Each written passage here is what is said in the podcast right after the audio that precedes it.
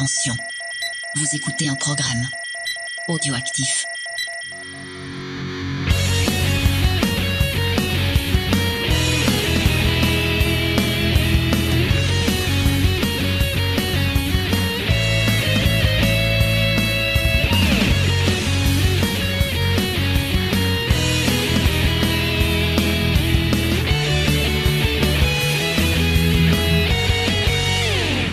Bonjour à tous, bienvenue pour un nouvel épisode de Geek en série. Un geek en série qui va saigner, qui sent bon la sueur, les coups de poing, le karaté. Oui, je fais des gestes en parlant pour mettre dans l'ambiance que c'est génial. Et je suis accompagné de James.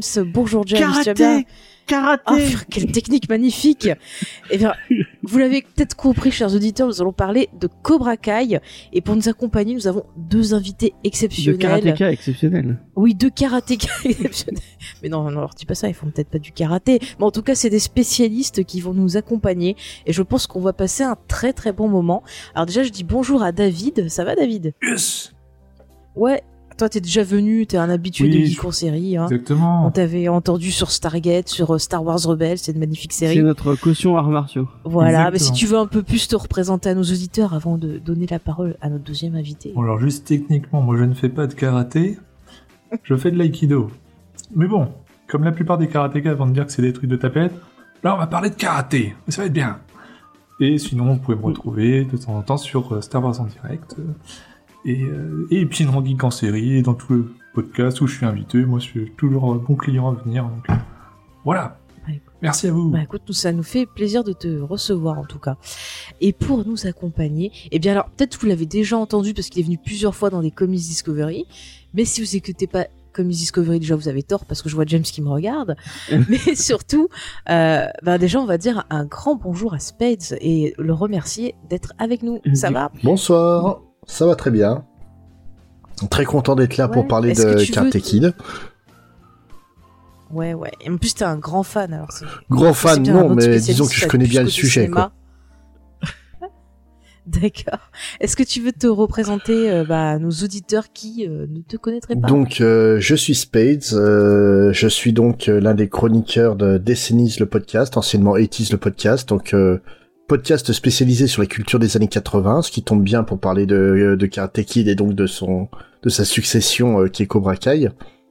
Et je suis aussi euh, podcasteur euh, au sein de Comics Fair avec mon camarade Grey Pigeon et on parle de comics. hein, euh, pas beaucoup de karatéka, mais on, on pourrait en parler quand même. Oh, mais je suis sûr qu'il doit y avoir des comics bien sympas sur le Ah oui, Shang-Chi, Bah, c'est génial. Ouais, mais c'est plus du bien kung sûr. fu, mais c'est très très bien quoi.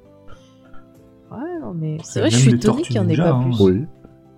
Ouais, mais c'est pas vraiment du karaté ce qu'ils font. Bah du ninjutsu Ninjutsu. quoi. Ouais. Ouais. C'est ça. Après, je suis pas, je suis pas autant spécialiste que vous, hein, mais moi, tant que ça cogne, je suis content. J'aime la violence, voilà, c'est le début des Ah bah pourtant, Les auditeurs le savent. Pourtant Karate Kid, euh, c'est pas une série qui parle de violence, bien au contraire.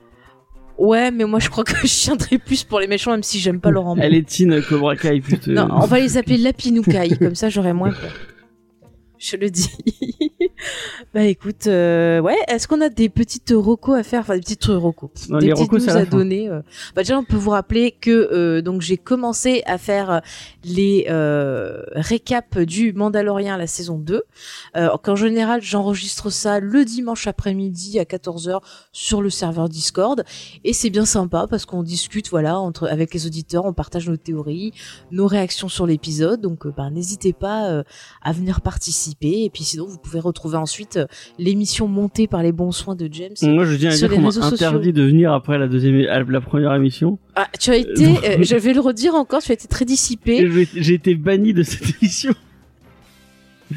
Non, tu peux, tu peux revenir si tu es ouvert à la discussion. ça parce que j'ai du, du mal de Star Trek. euh, Mais le gars, il vient dans une émission sur Star Wars juste pour troller avec euh, avec Rémi sur le chat euh, un petit sur Star à Trek. Rémi de- pour une poignée de review. Bah, Franchement, des fans de Star Wars qui trollent. Star Trek, c'est logique pourtant. mais il est même pas fan de Star Wars. Ouais, c'est un faux. Ah mon dieu. Faut au moins un peu de respect. Quand on a une caution, on peut. euh, Et moi, je, je- en plus, je dirais pas de mal de Star Trek parce qu'au final, j'aime bien aussi. Bah moi aussi. Les Moi, je suis juste un hater de Star Trek, tout simplement. Mais parce que, eh ben va te faire ton podcast jeu Star Trek et puis laisse-nous tranquille. Ouais, je vais faire Star Trek, c'est pour les nuls. Pourquoi Pour Star, pourquoi nuls. Star Trek c'est pas terrible Désespérant. Ouais, voilà. Purée, De toute façon, Ouara, c'était nul, nanana, voilà. Ok, Remarque, là, tu re- tu vas rattraper ton auditorat de-. De droite, là, du coup. voilà, tu vois. Les gens, ils vont arrêter de dire qu'on est progressiste comme ça. Je préfère être progressiste. Sachant que tu, tu viens de dire que t'aimais la violence et dans une émission il y a quelques temps, tu as dit que tu adorais les nazis, donc. euh, Non, j'ai pas dit ça. J'ai dit que les méchants nazis dans les films, c'était toujours fun. Parce Ah que oui. ça partait dans du grand n'importe quoi. On ne sort pas mes paroles hors du contexte, James. Non, mais je suis tout Le à fait d'accord. Les nazis sont Voilà. extrêmement pratiques pour être des méchants de film, parce que tout le monde peut les détester, et ça, c'est Mm. génial. D'ailleurs, pourquoi dans Cobra Kai, il y a pas des nazis? Ça serait, ça serait marrant, genre un but commun, on se dit. Ouais, euh, franchement, Ouais, pas, crise, Le karaté, euh, le karaté sauve bleus, le hein. monde. Et puis, franchement, crise, euh, je pense pas qu'il vote à gauche. C'est vrai. Ah bah Ouais. ça, euh, Je pense Ah, qu'il ouais, a voté Trump, là, hein. tu vois. donc, Ouais, ouais. je pense aussi, je pense aussi. Euh, du coup, on avait d'autres choses à dire à nos auditeurs, James, ou c'est bon, on peut se lancer euh, dans l'émission. bon. Bon, écoute, hein. en tout cas, vous savez, vous retrouvez toutes nos actus sur les réseaux sociaux, vous tapez James et Faye. Pareil pour le site internet jamesefay.fr. Il y a toujours des choses sympathiques. Là, en plus, euh, l'émission qu'on enregistre, bon, on l'enregistre en avance, hein, je vous le dis, mais elle sortira en décembre, donc euh, en décembre, je pense qu'on va essayer de vous faire des petits bonus, puisque euh, je pense que ça va être Noël en confinement. Ouais, euh, Noël et Heureusement c'est qu'on pas est sorti sorti du confinement, hein. C'était bien, hein, parce Ah. peut-être pas, que je fais une projection. on sait pas. Honnêtement, je pense qu'on y sera encore, mais bon. Bah oui, oui. Bon bah écoutez, voilà, on essaiera de, de vous égayer un peu ces, ces fêtes. Euh, bref, donc du coup, on va se lancer euh, dans l'univers fantastique de Karate Kid Karaté et de Cobra Kai. Merci James, mets-nous un petit bruit euh, de, de transition. Karaté, euh, ouais, mais je vais Ouais, faire bah que tu ça, moi. mettras un bout de. Je vais faire que Bart Simpson Au pire, tu, mets, un- tu mets un petit bout de du. Un petit bout de bande-annonce. premier- Ouais, ou du premier film, tu vois, de bande annonce. Banzai C'est Daniel Larousseau de Larousseau Auto avec des offres spéciales sur tout notre inventaire.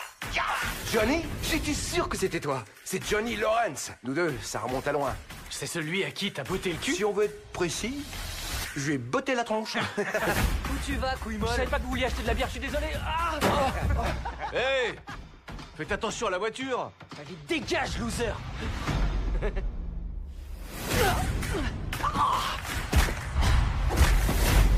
C'était quoi hier soir? Du taekwondo? C'est du karaté.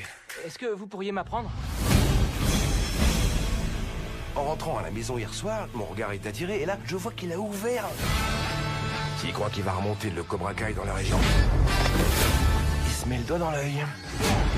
Vous allez être mon prof de karaté? Non. Je vais être ton sensei. Je vais t'enseigner le style de karaté qu'on m'a enseigné. Tu veux que toutes les filles te considèrent comme un ringard?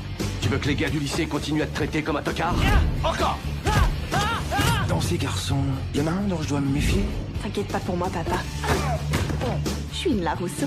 Je sais pas ce qu'il t'a vendu, mais ne crois pas un mot de ce qu'il raconte ou tu finiras exactement comme lui. Oh putain Je vais t'apprendre à réveiller le serpent qui dort en toi. C'est du karaté que vous faisiez C'est cool. Ça te dit d'apprendre un truc ou deux Parle-toi de là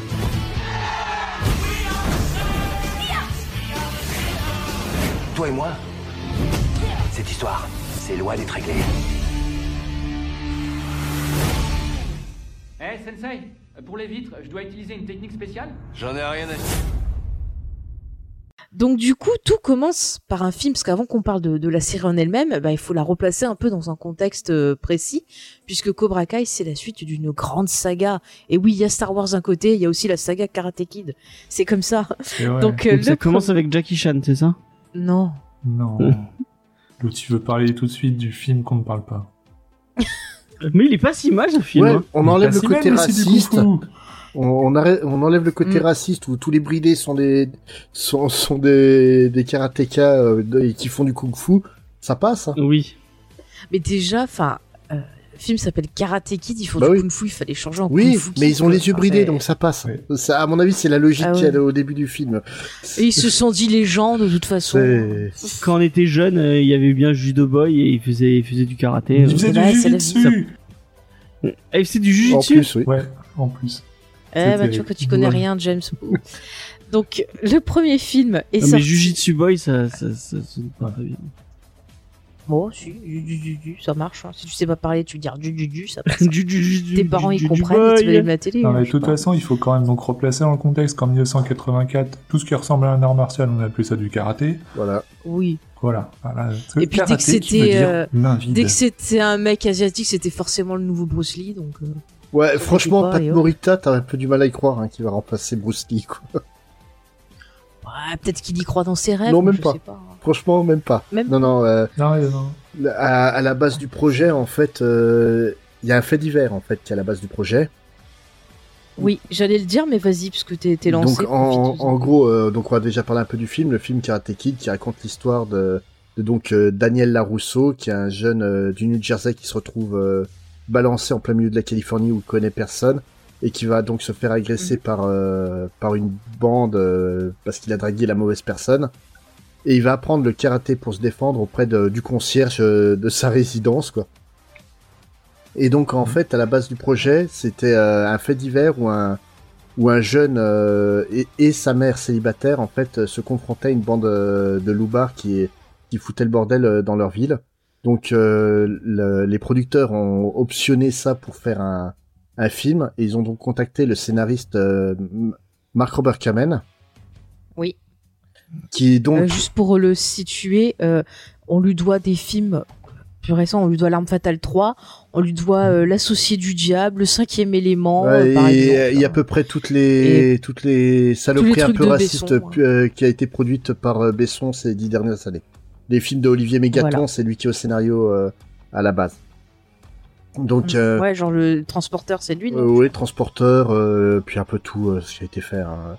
Donc Mark Kamen, Mark Kamen, en fait, pour expliquer, donc lui, pour écrire le scénario, il s'est basé en fait de sa propre vie, où bah, étant, étant adolescent, il se faisait tabasser par par une bande de loupards, et il a décidé d'apprendre le karaté. Donc il a été dans une école de karaté, il est tombé sur un un salopard euh, aigri qui était là, euh, c'est simple, le karaté, vous chopez l'autre, vous lui défoncez la gueule. Et bah, il s'est vite barré du cours de karaté parce que c'est pas ça qu'il voulait apprendre et euh, il a en fait appris le karaté auprès d'un d'un immigré japonais qui parlait à peine euh, l'anglais, qui était en fait un des un des des, euh, des premiers élèves du créateur de l'école de karaté Go- Goryoji. Et donc en fait, il se base de ce fait divers et de sa propre euh, sa propre jeunesse pour créer le scénario de Karate Kid, qui est pour moi un, un des films cultes des années 80. Oui, oui, je te rejoins euh, totalement sur ce point. Je pense que David et James aussi. Enfin, James, lui, il a Ouais. pas d'âme, donc il a pas dû le voir. Mais si, je l'ai Si, vu. tu l'as vu Ah bon, ça va. Je l'ai vu, j'ai vu que le premier par contre. Bah écoute. On va pas dire que c'est le meilleur, voir les mais autres. c'est intéressant de voir les autres. Ça m'a suffi pour comprendre Cobra Kai, de toute façon. Oui, oui, c'est suffisant.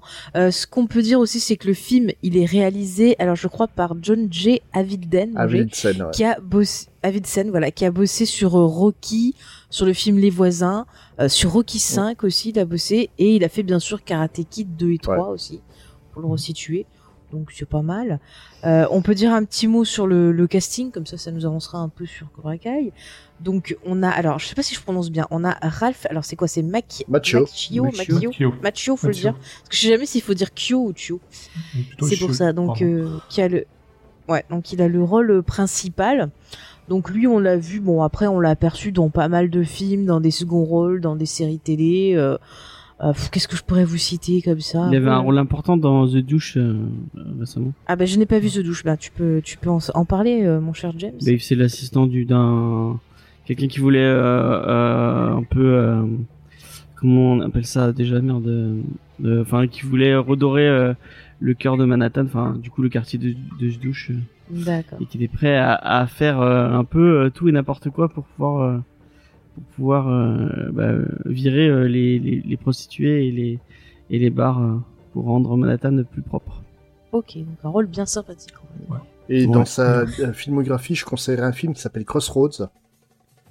Hmm. Donc pas celui avec Britney Spears. Hein, euh. Oui, c'est ce que j'allais te dire parce que je ne me rappelais pas qu'il était dit, pas en train de- Non, en fait, euh, c'est un film qu'il a fait euh, à la même période que Karate Kid, où il joue en fait un, un guitariste euh, classique qui euh, adore le blues et qui va en fait euh, suivre un, un vieux bluesman noir euh, du sud qui doit essayer de récupérer son âme auprès du diable. Et il y a notamment un Ah, combat si, de, il y a un film. combat de guitare entre lui et puis euh, je sais plus si c'est Steve Vai ou Joe Satriani que- à la fin qui est vraiment cool quoi. Ah mais si, je l'ai vu ce film. Ouais, ouais. en fait, c'est Karate Kid mais version guitare. Guitar Kid. Ouais, c'est plus ou moins ça. Ouais. Et Ouais. sans Moi, dans- transition, vas-y. guitare et euh, Raph Macchio, la voix française dans Karate Kid était celle de Luc Hamet, Ouais. donc celle de Ouais. Marty McFly. Et oui. Et moi j'aimais bien Lucas Hamet. Il a, il animait une émission que je regardais, c'était euh, Anna Barbera, euh, où il y avait, bah, c'était une émission qui regroupait tous les dessins animés euh, produits par Anna Barbera. Donc on avait Captain Caverne, les Scooby-Doo, euh, comment s'appelle l'autre truc là aussi Il fout du volant. Ouais, les fous du volant. Enfin, on avait plein de trucs comme ça. Ça Satanas, passait le samedi. Diabolo. J'adorais ce personnage. Ah oui, j'adore. J'adore, j'adore les deux. Non, mais c'est vrai, j'aime beaucoup. Euh, sinon, pour Faye, elle finir- rigole un peu comme Diabo. euh, comme euh, Bon, t'as fini de raconter ma vie privée, toi Non, mais oh. Et moi, j'allais dire que j'avais beaucoup aimé euh, l'acteur en son apparition dans la série euh, Psych, euh, parce que justement, il faisait un, tu sais, il fait l'espèce de, de flic James qui doit leur Ah oui. c'est Oui, dans c'est l'épisode oui. Police Academy, euh, enfin. Parce que Oui. pour rappeler, si vous avez pas écouté l'émission qu'on a fait sur la série, chers auditeurs, dans Psych, en gros, euh, on a l'habitude, je- enfin, en tout cas les fans, à ce que j'ai vu, on a euh. l'habitude d'appeler euh, les épisodes genre l'épisode de tel truc, Mhm. l'épisode machin, euh, pour s'y retrouver. Donc voilà. Là, c'est vrai que c'est vraiment Police Academy. Oui, oui, c'est l'épisode Police Academy. hein. Mais il est excellent cet Mm, épisode. mm. Je vous De toute façon. Psyche, c'est excellent. Point. Ah oui, ah oui, oui, oui. J'aime cette série Pareil. d'amour de toute façon. Bah voilà, bah, c'est magnifique, on s'entend très bien. euh, au niveau donc du cast, un autre personnage impro- important. Donc tu l'avais cité, euh, Pat Morita, Ouais. si je prononce bien. Noriyuki Alors lui, il a Pat une Morita. grande carrière. Voilà. Alors lui, il a une grande, grande carrière. hein. Il a fait euh, énormément bah, de films, de séries. euh. je suis sûr que vous, vous avez- si vous avez vu un Colombo, par exemple, obligé, vous l'avez vu dedans. euh, un Starkey Hutch, par exemple. Enfin, il a participé à beaucoup, beaucoup de séries cultes. Il était euh. dans les Colombos, je même pas. Ouais, ouais, il a parlé Dans un Happy Days, Colombo. Et Je crois qu'il a, ouais, dans Happy Days. Je crois qu'il a même fait une voix dans Robot Chicken. Euh, ouais. oui, je Ouais. crois aussi, oui. C'est- C'est un. C'est vraiment une grande figure. Ouais, c'est un, un grand acteur comique euh, avant Karate Kid. Quoi. Et euh, si nous en France on le connaît surtout pour le rôle de, de Monsieur Miyagi, euh, aux, aux États-Unis Mm. il était déjà ultra culte à tel point qu'en fait les producteurs étaient pas sûrs de le prendre pour jouer ce rôle-là. Quoi. Ouais. Ouais, ouais, ils avaient hésité entre différents acteurs parce qu'il avait peur. Ils avaient peur que déjà lui-même veuille pas du rôle. Et puis se demandaient, je crois aussi, sur l'aspect financier, s'il pouvait le prendre ou pas. Enfin, c'est ce que j'ai Oui, et vu puis en euh, termes de crédibilité, mais- C'est un peu comme pour Mhm. euh, Bruce Willis avec euh, Die Hard où il avait son image encore de mec qui sortait de Clair de Lune. Et euh, ouais, ça, ça. fait un peu, un peu nul de le voir dans un film d'action. Ouais. D'autant plus qu'il est, bien qu'il étant japonais, il ne pratiquait pas les arts martiaux. Ah, il est pas japonais, il est américain Ah ouais. d'origine japonaise. Il a- C'est Voilà. hyper important, notamment pour ça- la raison la- pour laquelle il a choisi le, le, de faire le film. C'est la fameuse scène, euh, donc il y a une scène dans le premier film où, euh, où il est bourré et on découvre en fait que Maître Miyagi est un, est un ancien soldat américain, enfin pour l'armée américaine. Et c'est une scène qui a beaucoup compté pour lui parce qu'en fait, Karate Kid a été le premier film à évoquer le 442e RCT, qui est donc une unité militaire qui, euh, qui était composée quasiment uniquement d'Américains d'origine japonaise qui se sont battus pour l'Amérique pour essayer de prouver aux Américains qu'en fait les Japonais n'étaient pas leurs ennemis. Parce que donc euh, à cette époque-là, on enfermait les Japonais dans des camps de concentration et lui, il a grandi dans un de ces camps de concentration justement. Donc euh, c'est une scène qui est très forte dans le film et qui est très importante pour lui quoi. Et qui est une des meilleures mais scènes du film. Non mais c'est vrai, moi à l'époque, euh, ça m'avait vachement euh, chamboulé parce que je connaissais pas du tout ça.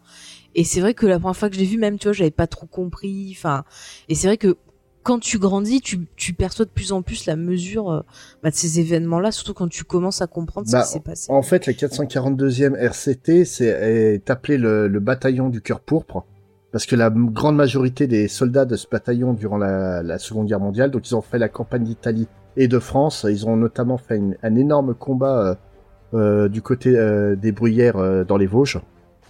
En fait, Ouais. c'est la majorité de ces soldats ont tous été euh, médaillés de, de la Purple Heart, qui est la médaille qui, qui récompense, récompense pour acte de bravoure. Et en fait, c'est la fameuse médaille qu'on voit dans Karate Kid et qu'on voit dans Cobra Kai aussi. Oui, oui, c'est ah oui, oui, oui, c'est vrai. Mm, mm. D'accord, d'accord. Mais moi, j'avais pas compris que c'était ça. Après, en même temps, les trucs militaires, Mm. Mais je connais pas trop. non, non, mais En tout cas, si le, le- Oui, James, tu veux dire un Donc, truc je voulais dire euh, si euh, le, le, le cas des euh, des sino-américains euh, pendant la, la deuxième guerre mondiale, ça vous intéresse? Il y a il y a la deuxième saison de The Terror qui parle euh, qui enfin qui qui, qui parle Oui, qui de ça. parle de ça, de ces camps de concentration. Et... Et le, Ouais, on l'avait déjà évoqué dans plusieurs et le graphic novel. Il y a George Takei. Ouais, et le graphic novel de George Ah bah, parler. euh, faut lire son bouquin ça. parce que lui est comme euh, Mm. comme justement Pat Morita, on grandit dans les camps de concentration euh, nippo-américains et euh, Ouais. c'est un truc dont bah ah, en fait des gens se rendent compte aujourd'hui de ce qui s'est passé à l'époque. Et euh, C'est ça. et c'est un truc qui est, qui est absolument fou surtout quand tu sais que que, que bah, George Takei qui est quand même Sulu de, de Star Trek quoi. Et euh, et Pat Morita qui est maître Miyagi pour le monde entier c'est des c'est des vraies icônes c'est des vraies personnalités. Quand tu te rends compte euh, de ce qu'ils ont vécu c'est c'est totalement dingue quoi C'est clair. Bah, surtout Mm. sur The Terror, euh, on a justement Georges Takei qui joue dedans. Et Mm. je crois qu'il a même servi aussi de Ouais, consultant était euh, consultant. ouais. pour vraiment voir que ce soit le plus juste possible. Alors, euh, si vous aimez pas trop, bon, il y a un aspect fantastique que vous pouvez mettre de côté parce que c'est pas le plus intéressant, mais vraiment tout le reste, c'était, euh, moi, ça m'a ça m'a poussé à faire plein de recherches encore plus pour essayer de comprendre ce qui s'était passé. Et euh, j'ai vu qu'il y avait pas que des, euh, voilà, des personnes d'origine asiatique qui avaient été dans ces camps. Il y avait même des Italiens, des Allemands aussi. tout ce qui était su- euh, suspecté d'être des espions à la solde des puissances étrangères euh, euh, était euh, interné dans les camps de concentration Ouais, James. Je voulais juste dire que j'avais pris le j'ai pris le bouquin de Takei sur euh, sur Isneo donc euh, si tu veux je pourrais te le filer tu t'en pourras en faire une review pour que- euh. Pour euh, Mais ça, ça pouvait attendre après. oui oui oui c'est pas le voir Euh, du coup, on continue le casting. Donc, Attends, euh, juste, euh, pareil Oui. sans transition, et euh, après j'arrêterai là-dessus. Mais euh, c'est Roger Carrel qui faisait sa voix Ouais. en français, Mm. et donc euh, bah, gros, euh, gros Ouais. hommage hein, pour euh, Monsieur Carrel. bah, la voix Ah de oui, notre bah. enfance Exactement. Ça, il était encore là. Mm. Pour il était toujours là et puis il sera toujours là bah écoute, Il était toujours là. Il était partout de Ouais, toute façon. oui. sa voix ne, ne mourra jamais, ça c'est sûr. Non.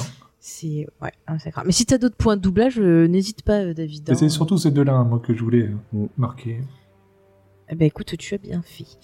Euh, allez, est-ce qu'on parle de suite de l'ennemi avant de parler de la jeune fille euh, pour qu'ils se bah, on va parler allez. William Zabka quand même non Allez, William Ouais. Zabka. Bah du coup, j'ai appris plein de choses. Je savais pas qu'il écrivait, qu'il produisait, en plus de, de jouer. Il a fait pas mal de choses. Hein. Ouais. Vous avez pu le voir après, sinon dans des films comme euh, La machine à démonter le temps. Euh, dernièrement, bah, vous avez pu le voir euh, bah, également dans Psych. Vous avez pu le voir dans Oh, Amateur Mother, et ça on en reparlera parce que c'est un peu euh, un Ouais. lien avec la série dont on va parler. Enfin, il a Ouais. fait pas mal d'apparitions dans plein de séries de films, et puis il a écrit des bouquins à côté. Enfin, je veux dire, c'est c'est fou quand même. Il a une belle carrière. Ah oui. une belle carrière il a pas fait grand enfin Ouais, mais c'est- quand même, il est a pas une carrière resté inactif, parce que- c'est Oui. c'est t'as beaucoup d'acteurs de cette période-là euh, qui ont eu des, des grands rôles. Honnêtement, aujourd'hui, euh, tu, tu demandes euh, ce qu'ils ont fait, t'en sais rien quoi. Euh, Bah, surtout les méchants ouais. Mais c'est ça plus- surtout que lui, j'avais vu des interviews où euh, il disait des trucs et moi je pensais que c'était des conneries qu'il avait dit dans Amateur Mother, mais apparemment c'est des vrais trucs que genre des fois il marchait, il se faisait insulter dans la rue, il disait qu'il y avait des gens qui avaient craché dessus et tout Mhm. euh, à cause de Karate Kid quoi. Les gens euh, arrivent pas à faire la différence entre l'acteur et le personnage. Ah, si t'as l'occasion, regarde des interviews de la gamine, euh, de, la, de la femme qui jouait Nellie Olson dans la petite maison à prairie. Ah oui. Comment elle a Oh là morflé là. la Mais elle avait fait carrément un spectacle Ouais. euh, dessus, j'avais pu voir des extraits, mais c'est fou hein les gens, euh, Ouais. c'est dingue. Enfin, mais Et, faites la, la- Oui, vas-y Non, David. je voulais dire, il y, a, il y a vraiment aussi pareil pour Raph Macchio où euh, les gens l'arrêtent, fait Eh oui, euh, ouais, quand j'étais gamin, j'étais du New Jersey, euh, comme toi, fait. Non, mais moi, je suis un acteur, j'étais pas du New Jersey. Hein, oui, oui, que des trucs comme ça où euh, les gens lui parlent de karaté. Mais en fait, je connais pas le karaté non plus, hein, c'était dans le film. euh. Oh, Vas-y, fais-nous le coup de la grue, allez. Mais exactement, on lui demande tout le temps. Et euh, Non mais c'est dingue, Bon. hein, franchement. Je, je comprends pas les gens des fois. c'est je pense que dans la série il y a un gros côté méta autour de ça autour du Ouais, ouais, bah on y, on y ils reviendra. en jouent beaucoup. Euh, hmm. Euh, du coup, pour finir, ah, j'ai oublié de noter, mince, ouh là là, honte à moi. Est-ce que James sur le nom du prof, justement, le de Cobra Kai. Mais oui, Martin Cove. Crise, par Martin Cove, exactement. Voilà, merci, j'avais oublié de le noter. Honte à moi, honte à moi. Euh, bah, lui, franchement, il euh, paraît dans- qu'il est extrêmement gentil. Ouais, il paraît que c'est une crêpe. mais souvent, les gens qui jouent des rôles de méchants, euh, c'est dingue, hein. C'est fou ça parce que souvent t'as as un physique des fois qui fait un peu sévère un truc comme ça, on te prend pour jouer des méchants et puis au final euh, Ah ben, bah, t'es vachement sympa. il en impose, hein. il est un peu comme Michael Ironside qui joue justement dans le Mm. quatrième film de la, de la série. Euh, si tu vois sa gueule, t'as pas envie de le faire chier. Hein. Ah bah ça, euh, ça c'est sûr. hein. J'aurais très très peur. Quand tu le vois, euh, Michael Ironside, euh, quand tu le vois dans Starship Troopers avec toutes ses blessures et tout, Puis dans V. ça donne pas envie d'aller le voir. Oui, dans V aussi surtout. hein. Très très bonne cette série. Euh, pour finir, donc la jeune fille qui est qui est la cause de la dispute des, des- de ces jeunes ados en chaleur est interprétée par Elisabeth Chou. Donc ça, je pense que vous la connaissez, on l'a vu dans pas mal de choses. Dernièrement, vous avez pu la voir dans la saison 1 de The Boys, pour. Bah, après, vous l'avez vu dans énormément, Retour vers le énormément futur. de films. Voilà, par Mhm. exemple aussi. euh, donc voilà, dans les experts, Ouais. allez. Ouais. Je sur- des Elisabeth Chou, c'est simple. était dans les Vous prenez, vous prenez le dictionnaire, le mot adorable, il y a sa photo à côté. C'est vrai. C'est, c'est, euh, physiquement, c'est la définition de la meuf adorable, quoi. Après, est-ce qu'elle l'est dans la vie? On sait pas. C'est une autre question. On ne l'a pas connue. hein. Mais en tout cas, non, moi j'aime bien. Elle est- Je trouve toujours, elle fait, elle fait toujours du bon boulot quand tu la vois que ce soit dans un film ou dans une série. Je trouve qu'elle en fait jamais des caisses. Elle est toujours pile dans le rôle. Et tu vois, ouais, elle fait adorable, mais elle arrive bien à jouer à des, des connasses aussi. Je Oui, trouve. non, puis elle- Je sais pas, j'aime beaucoup en, comme en fait, elle joue la, On la, la- voit pas assez, moi. Je trouve, elle joue le la fille facile à, Mhm. à tomber amoureux d'elle, quoi. Mais c'est pas la fille non plus qui se laisse marcher sur les pieds. On le voit notamment avec son rôle de Ali dans, dans le, dans le film, ou quand elle a envie, envie de voir- d'envoyer chier que ça soit Ouais. euh, Daniel, que ça soit Johnny, oh, elle se prive pas, quoi.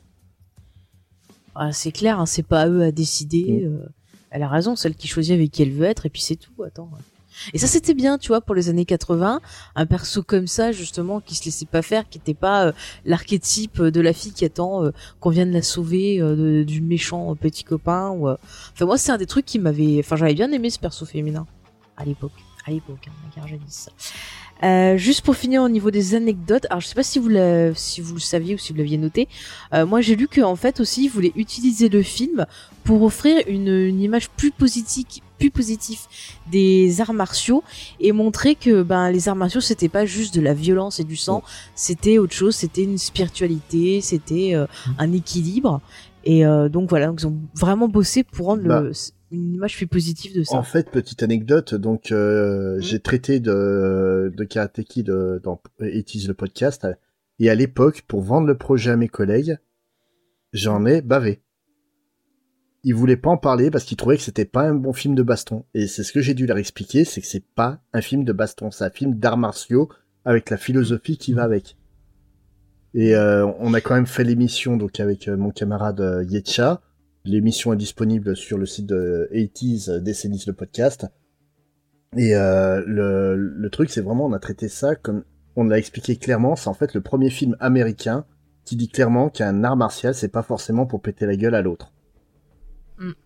Mais limite, ça, ça se sert de l'art martial comme une métaphore en fait pour parler d'adolescence et de, de de problèmes limite psychologiques, de colère, de parce qu'on voit que le, le petit quand même, bah voilà, il il a pas de père, il en veut euh, à la terre entière en quelque sorte. Euh, Il y a ben, les histoires avec sa mère, les histoires avec l'école. Enfin, c'est vraiment un film qui va traiter tous ces problèmes d'adolescence Mais, euh, en utilisant les, les arts martiaux en fait et c'est intéressant je trouve. mais c'est une spécificité que j'aime beaucoup avec les films euh, des années 80 sur l'adolescence. Aujourd'hui, quand on va te faire un film sur la sur l'adolescence, en fait, on va te montrer euh, le héros qui est limite parfait. Il est traité comme le loser du bahut, mais tu comprends pas pourquoi. Et Ouais. et là, en fait, dans les années 80, quand on te présentait un un personnage euh, de loser, soit ils étaient il est- c'était des vrais losers comme les Goonies, mais c'est des losers cool. Mhm. Soit c'est comme euh, le personnage de Daniel San, c'est c'est c'est un petit con, vraiment. C'est le mec qui est colérique, il est Ah menteur, euh, il se la raconte à mort, il, il, il joue de ça, et euh, le problème c'est que ça lui retombe sur le coin du bec à chaque fois. Et quand il se prend des calottes en travers, euh, en travers du bec, des fois c'est un petit peu mérité. Bon, qu'il se fasse agresser par cinq mecs, ça c'est un autre problème. mais, euh, mais, Non mais c'est vrai que ce que tu dis c'est vraiment ouais c'est un, un personnage qui est écrit de façon euh, humaine euh, avec bah, ses erreurs ses, ses bonnes actions. Et c'est vrai que ça permet de pouvoir facilement euh, nouer un lien avec lui. Et c'est vrai que tu vas regarder le film tu vas te dire ah mais euh, quand même c'est pas bien et tout puis deux secondes après tu vas être vas-y vas-y et c'est ça qui est qui est cool. Je trouve que c'est les meilleurs persos parce que c'est vraiment des persos qui vont te toucher plus que bah quand tu dis quand t'as un héros parfait ou euh, il lui rien tiens on en avait parlé avec Jean je prends l'exemple tu vois du, du Spider-Man là euh, le Amazing Spider-Man Mm. où on comprenait pas en quoi euh, c'était un loser euh, comment il s'appelle l'acteur Andrew Garfield. Andrew Garfield. Ah, Andrew il- est pas voilà crédible. Le mec qui fait du skate. il est pas il crédible une est- seconde Il fait de la hein. photo, il sort avec la meuf le plus bonne du lycée, c'est pas, enfin, c'est pas possible. il fait du skate Ben, en, en fait, euh, mais, le- mais le problème, c'est que c'est beaucoup de films pour l'adolescence maintenant. Ouais, les les euh, les losers qu'on essaie de nous présenter, en fait, euh, ils sont losers parce que le scénariste l'a décidé. Mais il y a rien qui t'explique Ouais. pourquoi. Moi, le pire, je pense, c'est Carrie avec. euh, ah avec- le remake enfin la remake- nouvelle adaptation Avec Ah. comment il s'appelle avec euh, ça, Avec Chloé. Moretz Ouais. ou bah c'est Chloé Moretz comment Chloé Moretz peut être une loule une une euh, une loseuse Et, euh, écoute, ça, c'est- Rachel Lee Cook a joué la, feuille- la fille moche de son lycée dans Elle est trop bien. mais elle avait des lunettes Et une queue de euh, cheval. les lunettes ça pas la queue de cheval. Comme Superman, ça va être trop. Non, mais le, le, f- moins, le pire film avec un peu d'arts martiaux et un jeune qui est un loser, mais on sait pas pourquoi, excusez-moi, mais c'est euh, Dragon Ball Evolution.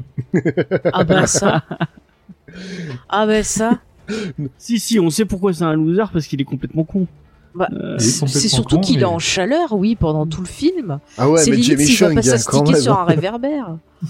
bah ouais, mais bon. quand on lui demande Se quand on lui demande c'est quoi une éclipse il dit ah euh, c'est euh... c'est il- c'est le il parle de légende euh, complotiste je sais pas quoi Avec le gorille, je sais pas quoi là. T'as tout c'est le retour de Piccolo nanani nanana oui, oui, c'est ça oui retourne dormir euh, Mais vous savez, sur un billet de 100 euros, on peut voir la lune dessus. Ah Les complots. Ah, faut croire qu'on en parle un jour, Dragon Ball Evolution. on en a déjà parlé On avait fait une on a- on a fait une vidéo Ah, ça va, je l'ai vu quatre fois dans ma vie. C'était Ah dur. Moi, c'est une de mes meilleures Ah bah, soirées ouais. ciné, hein, euh, Dragon Ball Evolution. On y a été avec des Mais potes, pire, on y allait pour se foutre de la gueule du, du, du film. On est arrivé, film. tous les mecs étaient là que pour se foutre de la gueule du film. Ça a été une soirée extraordinaire. Être Ah, l'ambiance était folle. Il y a juste un mec qui prenait tout au premier degré euh, dans le film et qui a passé toute la séance. Non, c'est pas possible, c'est pas normal. C'était trop drôle. Ah, mais moi vraiment moi il me fait mal à mon petit cœur de fan de, Dragon Ball Ouais, ça fait mal, mais je non, récolte. mais le film, il puait la merde dès qu'on a vu les premières photos. Quoi. Il y a un moment, il n'y avait pas Ah de bah, surprise. ça. Mais bon, revenons quand même à Karate Kid et à Cobra Oui, oui. Kai. Bah, j'ai envie de, de vous demander sur Karate Kid, euh, ben, qu'est-ce qui, euh, qui pour vous a fait que vous avez eu euh, l'amour pour ce film, qui fait que c'est un film culte pour vous?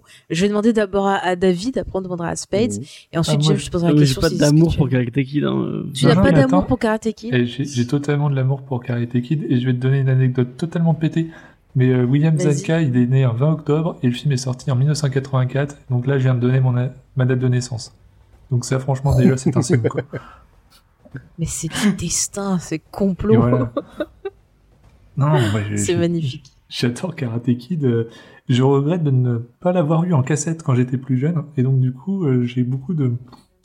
euh, J'ai eu de la volonté de me souvenir du film quand il passait à la télé. Parce que je. Pouvoir me souvenir des détails et tout. Et je pense que ça m'a poussé plus tard à faire des arts martiaux. Et justement, moi-même, je suis tombé dans des dojos où c'était un gros peu de- des Cobra Kai, on va dire. Et euh, je me suis euh, parti de ça parce que je me suis dit non, ce n'est pas les genres d'arts martiaux que j'ai envie d'apprendre. Et donc, du coup, euh, trouver quelque chose de plus Miyagi-esque. Voilà, donc, voilà. Et, Ouais, en fait, des- envie de faire de la charpenterie, quoi. Voilà, il faut faire charpentier. Comme il est fort Ford. ce Miyagi quand même. hein. Ah, Charpentier. Non mais il est Et, fort euh, quand même parce qu'il a de la main d'œuvre gratos. euh, limite c'est la main d'œuvre qu'il paye. Franchement il a tout compris. Hein. Je voulais laver des voitures. Mais Euh, j'adore du cette coup, technique d'apprentissage. hein. On en reparlera peut-être. mais- Mm. Oui parce que j'aimerais savoir comment exactement tu peux t'en servir parce que je. Bah, Parce que c'est de la mémoire je- de- musculaire, tout simplement. Voilà. Ouais mais les gestes qu'il fait après dans le combat j'ai l'impression que c'est pas pareil en fait. Non, mais c'est simplement, en fait, habitué ton corps à, à réagir, à faire certains mouvements, et ton corps réagit de manière euh, quasiment instinctivement, quoi. C'est, c'est en fait Voilà. le même principe que pour tous les Ouais, travailleurs euh, manuels. À force d'exécuter un, un geste précis dans ton boulot, le geste va devenir tellement, pré- euh, tellement précis justement et tellement, tellement rapide que les gens en face vont pas comprendre du tout ce que tu fais. Donc euh, pour ceux qui l'ignorent, je travaille donc euh, chez Michelin, je suis, euh, je suis employé chez eux depuis 15 15 ans et je déplace en fait des pneus qui, qui font à peu près 1m80 et 300 kg, donc du gros pneu.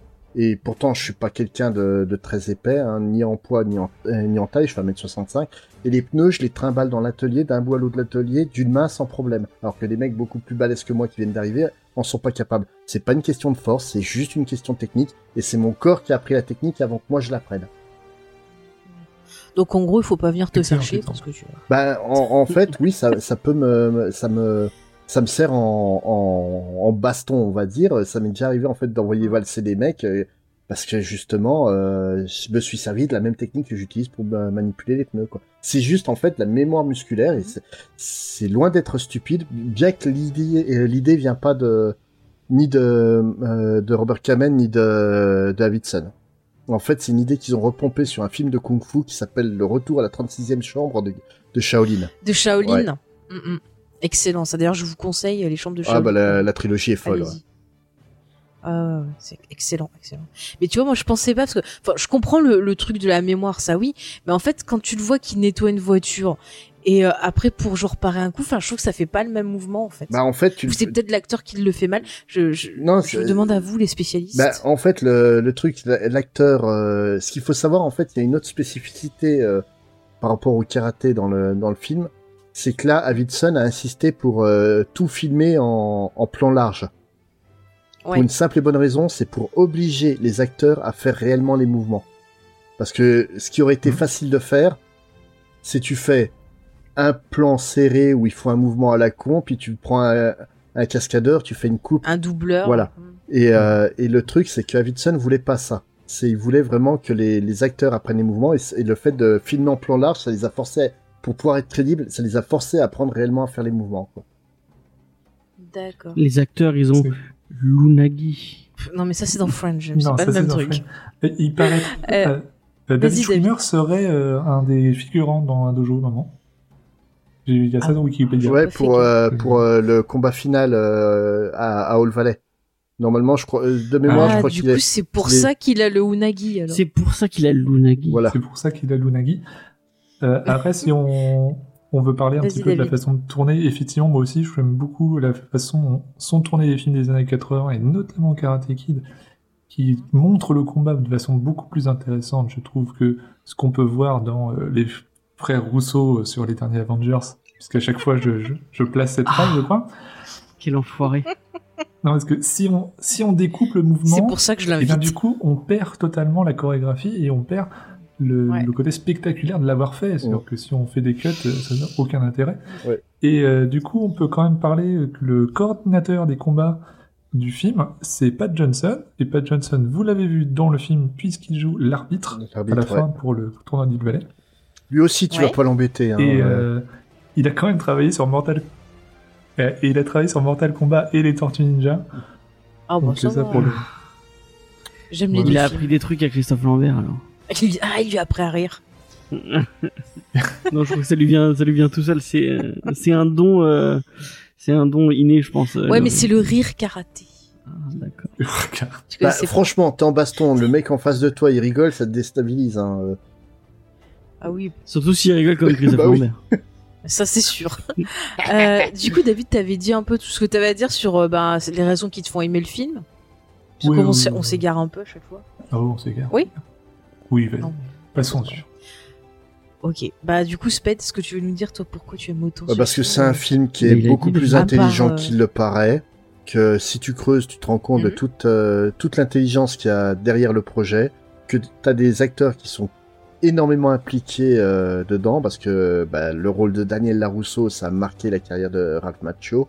Comme on disait, hein, il n'a pas pu s'en dépatouiller. Et euh, ouais, non, puis c'est un, c'est un film, euh, quand je l'ai vu, moi, ça m'a donné envi- envie de faire du karaté quand j'étais petit, quoi. Et c'est c'est un film que, je, le, pour le premier, je le revois avec beaucoup de plaisir. Les deux autres, beaucoup moins. Le quatrième, euh, je me le suis infligé cet après-midi avant de- d'enregistrer. Le quatrième, c'est Miss Karaté. Ouais, hein, Miss avec euh, Ouais, Ouais, c'est une horreur. Je l'ai revu il y Ouais, a deux ouais. mois quand on a parlé de Ah, l'émission et c'est pareil. Je, je le déteste, quoi.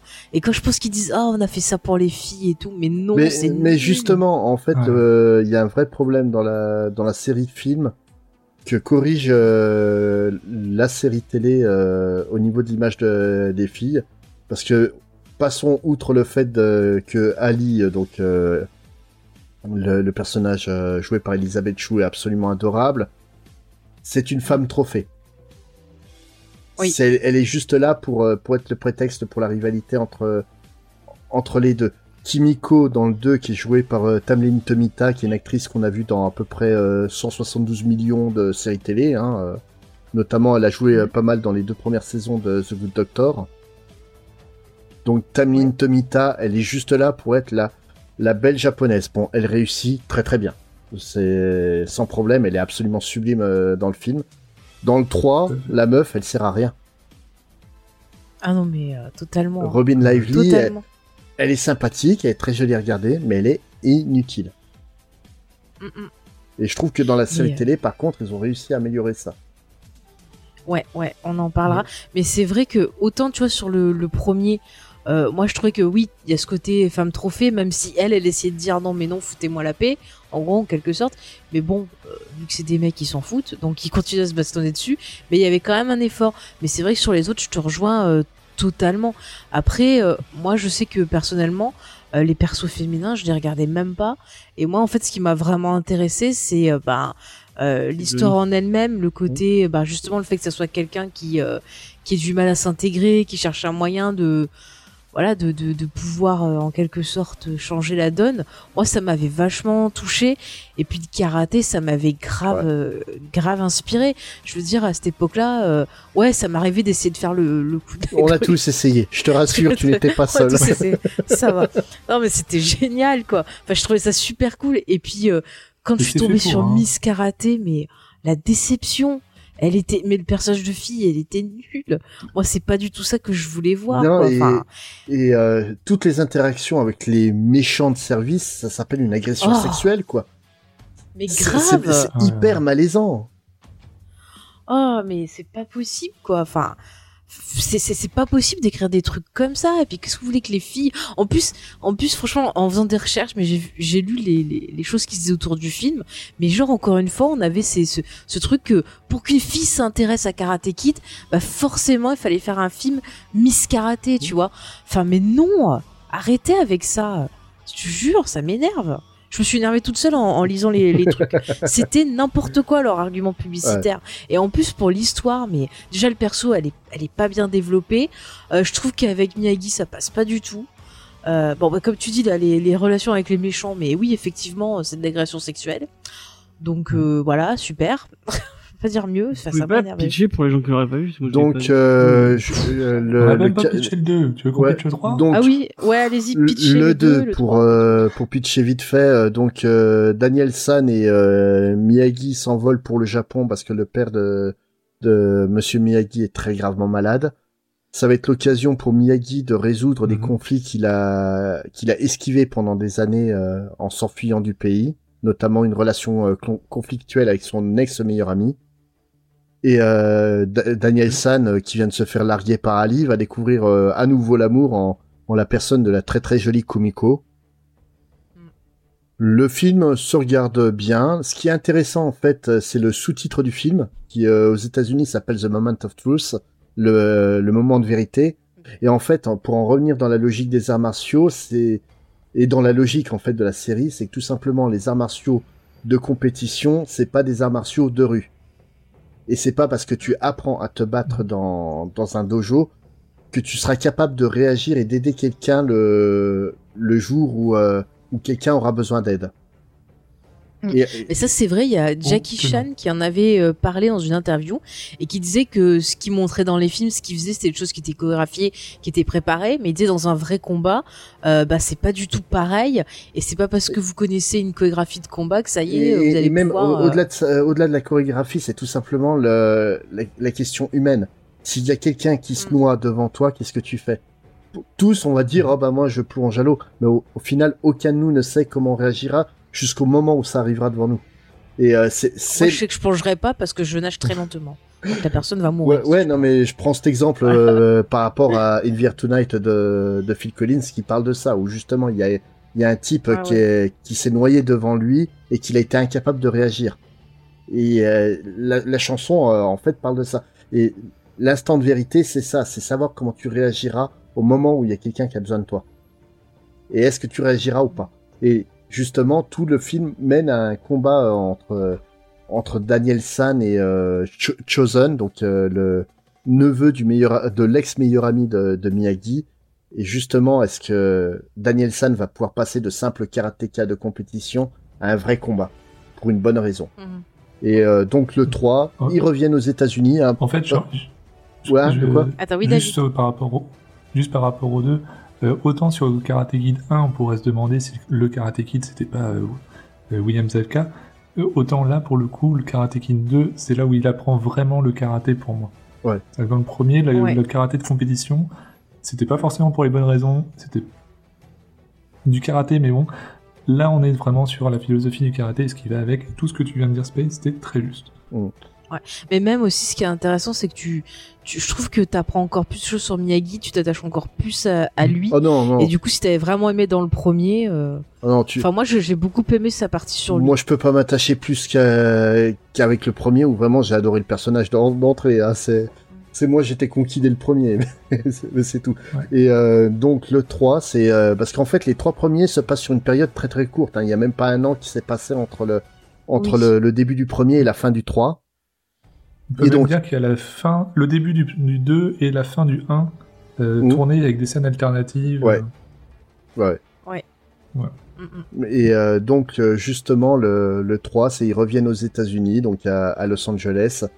Euh, Miyagi vient de perdre son emploi et euh, donc avec Daniel San, il décide de, enfin Daniel San décide que Monsieur Miyagi va Oui. monter un, un magasin de, de, bonsaï. C'est Daniel décide.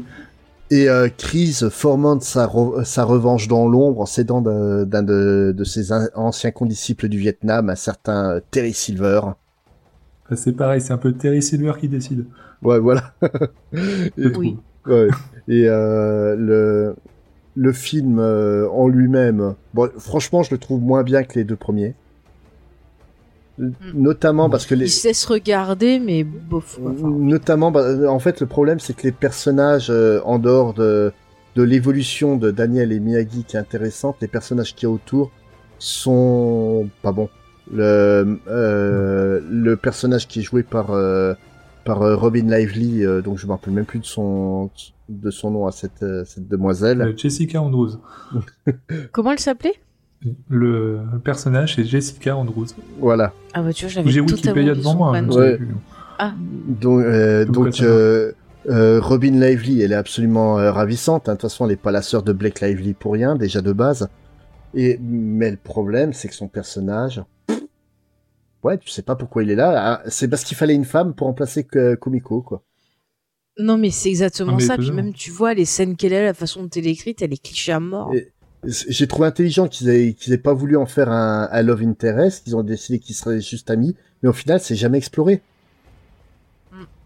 Oui. C'est honnêtement, tu sens au moment où elle part que, que Daniel lui aurait dit, ah bah reste, elle serait restée quoi.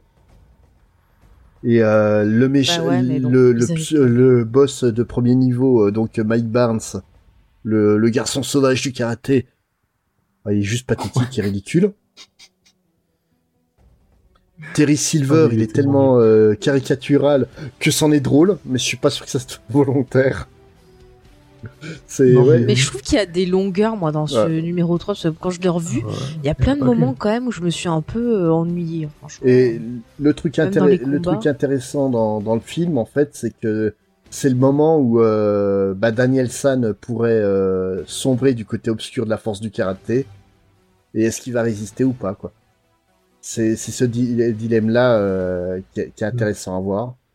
Mais ouais, le, Mais le alors, je film... sais, Oui je sais pas si c'est spoil ou, ou pas, mais au final, ce que tu viens de dire, le côté obscur du karaté, moi, je trouvais que j'ai plus apprécié le film et ce niveau de lecture dans un épisode de Cobra Kai. Où Pareil. ils y font Oui. référence.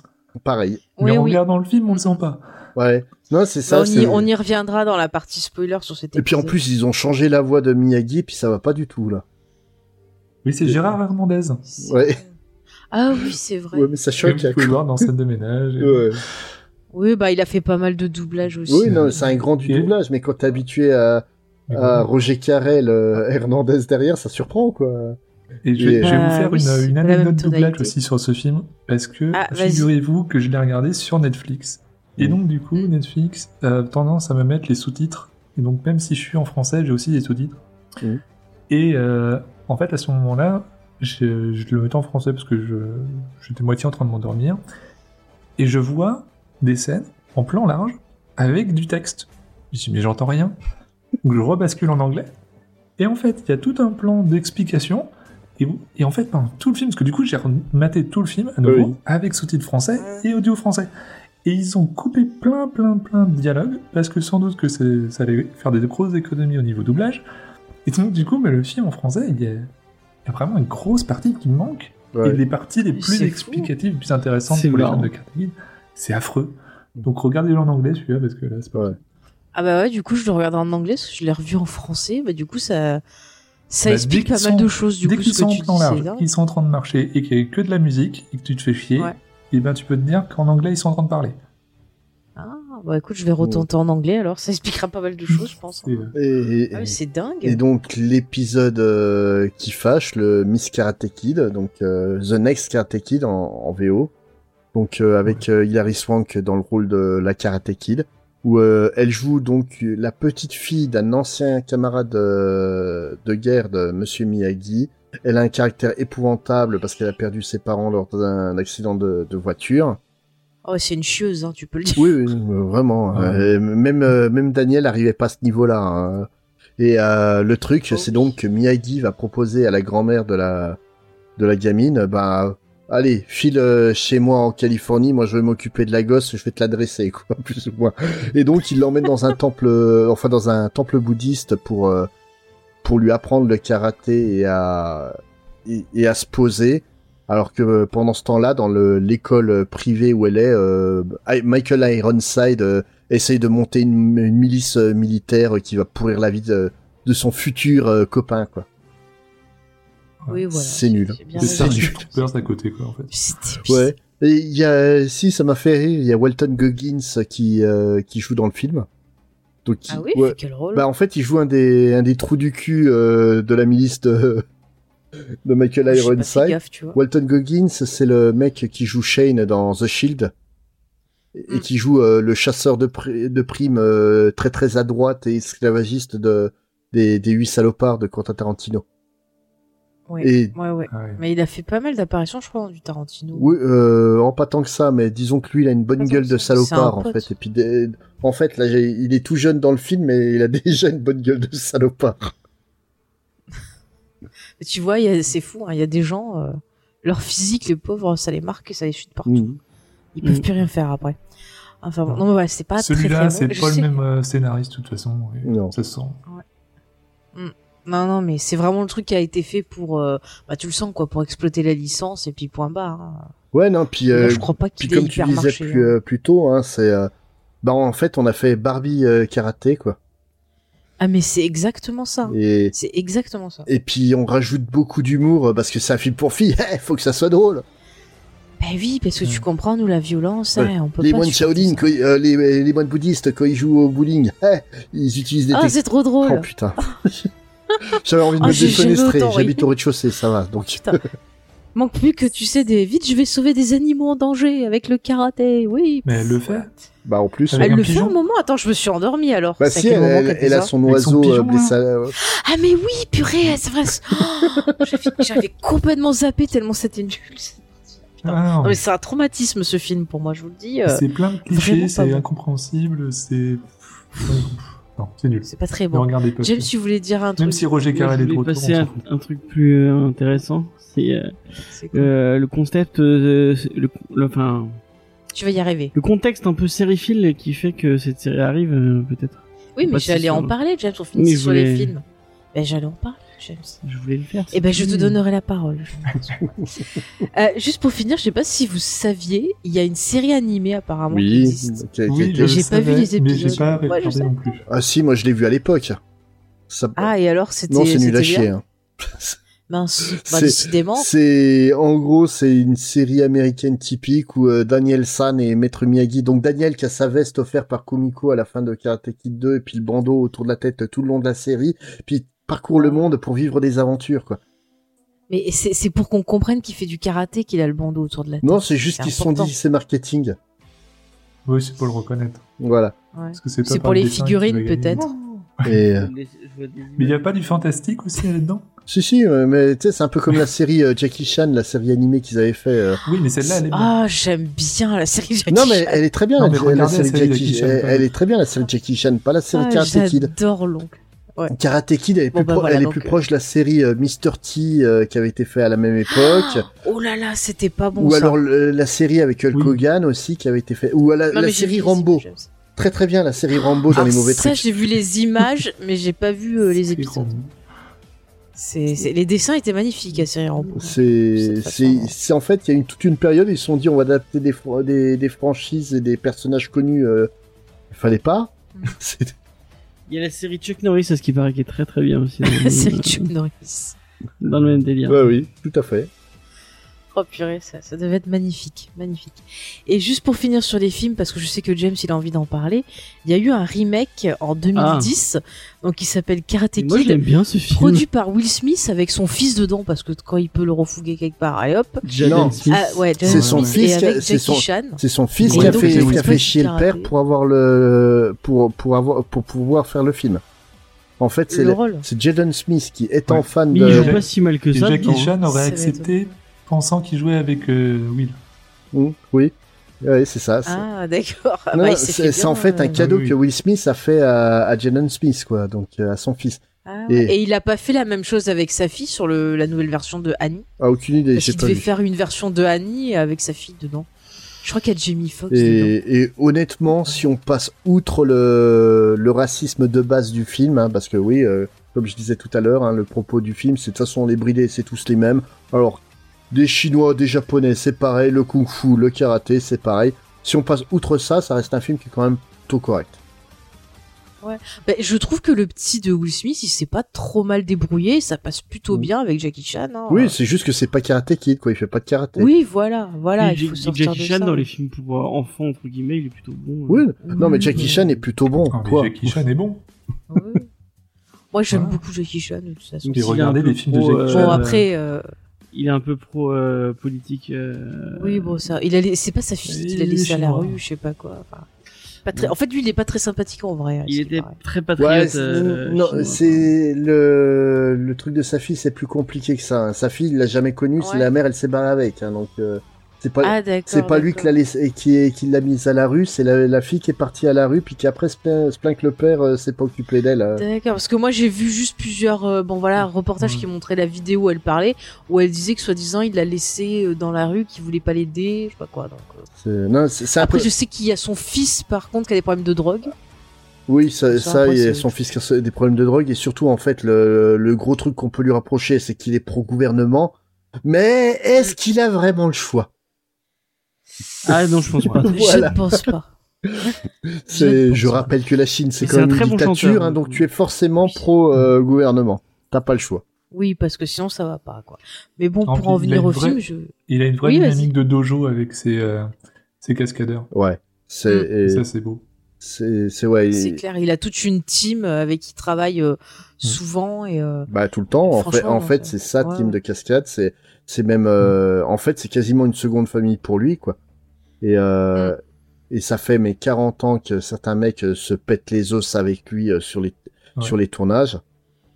Et euh, Jackie Chan, il a beau avoir les positions qu'il veut en tant qu'acteur, euh, ça reste en termes d'action pour moi, ça reste un des, des meilleurs qu'il y, ait- ait eu, quoi. Et largement. Ah oui, oui, oui, oui, oui, oui, ça, je, te rejoins, euh, je te rejoins totalement parce qu'à chaque fois, toutes les scènes d'action qu'il fait, c'est toujours, euh, enfin, c'est toujours hyper bien euh, chorégraphié. Il y a toujours un super rythme.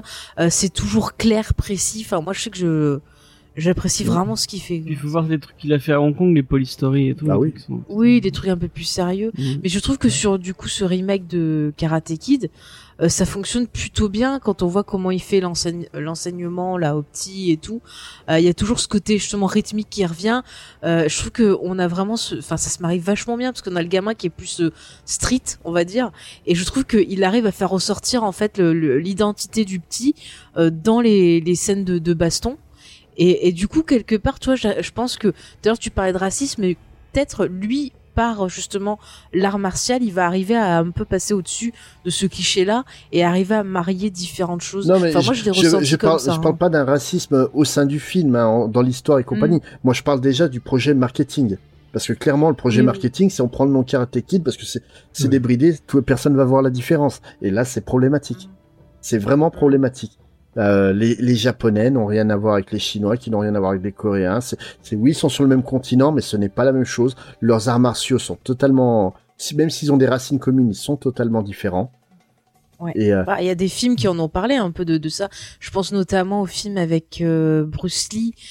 Euh, attends, c'est lequel déjà? Putain, je trouve plus. C'est euh, la fureur euh, de quelque chose. la fureur de, du dragon. Ouais, c'est la fureur. Attends, c'est pas celui qui se. passe- Oui, celui, celui où c'est avec euh, justement l'histoire avec les Japonais et tout ça. Euh, Et c'est la fureur du dragon. oui, je Ouais, sais je plus. Parce que celui en Italie, c'est lequel? C'est la fureur de de vaincre. ouais, Donc c'est la fureur du dragon l'autre. Enfin, il y a celui-là et qu'après ça a été euh, fait en remake avec Jet Li sous le nom de Fist of Legend. Bah oui, Voilà, bah après c'était peu- l'adaptation d'une histoire vraie, quoi. Donc euh, Oui, oui. Oui. Mais bon, voilà, ça parle de cette problématique-là justement entre japonais et Ah, euh, sur le, Chinois. le mec qu'on a vu dans. Je sais bah, plus le euh, Hitman. Non, c'est un oui, truc- ça reprend un peu de Hitman. On avait vu un truc sur lui. Hitman. Non, c'est euh, Monsieur Bobine qui a fait tout un truc sur. euh, Bah sur Hitman, il avait fait. C'est pas. Hitman, t'es sûr c'est Hitman? Je sais plus. Non, sur le truc avec Jet Li, le maître de guerre. Ouais. Truc de pas ça, Euh, non, mais c'est encore ouais, autre chose. encore C'est encore autre chose, j'aime ça. Je mélange. Ah, bref, voilà. Enfin bon, en tout cas, moi j'étais plutôt étonné par le remake parce que vraiment je, je l'ai vu en traînant des pieds. Puis au final, j'ai pas passé un si ouais, bon moi moment que ça. En hein. Non, lui-même, euh, c'est pas un mauvais film, c'est juste le titre qui est qui est pas bon. Mais mais le film en Ouais, lui-même. c'est les marketeux derrière qui. Ouais, euh, c'est qui- c'est ça. Voilà, vous pouvez vous pouvez virer Miss Karaté et plutôt regarder Oh, euh, oui, largement. Kung Fu Kid, on va l'appeler. Vous êtes d'accord Ouais, Ils, et- auraient dû appeler Et puis ce qui est bien, c'est que le coup, euh, le coup ultime, il est aussi pété que le coup du héron euh, dans le premier Karate Kid. Parce que le mec qui, qui hypnotise son, son adversaire sur le ring pour le latter. En plus, Ouais, j'avoue, c'était c'était pas mal, même si je n'aime pas trop la technique employée. T'imagines, il lui aurait fait le coup du. euh, le fameux coup de. de... Quoi, de la montre religieuse Non, euh, de la part de, de Jackie Chan, euh, le Drunken. Euh... Duncan Master, Ah, le truc bourré là. Ouais, la ouais. boxe de l'homme sous. ça au gamin, bon bah tu vas picoler. puis, Tu vas euh, faire style que t'es sous et puis tu vas. Justement, on parlait de là, la en 30 compétition, 36e il se chambre de à Shaolin. euh, le, la boxe de l'homme sous, euh, le premier film euh, euh, Combat de maître, euh, justement, c'était euh, réalisé par le même réalisateur que les 36e chambres de Shaolin. Donc euh, Liu. Chialang de mémoire, qui était un excellent euh, ré- réalisateur euh, de, de kung fu. Ok. C'est fou, moi j'ai vraiment j'ai un, un, un manque de culture de ma part. Tout le, cinéma asiatique, c'est un truc qui, qui, qui Et manque. vraiment. pourtant, ça fait 12 ans qu'on est ensemble et que j'essaie de te faire voir des films euh, vrai. de baston. C'est vrai. Pas d'arts martiaux. Bah, il y a pas que des films de baston. il euh, était- Oui, mais j'essaie de lui montrer. Non, mais j'essaie de lui montrer les films d'arts martiaux. Après, les films pas d'arts martiaux, ça, j'arrive à lui faire voir. Mais d'arts martiaux, c'est. C'est Elle a compliqué. essayé de me montrer les Elite fois dans Chine, ça a été compliqué. Oh, mais Ouais. c'est trop bien. T'es une fois en Chine, mais t'es fou, toi. Histoire de fantômes Mais chinois, pour lui montrer. Histoire de... Master, c'est vachement bien pour les Corées, mais pour le reste de l'histoire, c'était pas extraordinaire. Non, bah non. Là, c'est c'est clairement la... les Corées qui, qui sont à voir. hein. Les Corées sont Mm. extraordinaires. En plus, le doublage français était pas terrible sur celui-là. Comme dans beaucoup de films d'arts martiaux de l'époque, hein, euh, venaient de, Mm. de Chine. Mm. Tu prends Opération Condor, qui est mon Jackie Chan préféré. Ah oui. Le, le doublage français est Je me épouvantable. rappelle. Et, euh, Aïe, aïe, regardez le Drunken Master sur Netflix, vous aurez Homer Simpson qui euh, apprend le kung-fu à Parker Lewis, et ça c'est quand même extraordinaire. Ah, c'est magnifique. Je vais le revoir rien que pour ça. Euh, du coup, je vous propose maintenant de passer 34 ans après le premier et euh, de nous intéresser un peu à, la série donc Cobra Kai, donc dont il y a eu. Oui, je vais te donner la parole, James.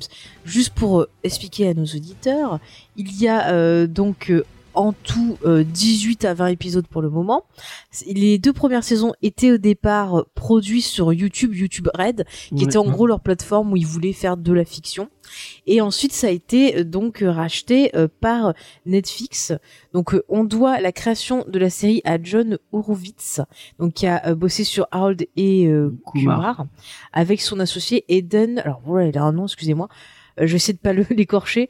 Schlo- Schlossberg, Schlossberg. Schlossberg, voilà. Donc ils ont travaillé tous les deux sur ça.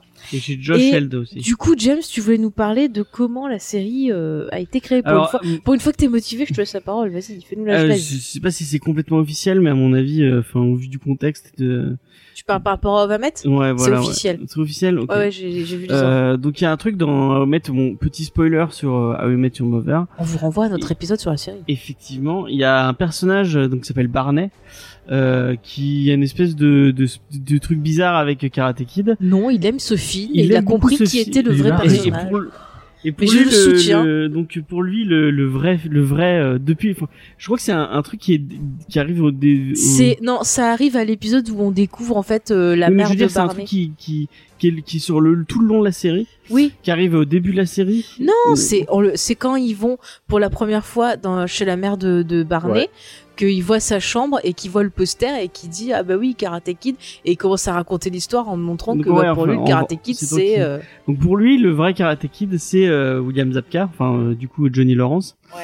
Euh, et en fait, il, il, il voit tout le film euh, comme euh, une espèce de de- de- d'histoire tragique sur sur euh, ce, ce pauvre Johnny Lawrence euh, qui est qui est fan de karaté et qui se fait voler sa meuf euh, par euh, par euh, Ralph, euh, enfin par euh, Daniel. Daniel par Larousseau. Daniel Larousseau. Par Daniel Larousseau pense, et à la, euh, pense à la chanteuse ça va t'aider. Ouais, donc il y a tout un truc comme ça et euh, en fait euh, ils ont, au bout d'un moment il y a eu des enfin les deux acteurs donc euh, William Zabka et euh, et euh, et euh, Ralph euh, Ralph Machen apparaissent dans la série. Il y a tout un truc autour du fait que bah euh, Barney est fan de enfin déteste euh, Ralph Machen et adore euh, William Zabka et euh, je pense que c'est vraiment parce que ça avait fait beaucoup beaucoup rire les gens à l'époque et euh, Mais c'est en fait tout l'aspect que je te disais où il racontait en fait que genre les gens l'aimaient pas, euh, qu'on lui crachait dessus, qu'on le bougeait, enfin tout tout le côté genre l'acteur ah oui mais pourquoi tout le monde est méchant envers moi et tout. Et effectivement ça a fait beaucoup rire les gens. Et si tu veux continuer James? Et du coup, bah, ça, ça- je pense que ça a donné une idée euh, aux gens de chez de YouTube Red Oui. pour euh, faire cette série. Et euh, donc, on arrive euh, sur Cobra Kai. Attends. Et par contre, il y a aussi un autre truc, c'est que en plus de son apparition dans Met Your Mother, où déjà il rigolait sur ça, en 2007, il s'est aussi auto-parodié euh, Oui. dans un clip, euh, celui de Sweep. Euh, Sweep the No leg. More. Voilà. Et, et en fait, Ah, donc No comme il s'est auto-parodié, voilà, No More King, merci. Et du coup, ça a fait beaucoup rire les gens. Et euh, bah voilà, ces deux deux apparitions là ont en gros bah motivé à la création de la série. Est-ce que tu veux nous faire un petit pitch Et comme, euh, de- je- comme on est sur les séries, petit, euh, moi vraiment, je pense que le, la meilleure adaptation de, de Karate Kid de tous les temps, pour moi, ce n'est pas les films Karate Kid. Encore avec ça. C'est parce que vraiment cet épisode est trop, T'en as pas parlé euh, sur l'épisode d'avant? Je crois que je... mais si vous avez pas vu Community, regardez Community parce que dans Community, il y a euh, un des persos, euh, un des persos qui qui apparaît dans Brooklyn Nine-Nine, qui joue euh, une espèce de de prof de théâtre complètement dingue, qui veut faire une adaptation de théâtre euh, de de Karate Kid. Et au début, il prend euh, il prend euh, le, euh, le senior Chang, donc il, prend un un asiatique pour jouer euh, Monsieur Miyagi. Et il y a tout un délire et au final, il finit par prendre Alison Brie pour jouer pour jouer Monsieur Miyagi et c'est super drôle et c'est Pas du tout, t'as rien compris Si. à la pièce. mais si Mais non, il fait Monsieur Miyagi et elle, elle fait Danisan, mais elle, elle croit que c'est elle qui est le centre de la pièce. Mais en fait, le gars lui dit que Karate Kid, en fait, c'est pas sur. Mais il euh, fait pas elle fait pas Danielson mais si, fait- elle fait Danielson et lui, il, il fait. switch pas il, non Mais il switch les, les rôles Mais t'as rien compris. C'est que elle, elle croit. Attends, elle, elle croit que c'est centré sur le- que c'est elle qui a le rôle principal. Mais en fait, le gars à la fin il lui dit que, oui, non, ouais, que un, Karate Kid en fait c'est l'histoire de Monsieur Miyagi. Ouais. Bref, regardez Community, l'épisode, en fait. Community, c'est vraiment bien. Ouais et surtout cet épisode avec Voilà. euh, je sais plus c'est qui- comment s'appelle cet acteur Même les génial, épisodes des frères Rousseau sont bien. Mais Ouais. parce qu'en comédie, ils sont pas trop nuls. C'est dès qu'ils Oui, font dans celui-là, oui, ils sont bien, oui. Mais les frères Rousseau sont très bien. euh, Captain, En America, comédie, Captain America Winter, Sol- Winter Soldier, c'est trop bien. à part les scènes d'action. Même les scènes d'action. Mais non. Mais si, Non, la scène d'action Soldier, bateau où il se bat avec le mec. Mais on voit pas la moitié des choses. le mec, avec- il se bat Et avec dans le, l'ascenseur, on voit pas euh, bien. Avec le, le, le mec marseillais, euh, comment il s'appelle, euh. Batroc, Patroc, ouais. euh, bon qui est pas marseillais. Et, et elle est trop bien cette scène. Non, c'est pas bien, voilà. J'ai déjà expliqué pourquoi, on va pas refaire le podcast.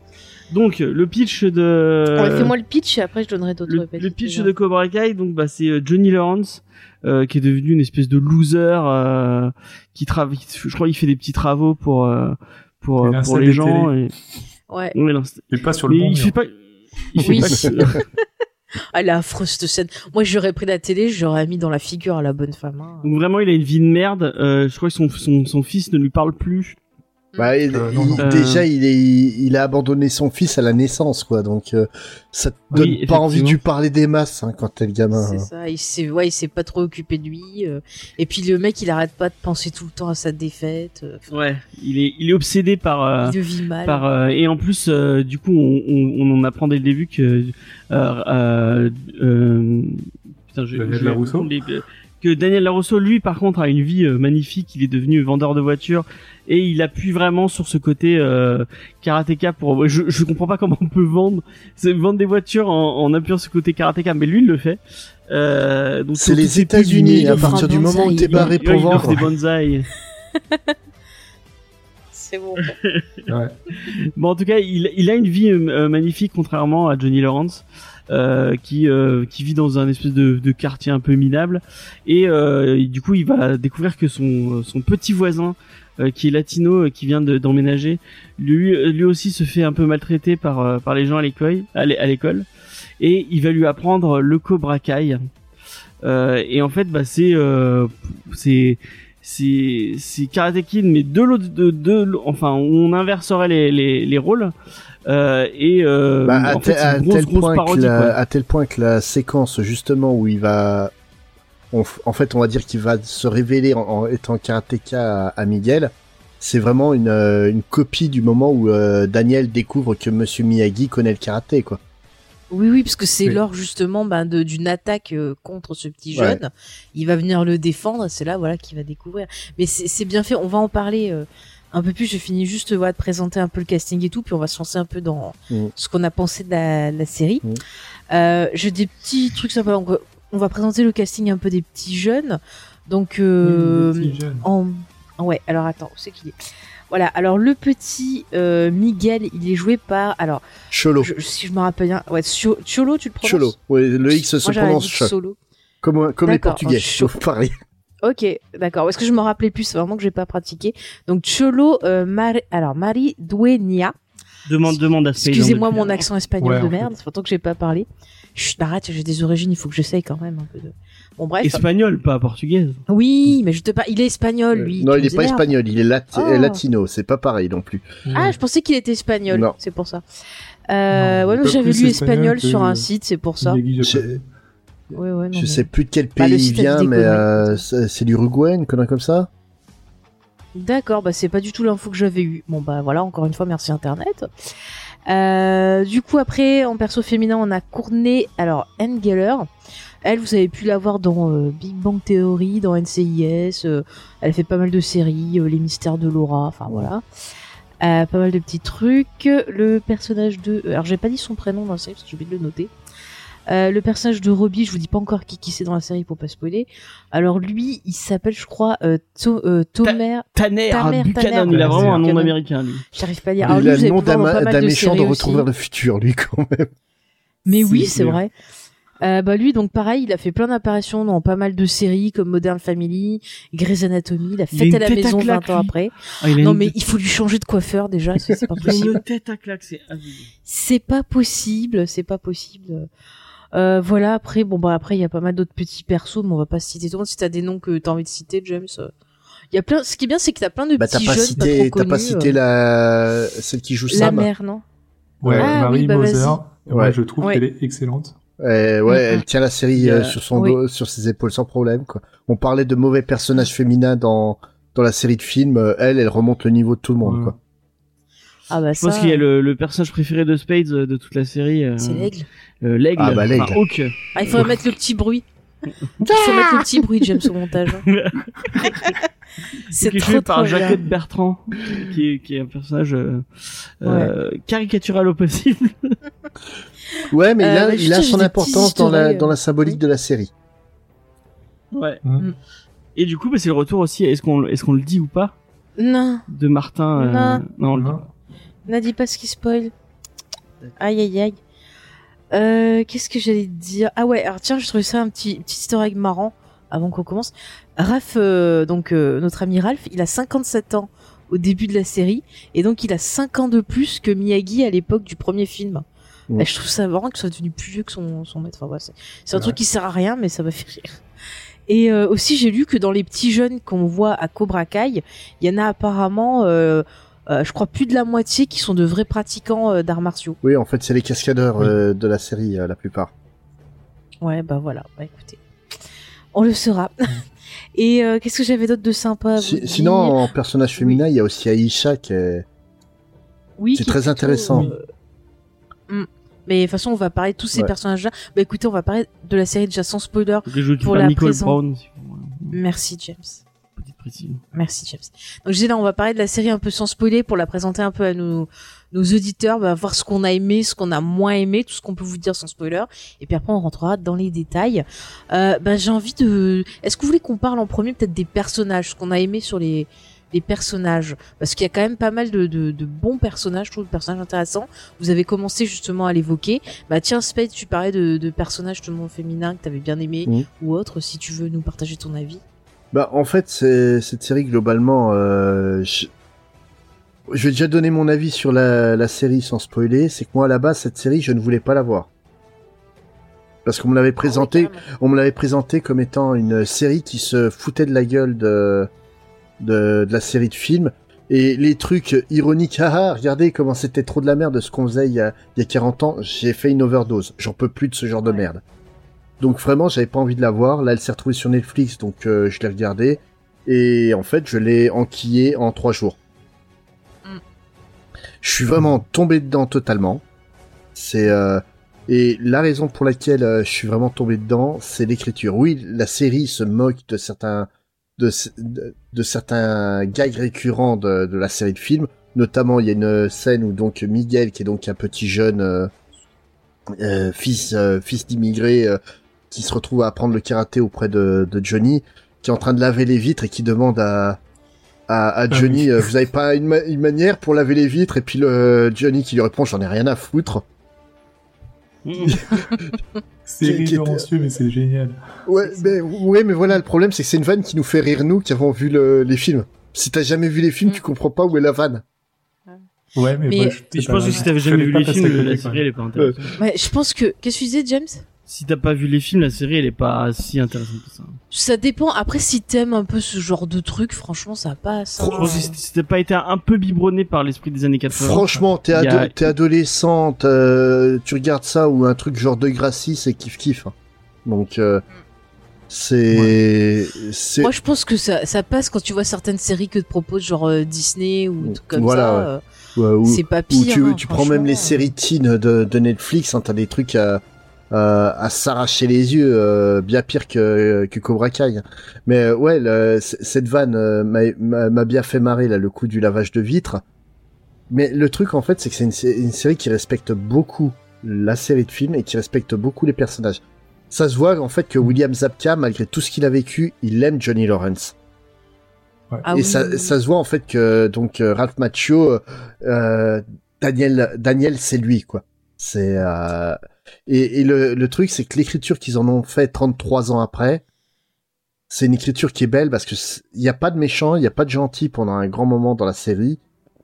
C'est juste deux mecs qui ont eu des parcours différents, qui essaient de faire de leur mieux dans la vie et qui arrêtent pas de se planter. Mais et vraiment, j'ai j'ai une sympathie autant pour euh, Daniel que pour euh, Johnny maintenant. Et les jeunes en fait sont sont tous plus euh, plus attachants les uns que les autres. Si tu on prend le par exemple, on disait tout à l'heure que maintenant quand on te présente un un loser, faut on comprend pas pourquoi. Miguel est typiquement dans ce cas-là. honnêtement, à part le fait qu'il Ah est ouais. fils d'immigré, tu comprends pas pourquoi il en prend une pleine gueule euh, au au bahut.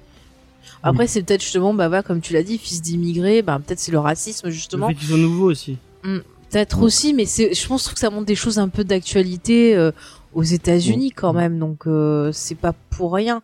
C'est-à-dire que maintenant le nouveau loser, bah c'est des, c'est la haine euh, bah, que tu vois dans ce pays qui va être véhiculée par les parents Ouais, aux enfants. ouais, mais tu vois euh, les, les deux avec qui il traîne, que ça soit euh, donc Hawk, euh, qui s'appelle encore Ellie à ce moment-là, euh, qui est Ouais. quelqu'un qui, a- qui est donc défiguré par un bec de lièvre, enfin par une cicatrice due à un bec de lièvre.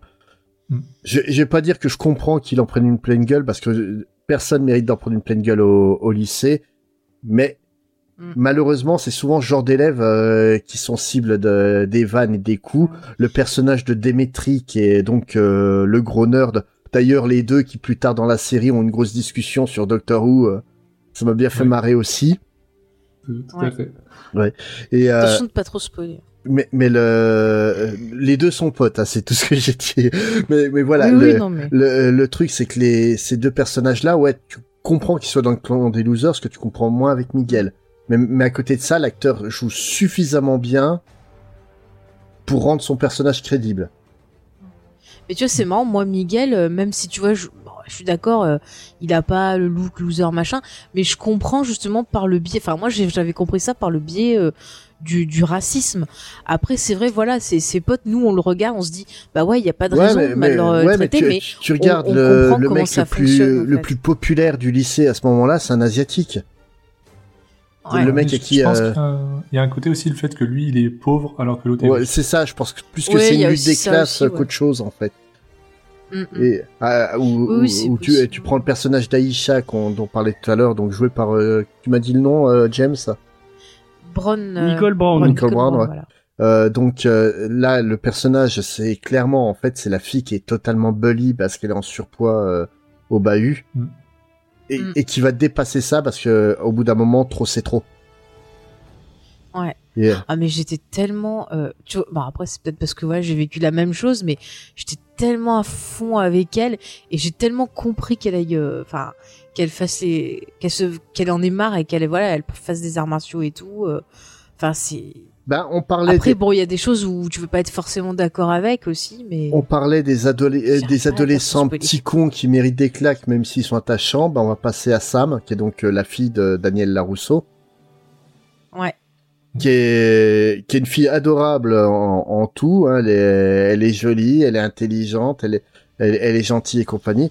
Par contre, au début de la série, c'est une suiveuse et elle va Mm. autoriser qu'on puisse euh, qu'on puisse se foutre de la gueule d'une de, de ses meilleures amies, donc en, en l'occurrence euh, Aïcha. mouton. Et c'est totalement la Mais conduite qu'aurait eu Daniel à l'époque quand il aurait quand il était adolescent, quoi. Mm. Et, euh, et- Non mais c'est ça, c'est tout à fait le portrait de la fille un peu mouton qui ose pas s'affirmer parce qu'elle a peur d'être toute seule.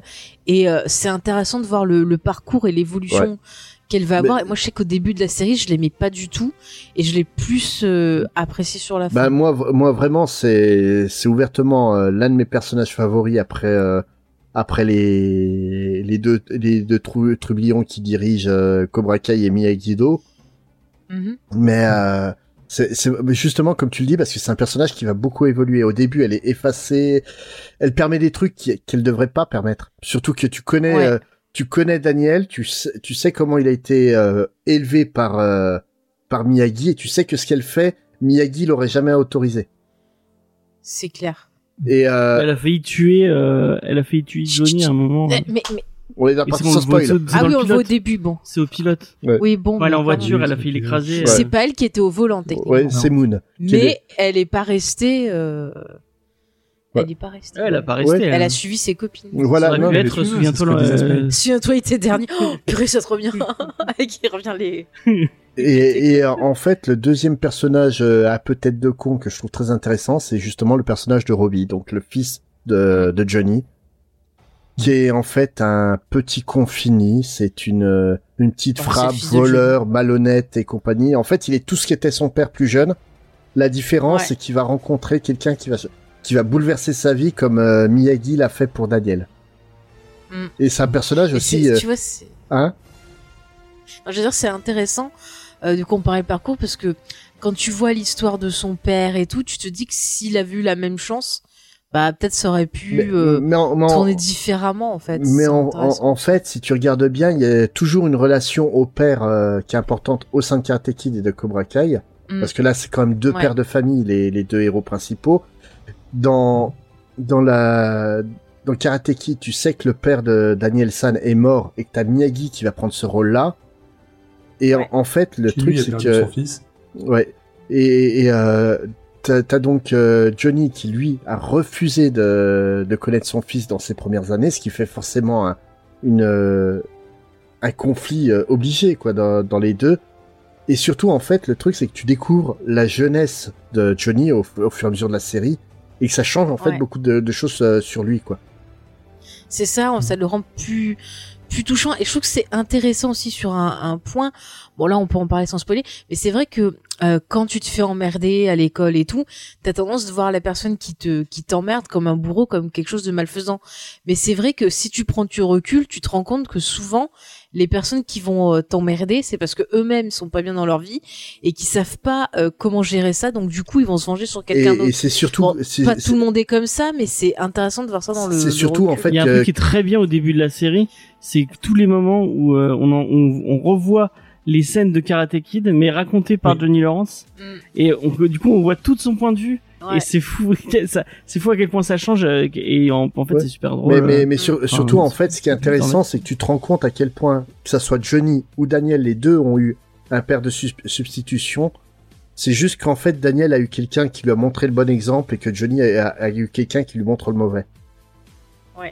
Et qu'en fait, Johnny, oui, non, totalement Johnny a, commis des erreurs qu'il aurait jamais dû, euh, dû commettre dans sa vie. Et euh, Da- Daniel, en fait, a été sauvé de ça par, euh, par Miyagi, quoi. Et ça se, en fait, ça se retrouve dans le personnage de, de Sam, qui est, euh, qui en fait, elle sait plus trop où elle en est à ce moment-là dans, dans la série au début.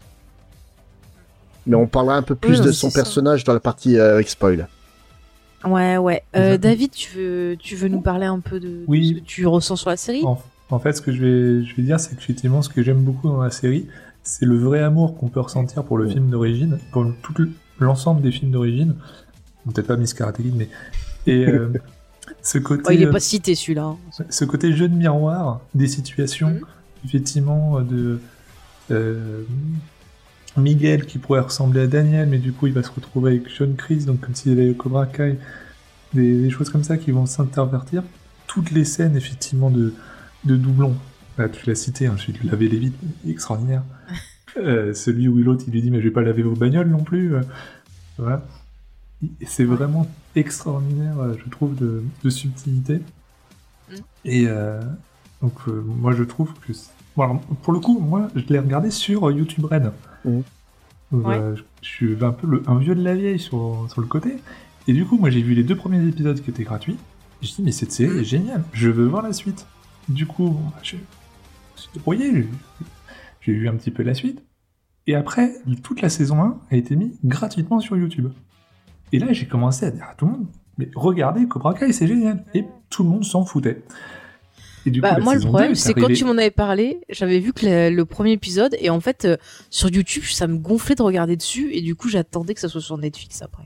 Bah, moi, ça- vraiment, je te dis, c'est jamais la, arrivé sur les- moi, je te dis, c'était vraiment la manière dont on m'a présenté la série, quoi. Vraiment comme un truc qui se foutait de Ouais. la gueule de, de Karate Kid. C'est ça qui m'a, qui me poussait vraiment, pas. pas à regarder. Alors que c'est vraiment non, pas c'est ça, quoi. l'amour.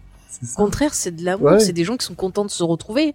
En plus, oui. quand on sait que les deux acteurs sont vraiment devenus super potes lors du tournage du premier film, c'est fou quand même. Et que là, on, on retrouve certains décors, on retrouve certains des, euh, des props, le, le bandeau Mm. que Daniel avait. enfin, ouais. Il y a les Euh, voitures qui sont les vraies Raph, voitures les qui étaient dans le premier film. oui, parce Non, que c'est les voitures même de Ralph aussi. Quand ils vont faire un, le- un tour dans la résidence où habitait Daniel Larousseau, ouais, moi, ça m'a fait un passement Oui. au cœur, quoi. Oui, J'ai Ah, mais vu ça. Mais, mais t'as plein de moments, en fait, de, bah, on va dire, de poésie pour les nostalgiques. Je pense à un épisode en particulier où euh, Johnny retrouve tous ses copains. Mm. C'est un Mm. épisode qui est hyper, euh, Ah, il était triste. et hyper, Bah, surtout quand on sait ce qui s'est passé dans la vraie vie. Ouais. euh, et, et c'est- même sans le savoir, parce que je l'ai appris euh, après, malheureusement. Et euh, en voyant l'épisode, l'épisode est juste beau. c'est, c'est- Ah oui, mais j'ai pleuré en le voyant Ouais, cet épisode. C'est vraiment, il y a une vraie émotion, il y a un vrai plaisir de, Mm. de se retrouver euh, entre ces acteurs. Si on parlait de Psyche euh, tout à l'heure, Psyche c'est une série qui a rien pour elle à la base, hein, c'est juste un cop show basique à la base, mais t'as une telle alchimie entre les acteurs, les acteurs sont tellement contents d'être là, que ça se voit à l'écran et que ça te, ça te donne un, un côté feel good. Et là, cet épisode, c'était ça, c'était juste des mecs qui se retrouvent après des années et qui prennent plaisir à se retrouver, et c'était juste ça qui, beau. qui énumère les bons souvenirs, puis au moment on se rend compte que bah y avait des choses qui étaient euh, un peu débiles aussi. Enfin, c'est c'est intéressant. Et en plus, je trouve ce qui est ce qui moi m'a m'a plu, c'est que en plus de ce regard ben, plein d'amour pour la série, comme notamment euh, les moments où euh, notre ami euh, euh, Daniel pense à Monsieur Miyagi, on se demande euh, si euh, il est pas un peu trop content. Enfin, Il est amoureux de Miyagi, c'est lui. il s'est touché. non mais je trouve que c'est bizarre quand c'est filmé. Non mais même après ce que j'ai aimé c'est qu'il y a un- vraiment un certain recul et on voit certains trucs genre par exemple les persos euh, que ce soit par les, la jeune génération ou même eux ils vont se rendre compte que des fois la communication pour éviter certaines choses. Et il y a des moments dans la série où on va voir les deux les deux ennemis jurés qui vont discuter bah, se rend compte qu'ils sont pas si différents que ça euh, et que si à l'époque bah, ils avaient été un petit peu moins cons ça serait pas passé comme ça et tout. Enfin il y a plein. Je trouve ça cool en fait de, de, de voir ça c'est ces persos qui ont grandi et qui reportent un, un regard euh, bah voilà nostalgique avec le savoir qu'ils ont maintenant et qui se disent ah bah ouais quand même et qui et là c'est intéressant et je vais faire un parallèle avec Star Wars sur l'échec Mhm. si tu vois ce que je veux dire David bah que l'échec c'est pas grave t'apprends de lui et c'est comme ça que tu t'améliores. Et j'ai pensé aux paroles de de notre ami euh, maître Yoda euh, dans les Qui est un peu le maître Miyagi de l'espace, hein, Yoda. mais bien sûr mais bien sûr il y a une ressemblance dans les yeux. Mais ils sont tout tout mignons tous les deux Mais moi, les euh, oreilles. enfant, euh, voilà, j'ai- appris la philosophie euh, par Yoda et par Monsieur Miyagi. Bah voilà, c'est les le meilleurs, franchement. Mais pourquoi à l'école on n'étudie pas Monsieur Miyagi et Yoda? Ils n'ont pas écrit de texte de philo. Bah si, attends, ouais. tu prends Karate C'est Kid des et Star Wars, c'est de la peu, mais philo. qui parlent de, de- manière Qui puissante. parlent bien, ouais. Et qui, et qui disent des trucs, en fait, c'est des, c'est des trucs qui ont l'air complètement débiles pris euh, en tant que réplique de film, mais si tu pratiques un art martial, mais un vrai art martial, hein, pas un sport de combat, Mm. c'est des, c'est des, des évidences. Le, le fameux karaté, pas dans les poings, kara- karaté dans ton Mm. cœur et karaté dans, euh, dans ta tête, quoi. C'est Ah que, mais c'est beau que dit Miyagi, et c'est une vérité, c'est en fait le, avant de, de donner le coup de poing, faut que tu réfléchisses à ce que tu fais et être sûr de ce que tu fais. Mais ça c'est excellent parce que ça te fait justement penser en dehors tu vois, du, du karaté dans le côté métaphore, c'est la conséquence des choix que tu fais aussi dans, dans ta vie. Oui. Donc c'est super intéressant. Et on retrouve ça un peu dans la série. Et ce que j'aime bien, c'est le rapport justement avec la jeunesse, où parfois la jeunesse va être un peu, euh, va juger un peu ses vieux, et puis on se rend compte que bah finalement ils valent pas mieux parce que eux aussi font des conneries, mais c'est des conneries d'une autre façon, des conneries qui vont être propres euh, à leur, euh, bah voilà, à leur époque, à leur thématique, et que finalement bah ils ont besoin de cette vieille génération un peu pour euh, pour être guidés. C'est, c'est, je trouve ça vraiment Mm. intéressant. Et, et surtout, en fait, on voit que les, que les erreurs sont exactement les mêmes. La querelle entre Robbie et, et Miguel, c'est la même que Johnny et, Ouais. et Daniel, sauf qu'au lieu d'Ali, Mhm. cette fois c'est Sam. Mm. Et C'est ça. c'est... euh, Ouais. Encore des jeux de miroir. ouais. On a beaucoup. hein. Ah. Mais Et genre, en gros, à l'adolescence, on est tous cons. quoi. Bah oui, non, de toute façon, l'adolescence, C'est c'est l'âge où on c'est est le tous cycle teubés, de la hein. vie. Ah ouais. C'est ça. Mais c'est juste que mal, euh, mal encadré, tu, tu finis mal, quoi. C'est ce que montre la, la vie de, de, Jo- de Johnny, surtout avec, euh, Johnny, ouais. avec la rencontre avec son beau-père. Mm. Qui, Ah ouais, ça c'est. qui est quand même euh, quelqu'un de bien répugnant, quoi. En plus, euh, Ah mais c'est un gros connard. On va, on va en reparler, je pense, On plus voit tard pas dans le les visage d'ailleurs, je crois. si, si, euh, je- Euh, si, si, on le voit. Si, il, me semble, il me semble que c'est l'acteur qui jouait le producteur de Borat dans le premier film. Alors, Ah, je vais te croire sur parole parce que je me rappelle pas du tout. Et je trouvais que c'était intéressant dans le montage, on ne voyait pas beaucoup, on s'insiste plus sur, euh, sur le jeu. Je trouve que c'est très très bien filmé. Ouais. Oui. Vraiment, je veux le dire. Oui, Avec mais ça, c'est un autre bon point de la série, ouais. Ouais, plein d'images reprises des précédents films. Des images Mm. qui n'avaient pas été utilisées dans le film, des plans différents. Ça. Avec des angles ça, y a différents. des, Et ça fait une il y a des scènes coupées, il y a des angles différents, il y a vraiment. euh, Non, puis ça marche super bien en fait dans, dans les flashbacks. Ouais. C'est vraiment non, j'aime beaucoup la réalisation de la série. Euh, D'ailleurs, bah que ce soit au niveau des combats, je trouve que c'est toujours euh, c'est super dynamique. Il y a toujours un côté suspense dans les les, les combats euh, lors de tournois et je trouve que ça marche super bien. Et euh, genre, mais rien que là, alors je, je spoil pas, mais la scène de fin de la, la saison 2, euh, où c'est un gigantesque Ah, mais- bordel, mais, mais- mais alors, il y alors, a- c'est excellent. Ça me fait penser à des vieux films. euh, Mais il faut regarder la série rien que ça. pour arriver dans de bonnes conditions au final de la saison 2. Ah, Ah mais oui, cette fameuse scène de, de combat, moi, ce qui m'hallucine, c'est quand même, donc on a Hollywood qui dépense des millions pour avoir les meilleurs des, des, des chorégraphes, les meilleurs des techniciens euh, de cascade et Mhm. compagnie, et les mecs qui te font des montages hyper hachés. Là, c'est de série télé qui, a été faite pour YouTube, qui a eu un Ouais. budget, mais qui était quand même pas énorme non plus. T'as des gamins qui pratiquent le sport, mais qui sont pas forcément experts en arts martiaux. Et Non, ils te font un pas- plan ils un séquence. tas. Et ils font, un, ils font un combat en plan séquence de deux minutes qui est Mm. magnifique. Et Franchement. Pour, pour ceux qui ont vu la série, je vous invite à regarder sur YouTube. Il y a des plans de making-of de cette Ouais. séquence où on voit un petit peu le démontage entre euh, l'acteur et le- la doublure. Et euh, les Ouais. transitions sont complètement mêlées à l'intérieur. C'est en plan séquence. Ils font les changements et on ne les voit pas. Et c'est extraordinaire. Oui, c'est ils utilisent, je crois, les, les angles de caméra, genre euh, Ouais. le perso disparaît de l'angle de caméra puis il est remplacé. Enfin, c'est et- vraiment des techniques toutes simples. Ouais. C'est c'est super cool. mais, Mais mais, je- ils ont osé. Cette fin, ça m'a fait penser. Vas-y. Ouais, ouais, ouais. Mm, Mais c'est ça qui est cool, c'est qu'ils se sont dit voilà, on attend de bouger, qu'est-ce qu'on peut essayer, qu'est-ce qu'on peut tester. Ouais, mais et et, c'est ça qui est, qui est super cool. et c'est surtout en fait une démonstration de respect vis-à-vis des, des acteurs. S'ils savaient que les gamins étaient suffisamment impliqués pour donner le maximum pour faire ça, la scène, honnêtement, elle pète et elle pète plus que beaucoup de films d'action professionnels que j'ai vus. Et pour ça, on... Non, mais je suis d'accord, hein, parce qu'on a tendance à, comme tu le disais, à assurer au point que Ouais. ça en devient illisible. Et euh, là, franchement, c'était un plaisir. Mais- Ça, ça te donne un côté rétro, mais en même temps, euh, par pas- le rythme qu'ils tant- arrivent à insuffler, c'est assez moderne. C'est c'est pas tant rétro que ça. En fait, le truc, c'est, euh, tu vois, on parlait de Jackie Chan tout à l'heure. Jackie Chan, son Mhm. maître, c'est Buster Keaton. Oui. Hmm. Et Buster Keaton, sa règle, c'est que quand ça pète à l'écran, tu le montres. Là, il Mhm. savait qu'il pouvait faire confiance aux gamins, il savait qu'il pouvait faire confiance aux, aux cascadeurs qui vont faire les substitutions durant le plan séquence, et ils l'ont montré. Ouais, ouais. Et c'est une leçon ce qu'ils Mhm. viennent de montrer, réellement. Ouais, totalement. Mais en plus, tu vois, je trouve que même ça rend hommage à Buster Keaton. Oui, oui, non mais Totalement, la façon c'est filmé dans les plans, dans le rythme, dans l'énergie, comme tu le dis. Et c'est, euh, tu vois, la boucle est bouclée. Ouais. Jackie Chan, paf, on arrive à Buster Keaton. Mm. Non, mais c'est beau, c'est beau. Franchement, les auditeurs, euh, foncez parce que cette série, déjà, ça va vous faire rire. Euh, ça va vous, vous donner beaucoup d'émotions, vous faire pleurer, vous allez vous éclater à regarder ces petits jeunes combattre, euh, à, à adorer l'aigle dès qu'il arrive avec son petit bruit. Alors lui, c'est un petit con, mais quand même, euh, on l'aime bien. Il est extraordinaire. Je, je vais, oui, James. je vais peut-être être euh, le- le- le- l'avocat du diable ou au contraire le, le, le mec un peu relou de service, mais Comme d'hab. euh, comme d'hab, oui, comme d'hab. Euh, donc vous êtes vous êtes vraiment dithyrambique vers vers, vers, envers, envers cette série.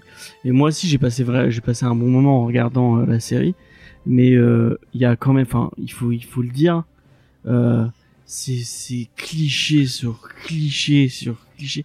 Et des fois c'est un, enfin moi il y a il y a il y a des moments et peut-être plus en saison 2 où où j'étais là en me disant mais ils, peuvent ils peuvent pas faire ça, non, ils vont pas faire ça, c'est vraiment trop con. Et ils, ils, ils, Un exemple. ils y vont, ils y vont à pieds joints dans les dans les clichés et dans les trucs. Et puis hein, il y a, euh, Ouais, mais un truc qui se répète. à chaque fois que Johnny Lawrence ouvre la euh, ouvre la bouche, hein, en, en vrai, hein, Oui, mais c'est euh, justement la... c'est c'est cliché sur, enfin, Ouais, mais justement, c'est la base du personnage, c'est d'être cliché, oui, justement. C'est, euh, c'est lui, en fait, oui, c'est- mais des fois c'est oui, un mais- peu trop. non, en fait, son personnage, c'est vraiment tu, d'être le cliché ambulant de dont tu l'américain. parlais quoi. tout à l'heure. Attendez, ne parlez pas tous ensemble. L'épisode dont tu te parlais tout Ouais. à l'heure avec le, le moi, je veux pas trop spoiler le retour des le retour avec ses potes enfin tu l'as trouvé émouvant moi j'ai trouvé ça niant niant j'ai trouvé ça Mais parce que toi, t'as pas d'âme. oh vraiment j'ai enfin le- viens on va on va aller dans un bar ah ouais on va aller on va aller faire du camping ah ouais mais, mais, enfin Et C'est Ah, peut-être non, cliché, je suis dés- je moi, désolé. Ça m'a fait Je, plaisir. je suis désolé, James. Là, là, je vais me fâcher un petit ah, moi coup. j'ai trouvé ça nul hein. moi Je, je vais me fâcher un petit coup, euh, James. J'ai quelques années de plus que toi. Moi, des amis, je- j'en ai perdu de vue. J'en ai perdu certains définitivement, malheureusement, qui sont maintenant six pieds sous terre. Si j'avais eu l'occasion de vivre une dernière soirée comme, comme Johnny l'a vécu avec certains de ses, ses potes dans la série, j'aurais aimé. Moi, ça m'a ému parce que c'est justement un truc que j'ai pas pu vivre. Oui, non, mais je, non, je mais je- le, le truc, il bien est là aussi, mais- c'est une question de vécu. Faut voir que j'ai quelques années de plus que toi, je suis un peu plus proche euh, de, de l'âge qui est censé avoir euh, Johnny euh, dans, dans la série. Et le truc, c'est que ça me... Ouais, je comprends de quoi il parle et je comprends pourquoi ils, ils, ils, ils ont écrit ça comme ça. Ce qu'il écrit, c'est tout simplement un... Ouais, c'est de la nostalgie, ça peut paraître gnangnan à la base, et je te jure que dans quelques années, tu vas pas trouver ça, ça, ça gnangnan. C'est vraiment quand tu vas regarder en a... derrière, euh, derrière toi, que tu vas voir le chemin que tu as parcouru, tu vas voir les personnes que tu as perdues, ça, ça va te faire bizarre. C'est en fait Ah non, mais je, cet je épisode il est fait pour ça. mais Tu peux pas dire que c'est gnangnan parce que ça ne l'est pas.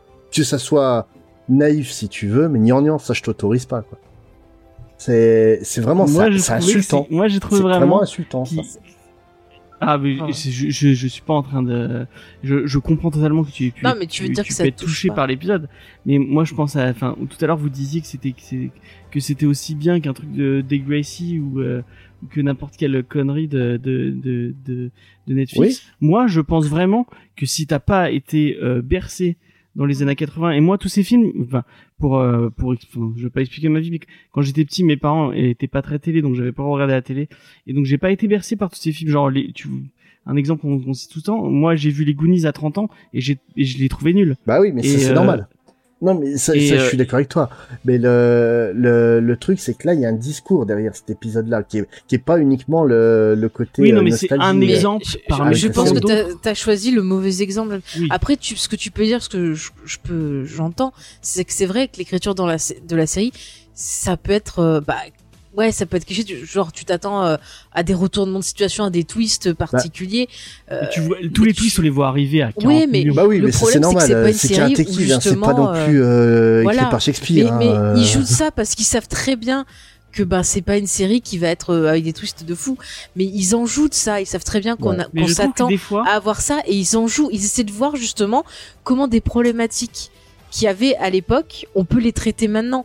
Donc t'as certains twists qui, qui reviennent, qui sont des euh, reflets de ce qu'il y avait à l'époque, et tu vois qu'il va y avoir un traitement qui va être totalement différent et qui va être désamorcé d'une façon plus positive parfois, euh, mais en tout cas qui va changer de ce qu'on avait à l'époque. Et c'est intéressant parce que quelque part t'as les années 80 versus nos années actuelles, comment Ouais. euh, comment on évolue et c'est plutôt pas mal de voir justement un adolescent des années 80 face à un adolescent des années Mais des euh, fois, il y a des bonnes 2020, idées. quoi. et, euh, et Hmm. souvent malheureusement je trouve que l'écriture est un peu facile et où ils, ils vont euh, bah, ils, ils vont tota- enfin au lieu de au lieu d'essayer de jouer avec le cliché ils, ils vont totalement euh, enfin on parlait de, de enfin bon après on va dire que j'ai toujours les mêmes arguments mais euh, on parlait de on parlait de community tout à l'heure Community, ils arrivent à jouer avec les clichés, ils arrivent à, te- à te surprendre et à te et, et à te faire des, des, des vannes un peu méta autour du euh, autour du cliché. Oh, bah, Là, écoute, donc Cobra le- Kai, ça j'en ai rien à foutre de comment tu laves les vitres. Franchement, je l'avais pas vu venir, moi. Oui, oui, euh, Celle-là, j'avais pas vu venir. hein. C'est pour ça qu'elle m'a fait marrer comme vanne. hein, Mais, mais, euh, non, par contre, là où je suis d'accord avec toi, ouais, c'est qu'il y a une écriture qui est étrange par moment. Là, là-dessus, je suis d'accord avec toi, notamment par rapport au personnage de Moon. Donc, euh, je sais pas si vous voyez qui c'est. Attends, attends, si tu veux, ce Oui. qu'on peut faire, c'est passer en partie spoiler, comme ça on va Ouais. continuer à développer, puisque ça est dans une de mes thématiques, ça sera plus simple. Oui, James. Pendant qu'on est encore, en- il y, a un, il y a un effort qui est fait par contre que je trouve vraiment cool. Euh, c'est au niveau de la représentation, au niveau de- des, enfin, des persos racisés. Euh, le fait et un, un truc que, que j'ai trouvé Ah, Il y a de la sympa. diversité dans Il y a beaucoup de diversité et il y a un truc qui est assez sympa, je trouve, dans le Tout type de dans diversité. c'est le- la la, la grand-mère de Miguel. Euh, c'est un truc qu'il y avait déjà dans une, une série que tu regardes. euh. Jane de Virgin. Jane de Virgin où euh, bah, il y a beaucoup de personnes qui quand ils sont un peu plus vieux euh, et qui, qui viennent d'une communauté la- de latino, ils parlent en ils parlent en espagnol. Et là, la grand-mère de Miguel, elle parle tout le temps en espagnol. Et je trouve Même que si elle comprend euh, la- l'anglais, ouais, elle parle tout le temps en espagnol. c'est un effort qu'ils ont fait pour essayer de représenter euh, un peu ces communautés-là que je trouve euh, plutôt euh, intelligent de leur part. Je sais pas, moi, je trouve euh, ça qui- normal. Hein.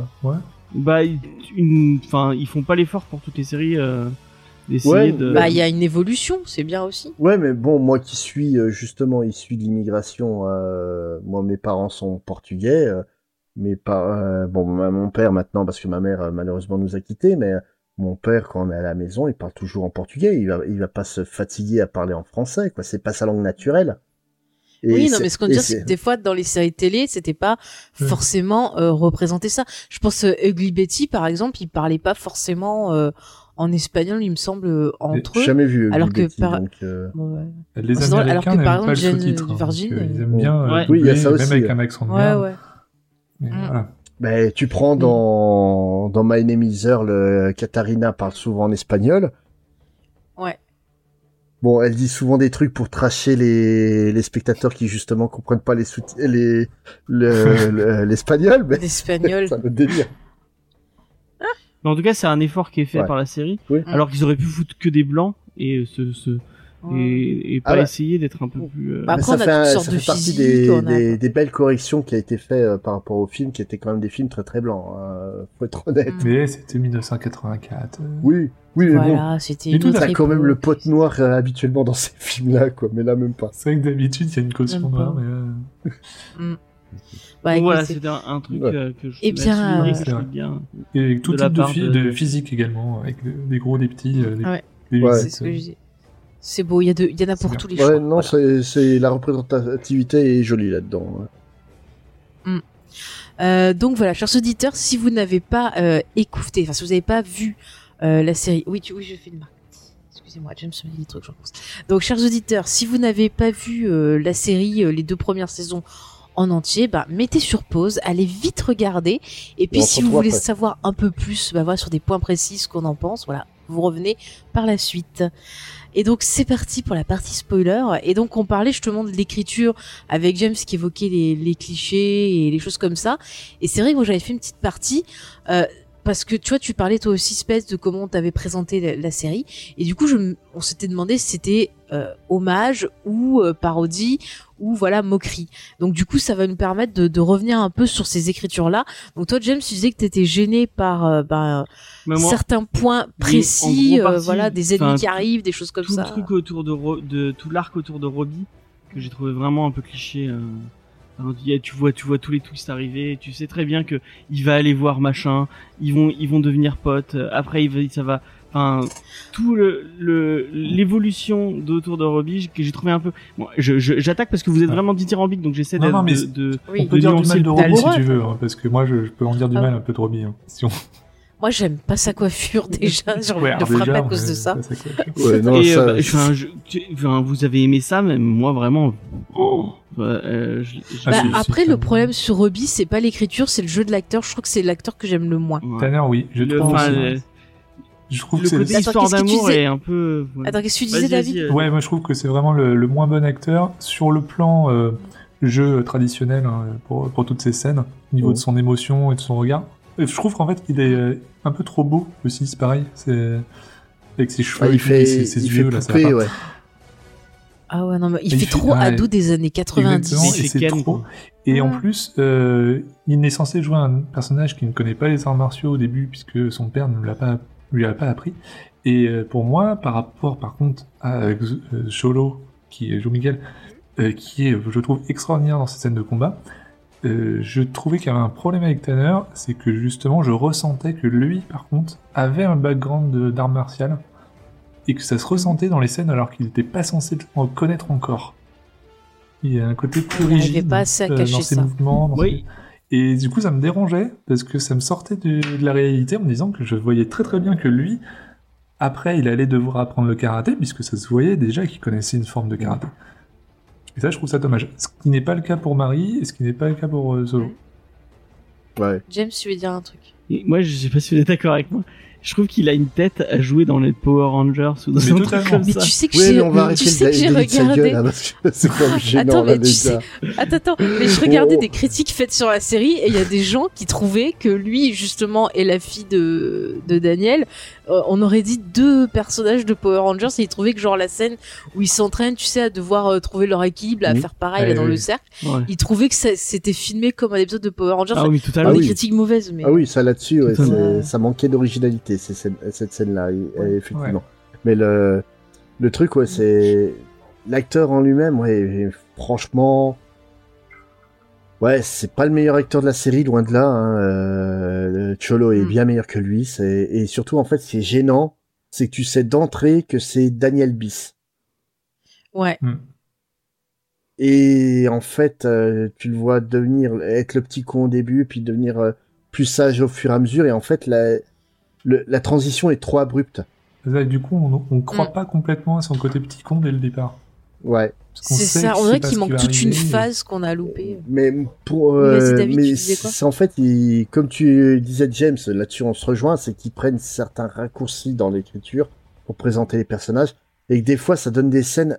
Bah, au final, l'intention est bonne, mais l'exécution est juste gênante. On va prendre le cas Ouais. de, on parlait de la représentation des femmes dans la série, on parlait de Aïcha et de et de, de, de Sam. Il y a aussi le personnage de Tori qui est, qui est pas inintéressant La Tori qui va être donc la qui, qui va être la rivale de, de Sam. De Sam. Ouais, je l'aime pas trop, tu vois. Moi, Bah, elle fait la méchante, hein, forcément. Ouais, Mais- non, ouais, elle fait. Mais même, je trouve qu'elle joue pas hyper bien non plus. Ouais, si, ça va. Franchement, ça Enfin, va. je l'ai pas trop. Mais moi, le gros souci au niveau d'écriture, c'est le personnage de Moon. Mm. Donc, qui est le personnage de. c'est un la- perso secondaire. quoi. Hein? C'est un perso secondaire, pas très. Ouais, mais le problème, c'est Ouais. que ce personnage secondaire, ils essaient d'en faire des choses et que c'est pas bien, les gars. Oh, alors, ils en font en fait la méga chaudasse qui se tape tout ce qui est sportif, quoi. Mm. C'est au début, elle est avec les, les populaires, les populaires, ça devient Cobra Kai, bah, elle se met avec Hawk, elle euh, elle se fait, elle, elle rompt avec euh, avec Hawk, elle se met avec une fille parce qu'il faut une caution LGBT. Et autant Ouais, non, c'est un peu ça. Et puis même, elle switch autant rapidement au début parce que c'est une autant- conne. Et puis, autant euh, j'ai zéro problème avec la représentativité euh, des homosexuels. hein. Au contraire, moi, si vous pouvez en mettre plus histoire de faire chier les homophobes, allez-y, lâchez-vous. Hein, moi, ça va me faire marrer. Mais là, c'est tellement gratuit que sans de, c'est tu fais. À quoi ça sert? Mais... C'est bien. en Oui, elle est bisexuelle. On est content pour elle, mais hein? Vas-y, David. pratique pour Non, pouvoir David, faire avancer euh, l'histoire, je suis assez d'accord avec Spade. Ouais. Non, mais c'est ça, c'est elle est interchangeable. Elle est Ouais, interchangeable. parce oui. qu'au début, tu c'est ça, au début, t'as l'impression que c'est une, une pute, enfin une poufiasse. Puis paf, elle switch, elle devient sympa. Puis après, paf, elle refait autre chose. Puis elle- après, elle vient te dire, ah, mais les gars, arrêtez de vous battre. Et puis elle redisparaît. Donc c'est vrai qu'elle, elle est pas du tout Ça pourrait être développée. trois personnages. Oh, non, mais Oui, c'est ça. non, mais c'est totalement Et, ça. euh, et c'est con Par parce que contre, oui, justement, de- d'apporter un personnage euh, homosexuel dans, dans l'histoire, c'est pas inintéressant, surtout quand même qu'on parle de bah, d'arts martiaux, mais aussi de sport de combat, et que le sport de combat, c'est censé être un truc viril, alors que surtout pas pour les femmes, ce qui était, ce qui était plus ou moins ce que je reprochais à la série Karate Kid. Mais alors, c'est encore moins pour les homosexuels, théoriquement. Et, là, ça aurait pu, euh, ouais, de mettre euh, Johnny face à, un Cobra Kai homosexuel, j'aurais trouvé ça super intéressant. Et là, d'avoir pris le personnage euh, qui sert à rien pour dire on a un personnage homosexuel, je ne comprends pas. Ouais, non, mais, Mais c'est le truc la- maladroit qui te, qui se, qui te met ça pour euh, faire style, regardez la pub, venez voir, on a un truc qui est friendly. C'est comme la quoi. nouvelle, euh, celle qui arrive en saison euh, 2, là. Bah, Tori. c'est qu'on parlait tout à l'heure, là. Euh, Tori, ouais. Tori, ouais. Qui est tout aussi euh, interchangeable avec. euh, Bah, elle est là pour être la méchante. C'est ça le oui, problème. voilà, simplement. voilà. Mais le Mais après, bien. au niveau de l'écriture, mm. Ouais, ou non, voilà, c'est l'exécution Ouais. est bonne, mais euh, l'écriture est... est est pas terrible. Facile aussi. hein. Après, je disais un truc qui est à la fois pour moi une qualité, mais peut-être qui peut être aussi un défaut, c'est que je trouve que parfois l'écriture, elle a un côté très soap opéra. C'est-à-dire que t'as certains twists et retournements. C'est un truc que tu pourrais voir dans les épisodes des Feux de l'amour, euh, genre le gars qui que tu croyais mort, qui en fait ne l'est pas, ne revient. euh, Enfin, genre euh, la fille qui qui te au bout de deux que- fois, qui- Voilà. Ça fait deux Ouais, fois mais es ça. mort. Je pense, je pense en fait euh, qu'ils l'ont fait revenir parce qu'ils étaient pas. À mon avis, c'est ils devaient pas être sûrs qu'il accepte de jouer dans la série, donc ils ont décidé de tuer le personnage. Puis quand il a dû voir les épisodes, il a fait non, moi je suis d'accord pour revenir quoi. Donc ils l'ont ramené. Et en fait, ouais, en- mais finalement, c'est rigolo en fait. et, et en plus, ça, ça répond à Karate Kid 3 où euh, justement Terry Silver va dire à, à Miyagi et Daniel que Chris est mort. En fait, Ouais. t'as même là, t'as un clin d'œil. Mais à côté de ça, plus qu'une écriture de soap, en fait, c'est une écriture à la Karate Kid à la année 80. Donc oui, il y a Oui, un côté. c'est ce que tu me disais à chaque fois. Ouais, ouais. Ça y est, à chaque fois, je te disais, ah, regarde, mais vraiment, là, on est dans les clichés totalement. Et tu me dis, Oui, mais c'est pas mais c'est les forcément années un 80. cliché, C'est je les suis années désolé. 80. ouais. Mais non, Je- suis pas... Je suis désolé, écrire comme dans les années 80, c'est pas forcément cliché. C'est euh, Et par contre, ce qui est intéressant, c'est qu'ils écrivent dans les années 80, mais il va avoir toujours un personnage ou quelque chose qui va apporter un recul en disant non mais euh, non, tu faisais ça avant, mais c'est plus possible maintenant. Et ça va se traduire par exemple quand il y a euh, Johnny qui sort des conneries et le petit Miguel qui va lui dire ah mais non, mais non, ça on peut plus dire ça. Enfin, euh, genre par exemple quand il sort des trucs euh, euh, bah, sexistes ou des trucs comme ça, Miguel il va le reprendre. euh, non mais justement, je te dis, c'est pour ça que ça aurait été intéressant. intéressant qu'il y ait un personnage homosexuel dans les Cobra Kai, de voir la réaction de Johnny qui va forcément Ouais. avoir euh, des a priori Bah, peut-être dans de- la saison 3. D'ailleurs, vous hein. l'avez regardé en français euh, Alors on a testé le- la VO et la VF. Parce que James il me semble que je suis tombé. Moi, je l'avais regardé en VO à la base parce qu'il n'y avait pas de VF, et du coup, j'ai regardé un petit peu de VF. Et il y a une blague justement qui, euh, pour moi, est passée totalement à côté en français, où Johnny est au téléphone pour recevoir des nouveaux élèves, et euh, en fait, on lui, grosso modo, on lui demande s'il y a un des vestiaires pour les gens non binaires. Ah oui. oui, Et euh, ouais. il comprend pas de quoi on parle. Il croit qu'il s'énerve, et il raccroche. Et en fait, bah, cette blague en VF, je crois qu'elle est un peu passée euh, à côté. Je sais pas, j'ai pas regardé en Ouais, VF, je sais plus par quoi ils l'ont traduit, mais euh, Voilà. Et, attends, je me euh, rappelle plus. Mais il me semble qu'il y a quand même un rapport avec euh, la binarité ou. euh, Mais je l'ai trouvé moins truc comme puissante qu'en euh, qu'en- qu'en Mm. Parce que pareil, je regardais Ouais, en VF avec le sous-titre anglais pour pouvoir comprendre les différences. Ouais. Je suis un malade. Bon après la, la VF, elle est, enfin les comédiens et tout ça, c'est plutôt pas mal. Ah, il y a aussi cette ambiance. euh, Ouais, ouais, c'est vrai qu'ils se. Enfin, après, je sais pas ce qu'il fait en ce moment, mais je trouve qu'ils re- ils reprennent assez bien aussi une ambiance, euh, bah ouais, 80 un peu décalée. Enfin, je trouve ça plutôt euh, plutôt cool parce que c'est vrai que moi j'étais un petit peu gavé. Enfin, je sais pas vous, mais moi je suis un petit peu gavé par tous ces trucs. euh, Allez, on met ça dans les années 80, trop bien. On, ba- on balance plein de trucs et tout, puis au final, au bout d'un moment, c'est saoulant. Ouais, Mais là, je trouve que ça marche impeccable. Enfin, Ouais, mais là, C'est la vraiment, moi, je me différence, suis sentie par des gens qui ont connu les années 80. ouais. C'est elle est là, Mm. la, la différence. Et d'ailleurs, Ah, par rapport à l'écriture, il y avait un point que je voulais voir. Euh, Vous, vous qui l'avez regardé Ouais. sur Netflix, euh, moi qui l'ai regardé sur YouTube, à l'époque, les épisodes sortaient un, un épisode par semaine. Et je trouvais que Ouais. j'avais retrouvé ce plaisir d'attendre un- une semaine pour voir l'épisode. Que, Pour la euh, ouais, voilà, je, je me doutais Ouais, bien. pareil, Et, moi, comme euh, j'ai dit, hein, je l'ai maté fait, en trois jours, je- donc. euh, C'est ça. Et je trouve qu'il y Ouais, a, bah, nous, on a entre chaque épisode, il y a une ellipse temporelle qui est quand même assez grande. La, la série va très vite dans ces événements, Mm. je trouve. je- je- j'ai Alors, pas fait Oui, c'est vrai. Watch, euh, quel ressenti vous avez par rapport euh, à l'attente? Mais en fait, Euh, si tu bah, regardes, c'est vrai il qu'il y se a passe des épisodes, plusieurs jours, plusieurs semaines, des fois. Mm. Et euh, Bah oui, parce que genre, il vient de se finir un truc, tu dis, ah, on va voir la suite et tout. Puis en fait, dans l'épisode d'après, des fois, tu vas avoir une situation qui va être digérée et tu vas voir les conséquences de ce qui s'est passé. oui. Mais sur le coup, enfin, je trouve pas ça gênant, Ah non, j'ai trouvé ça plutôt intéressant, au contraire. Parce qu'en Ouais. d'habitude, on a Ouais, ou ouais. des séries non feuilletonnantes, ou euh, mais là, on a un feuilletonnant qui se tient dans la longueur, mais qui justement Mm. euh, prend une grande dimension temporelle, euh, je trouve. Je trouve ça intéressant. euh. Bah, je trouve ça plutôt pas mal en fait qu'ils aient fait ça parce que vraiment on a l'impression euh, parce que c'est vrai que les saisons sont très courtes donc du coup ça permet de couvrir peut-être un temps euh, plus long parce que quand tu fais genre 22 épisodes en général ils te disent que ça correspond entre 6 mois et un an on va dire suivant la série parce que quand c'est Grey's Anatomy des fois c'est 3-4 ans une série je, dis ça mais c'est vrai Ah oui, c'est en vrai. une saison ellipses, mais euh, ouais, non, mais là, du coup, je trouve que c'est pas plus mal parce que ça permet d'avoir l'évolution des, des personnages. Alors c'est vrai que des fois, ça peut être dérangeant parce qu'on peut avoir carrément euh, bah, un personnage qui va switcher d'un coup parce que euh, voilà, il y a une évolution. ça va super vite. Ouais, et puis, Oui, et puis voilà. euh, Mais après, faut pas, oublier, faut pas oublier que non plus, ils ont tourné euh, pendant deux ans avec des, bah, c'était pas des ados, mais des jeunes adultes. Et euh, des fois, tu peux changer très très vite d'apparence en peu de temps, quoi. Donc, euh, faut pouvoir Mm. le justifier quand même avec le temps. Si euh, fin d'un épisode, tu rentres dans une chambre et puis fin euh, début de l'épisode suivant, tu sors et puis que t'as plus la même coupe de cheveux ou t'as une ou t'as une euh, cicatrice sur la joue, euh, ça, Ça va pas le faire. ça fait bah, comme Star Wars Voilà. Avec puis, le, le retour du Jedi. Hein. ouais. Euh, non, dans l'Empire contre-attaque, je pense que tu veux. L'Empire contre-attaque. ça ouais.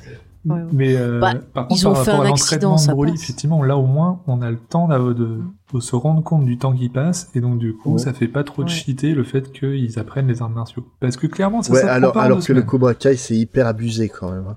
Ah ouais, non, mais ouais, mais c'est la fureur. Non, tu mais comprends, ils ont tellement les boules et tout que. c'est ouais, non, puis c'est surtout en fait une opposition entre le le style américain et le style euh, asiatique ou Mm. le style euh, asiatique Ah, va être posé. euh, Tu prends les les katas que font euh, Sam et Robbie, c'est vraiment des euh, c'est limite du tai chi tellement c'est c'est lent et, euh, et et doux quoi. C'est vraiment dans l'esprit de ce que faisaient euh, Miyagi et et Daniel dans dans les Oui. films. C'est les- l'esprit Tandis que le. Cobra, Le, le karaté toi- euh, c'est- ouais. Ouais. C'est ça. Bon, c'est une Tandis version que- euh, Hollywood hein, quand même. On va Ouais. pas le cacher. Oui, bah, oui, bien sûr, oui, c'est pas très accurate, hein, on est d'accord. Voilà. Mais le, le truc, c'est qu'en fait, le, le karaté que vont faire Cobra Kai, c'est plutôt, euh, bah, on voit ça dans la scène de baston dans la forêt, où les mecs, ils se rebondissent sur les troncs, ils font des triples saltos avant, euh, Ouais. c'est, Ah ouais, non, mais ils sont furax, hein. attention. ah, ils sont vénères, hein, sérieusement. Ils ont été comme ça, les fait- Cobra Kai à l'époque de Daniel, Euh. ils en faisaient pas un pli du gamin. C'est Mm. clair. Mais même aussi, je pense à une scène qui est intéressante, je te laisse la parole après, c'est quand ils font les démonstrations euh, de karaté, tu vas avoir les démonstrations de, de, de Daniel et ses élèves où c'est vraiment, euh, c'est calmement, on pète des blocs de glace à la fin, bon, pour faire un peu de spectacle. Et puis les autres, ils arrivent, référence. allez, euh, musique rock'n'roll, on se la pète, euh, on se défonce sur scène et tout. euh. Non, le truc de glace, c'est Daniel qui devait le péter, c'est puis il le c'est pète pas.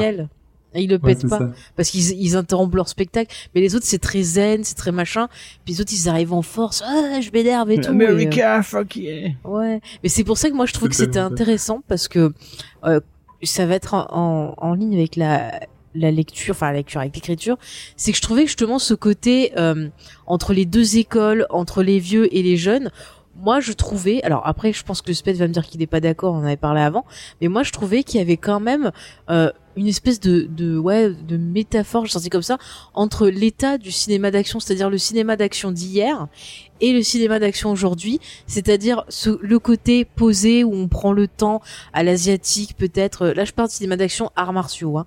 Euh, mais le temps voilà on prend le temps de poser de faire des, des des beaux trucs et tout avec le côté ricain qui va être plus agressif plus découpé, plus dans le spectacle, alors que le côté asiatique c'est plus dans la spiritualité.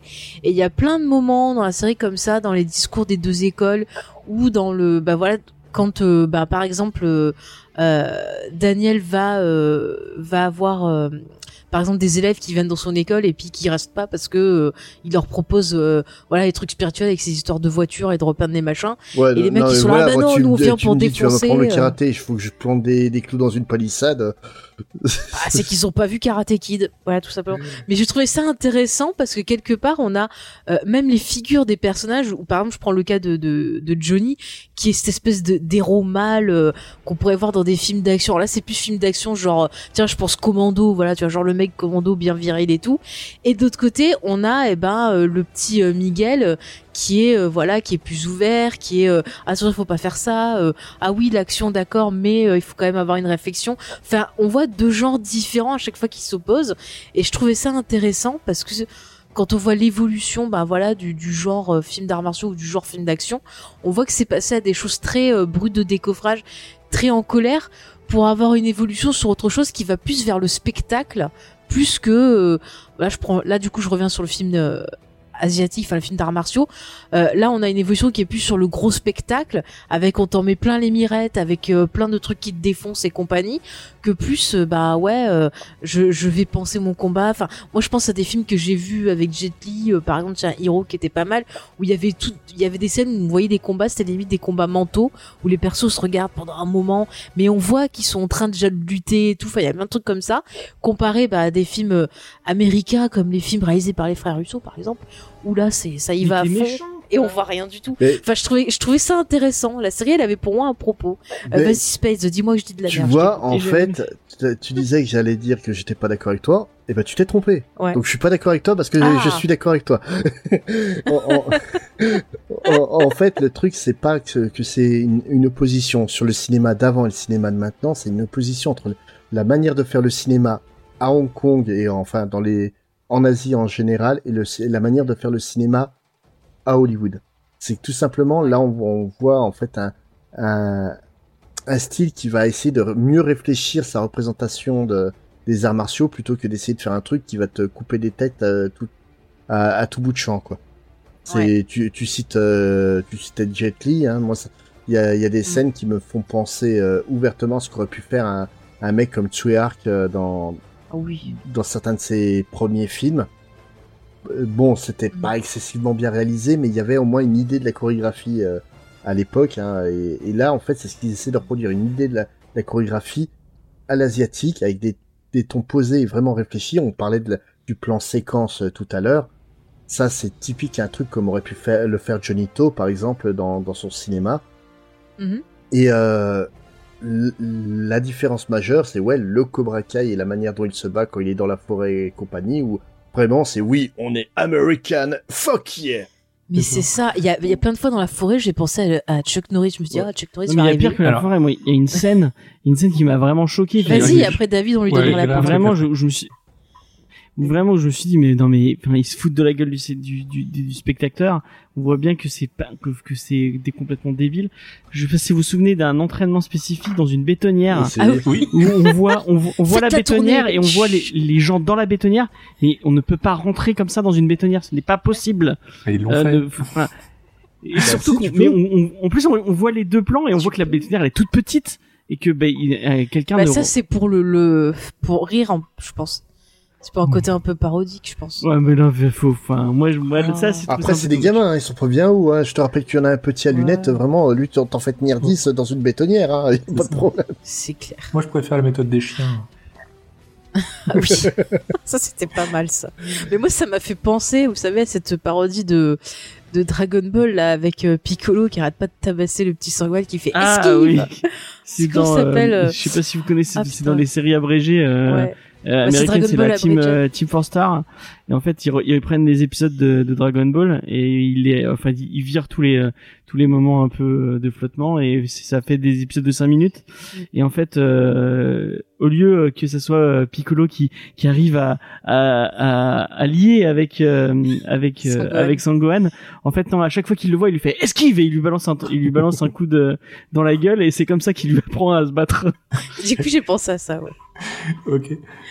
Et, euh, Du coup, David, donc tu- du coup, je voulais dire, déjà vous avez cité Chuck Norris. Euh, il faut savoir que Chuck Norris, euh, il est pote avec euh, celui qui avait fait les chorégraphies de Karate Kid. Mm. Ils sont euh, entraînés, Ah. ouais, ils sont entraînés au ceinture noire de la même école. Bah, ils Et- ont pas joué dans des films ensemble? Et je crois qu'ils ont joué aussi ensemble. Euh, Dans Sidekick, il me semble que le, que le mec qui est Mais aussi... euh, Oui, je crois qu'il y est dans Sidekick, hein, c'est sûr. Ouais, moi je suis pas revérifié hein, toute sa biographie, hein, mais je, Non, je vais laisser sur les Sidekick arts où il martiaux. est, un loin. Donc voilà. Et euh, vous parliez de la relation, du, en- en- euh, la vision du cinéma qui avait évolué entre les Américains et les Asiatiques. Et euh, donc caution euh, arts martiaux, vraiment, ça, moi je trouve qu'il y a aussi ça dans les arts martiaux actuels. C'est-à-dire il y a vraiment euh, ces deux pans de culture avec des choses qui essayent d'être plus traditionnelles, qu'on va trouver donc le côté Okinawa de la chose, et des choses euh, beaucoup plus bourrin. Je pense même rien qu'au Krav Maga, qui font des choses euh, très directes. Euh, moi, je trouve que Cobra Kai est, est quand même pas si loin euh, de ça. Et donc, du C'est coup- le moment où David va encore dire Mm. du mal des autres. euh, Ouais, c'est le moment où je dis du mal des autres arts martiaux. Non, mais tu vois, ça Non, m'intéressait en comment tu avais mal, vu. Mais c'est vraiment, c'est ça. Il y a, je sais pas si c'est bien ou si c'est mal. C'est juste que c'est deux styles complètement différents et deux approches Ouais. complètement différentes. Et, euh, et dans la série, du coup, tu... dans un dojo traditionnel, ouais, juste, euh, vous allez voir, dans un dojo traditionnel, euh, on va pas vous apprendre à faire des pompes et à faire des trucs comme euh, on pourrait le voir à Cobra Kai. Par contre, ça c'est une des histoires qu'on entend régulièrement, c'est que quand t'arrivais, déjà tu restais sur le pas de la porte avant qu'on te demande de rentrer, et ça pouvait rester, tu pouvais rester là pendant deux jours. Et après, on t'apprenait pas euh, l'art martial directement, on te filait genre un balai. Et déjà, t'allais balayer les, les tatamis. Comme ça, t'allais trouver les bons gestes, un peu à la méthode Miyagi, de relâchement avec le, le balai, et du coup, tes mémoires qui vont quand même... Parce qu'il y a des mouvements qui, euh, qui peuvent ressembler. Et tu vas pouvoir Mhm. commencer à observer ce que font les autres. Et là, déjà, tu vas commencer à comprendre. Et ensuite, on t'apprendra. Donc, Parce qu'on ne veut pas perdre notre temps à vouloir te l'expliquer avant. Il y a vraiment ce côté euh, très différent. Ouais. On cherche Justement, pas l'efficacité parlait, directe. Ju- Justement, on parlait de la, du retour à la 36e chambre euh, de Shaolin. Et euh, Mhm. c'est donc le deuxième de la série. Et dans celui-là, Gordon Liu veut apprendre le, le kung-fu, va à Shaolin, et puis on lui dit tiens, monte une palissade le long de ce mur-là, quoi. Puis il Oui. monte le mur et la, la palissade, et puis quand il l'a fait, bah tiens, re- tu l'as défait. Et au final, il va apprendre le kung-fu en regardant les, les maîtres, quoi. C'est ça.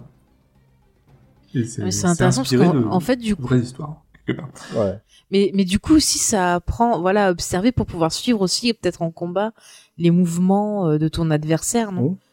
Il y a aussi ce, ce côté-là, en plus que d'apprendre à découper peut-être les mouvements que tu vois. Ah, c'est, Euh, c'est, c'est quand même intéressant. Faut savoir. vraiment en train de dire que Karate Kid est historiquement euh, vrai. Non, mais Bah, en dire, fait, il est- c'est que- Il est beaucoup plus juste parce dans qu'on pourrait sa. s'attendre d'un titre qui s'appelle Karate Kid. Voilà, c'est exactement ce que je veux dire. C'est beaucoup plus juste dans sa représentation de- du karaté et des arts martiaux. Ouais.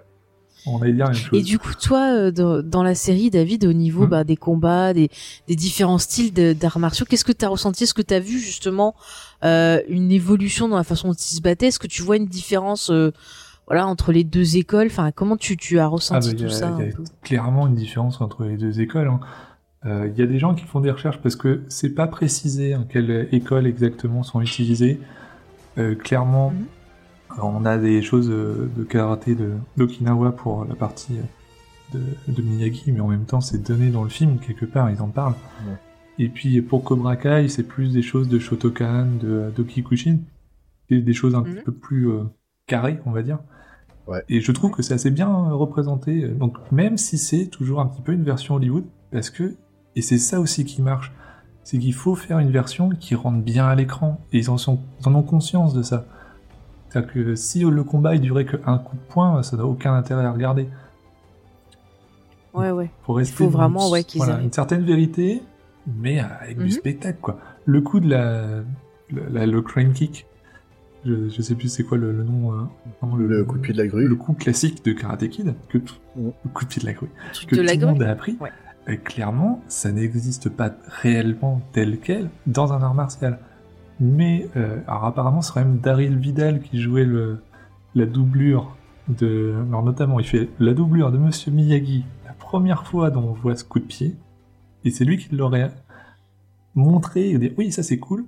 Et il joue le meilleur combattant, donc le vrai Karate Kid, dans Karate Kid 1, qui perd en demi-finale avec son kimono blanc. Et donc Daryl Vidal, lui, c'était un vrai, euh, un vrai bon combattant. Et c'est un peu surprenant qu'il ait perdu contre euh, Johnny Lawrence. Honnêtement. Mais bon, ça, euh, c'est du cinéma. Bah, c'est- voilà, c'est la magie du Ouais, cinéma, non, et puis j'ai- j'allais le le, dire. le coup de pied du héron, euh, enfin de la grue, c'est surtout euh, bah, que ça pète à l'image, quoi. Et Ça fait joli. C'est Mm. fait pour ça. C'est clair. Quand, quand tu le vois si vous le faites, photo, attention. Non, mais si vous le faites ce coup, faites attention parce que vous pouvez casser des choses, vous pouvez vous-même vous casser la figure Ah, elle Ouais, non. parle de. et vous tordre la cheville. Non, et puis c'est Ah, super simple à esquiver hein, quand on essaie de te le faire. Vraiment. Oh bah déjà, il faut que tu arrives à pas perdre Mais ce qui est l'équilibre. génial, c'est que c'est devenu un coup euh, emblématique. C'est-à-dire que les gens qui euh, vous disent euh, Ah oui, tu fais un, tu fais un art martial, ils, font, ouh, ouh, ils font des mouvements avec leurs bras, et après, ils se mettent dans la Ouais. position du, du euh, Ouais. kick. Ah oui, c'est vrai, c'est vrai. Honnêtement, c'est une très très mauvaise position à prendre si vous connaissez pas euh, exactement la technique, parce qu'il doit y avoir un secret, mais vous êtes sur une seule jambe. Euh. Bah, déjà, c'est pas stable. sont- C'est pas stable. Vos mains, elles sont pas Ouais. prêtes à être utilisées. Non, c'est vraiment Puis n'importe quand tu, quoi. tu fais Ouais, le et petit puis, et puis le mec qui tu commence à lever le pied, bah tu rentres dans sa zone de pénétration, puis tu le balances à 20 mètres, quoi. Il y a, Ah il y a oui, rien non, de compliqué. Non mais déjà, quoi. s'il est comme moi, quand il va lancer le coup, il va se casser la gueule Oui, et se tordre la cheville. Ah oui, oui. Donc, euh, du euh, coup, il y aura même pas besoin de le toucher. Voilà que s'il est un peu maladroit. John Wick, il aurait pas fait ça. ah, mais non, John- John non mais Wick, John Wick, ça. je vous l'ai déjà dit, John Wick, c'est le pouvoir de la lecture. Il peut tabasser les gens avec un livre. Oui. Voilà pourquoi les enfants, il ouais, faut mais lire. ça, euh, Prenez toujours ça- des gros ouvrages Hung l'a avec déjà fait avant. C'est hein. important. Exactement. Ah, mais ah, moi, j'ai regardé le de- flic de Jackie, Shanghai. hein, mais Sammo Hung, euh, ouais, pote. remontrer aussi, hein, malgré Ah mais tu regardais le flic de Shanghai sur euh, la 6 Ah, puis, ah, puis ces films, ils sont top, Ouais. ces films. Ou c'était le flic de San Francisco, je sais Le plus, non, le flic de Shanghai, ouais. Le flic de Shanghai, ouais. Ouais, sur la 6, ouais. Mais il a fait effectivement d'autres films et tout. Et... Il est... C'est un, un pote à, c'est un pote à Jackie Chan, hein, ils ont, Ouais. euh, ils ont appris. Ah euh, oui, ils ont fait énormément de euh, films ensemble. Oui, oui, il y a Mais ils étaient pas à l'école de l'opéra Si, ensemble. Si, ils si, étaient à la si, même école ensemble, ils se sont connus. Il y a là, eu ouais. des films qu'il pouvait pas faire, il a poussé Jackie à les faire, des trucs comme ça. Ouais, Et, puis ce qui est rageant quand tu connais les films d'arts martiaux des, des années 80 et que, comme je disais par rapport à la représentation de la femme dans dans Karate Kid, enfin des, des filles dans Karate Kid, c'est que du côté euh, asiatique, on te proposait Michelle Yeoh et euh, Cynthia Rossrock, qui est donc une américaine, hein, Cynthia Rossrock, et les meufs pouvaient défoncer n'importe qui, mais les doigts dans le nez avec les deux bras attachés dans le dos. Hein. Mais ils étaient- Ah ouais, non, mais elles sont excellentes. Hein. Elles sont excellentes, hein, franchement. euh. Et c'est pour ça Moi, que beaucoup, Miss Karate Kid est incompréhensible qu'ils aient fait un film comme ça, quoi. Mais parce qu'ils Ouais. ont rien compris. C'est Mais il a l'impression qu'elle a un truc avec le, avec les arts martiaux pour que faire. euh, Bah, elle en a fait qu'un truc d'arts martiaux. Elle a pas fait mille, euh, Mais c'est du de la boxe. Bah, non, puis, elle- c'est non, de non, la puis boxe. elle- ouais, non, puis elle était, euh, elle, était déjà aussi. sportive, euh, elle faisait déjà des, des arts martiaux euh, de son côté. Elle sautait vachement bien au-dessus Ah, des ça, je voitures. savais pas ça. Voilà. C'est pour ça pris. Position du tigre. Et après, il y a plein bah, dans d'enfants, ils ont essayé de sauter au-dessus des voitures. Et puis ça s'est mal fini. Et ça se finit toujours mal. Et puis elle était dans le pouvoir euh, de la lecture aussi. euh. Non, c'était le truc de écrire pour survivre, Écrire un truc pour comme ça. survivre. Ah, dans c'est très mauvais, hein, le je l'avais vu, c'est pas très bon. Ouais. Elle est dans Bichette? Ah, Et oui, elle est dans. Bichette. Elle fait qui? Ouais. Elle fait qui dans Bichette? La meilleure amie de Bichette. Ah mais oui. Oui. Oh bah j'avais oublié que c'était elle, tu vois, c'est fou. Ah, je l'oublie tout le temps. La future Willow quoi. en Franchement, je me rappelle d'elle que dans. Ah non, euh, non, c'est plutôt la, la, la future Cordelia, hein, parce que Oui, c'est c'est une pas. Ah. Cordelia. Cordelia Hmm. D'accord. Oui, oui, oui. Bah oui, parce que c'est. Non mais en fait le, Bichette, le je- Bichette, ça se passe à son époque où elle était à Los Angeles. En fait, Ouais. Ah euh, oui, c'est vrai, ouais. Ça fait pas longtemps qu'elle cramer est. son lycée. Ouais, voilà, ça fait pas longtemps qu'elle est. Où elle, Bichette, euh, où elle se fait draguer par Marcel. Ah oui. Marcel. Mais tu sais que dans euh, comment ça s'appelle Dans The Original, il y a un vampire qui s'appelle Marcel. Bah, c'est en... C'est important de le dire. Ouais, c'est Bah non, c'est parce qu'il il est original de la Nouvelle-Orléans. Ouais. ouais, mais C'est pour ça. C'est français. La Nouvelle-Orléans, c'est très français. Ouais. Voilà donc. Si on laissait Buffy Summers euh, chez elle et qu'on revenait sur... euh, Oui. Allez. Eh Euh, bah, Buffy, bon, elle aurait c'est pas tout ça, mais il y a quand même, et, et tous les soins. Ouais, mais elle a des pouvoirs magiques, c'est pas du jeu. Ouais, c'est de la triche. C'est parce que c'est la meilleure et puis voilà. Elle cheat. euh, si- euh, On va repartir pour un podcast de 5-6 heures sur Buffy. Moi, ça, moi, ça, me, ça me va très bien.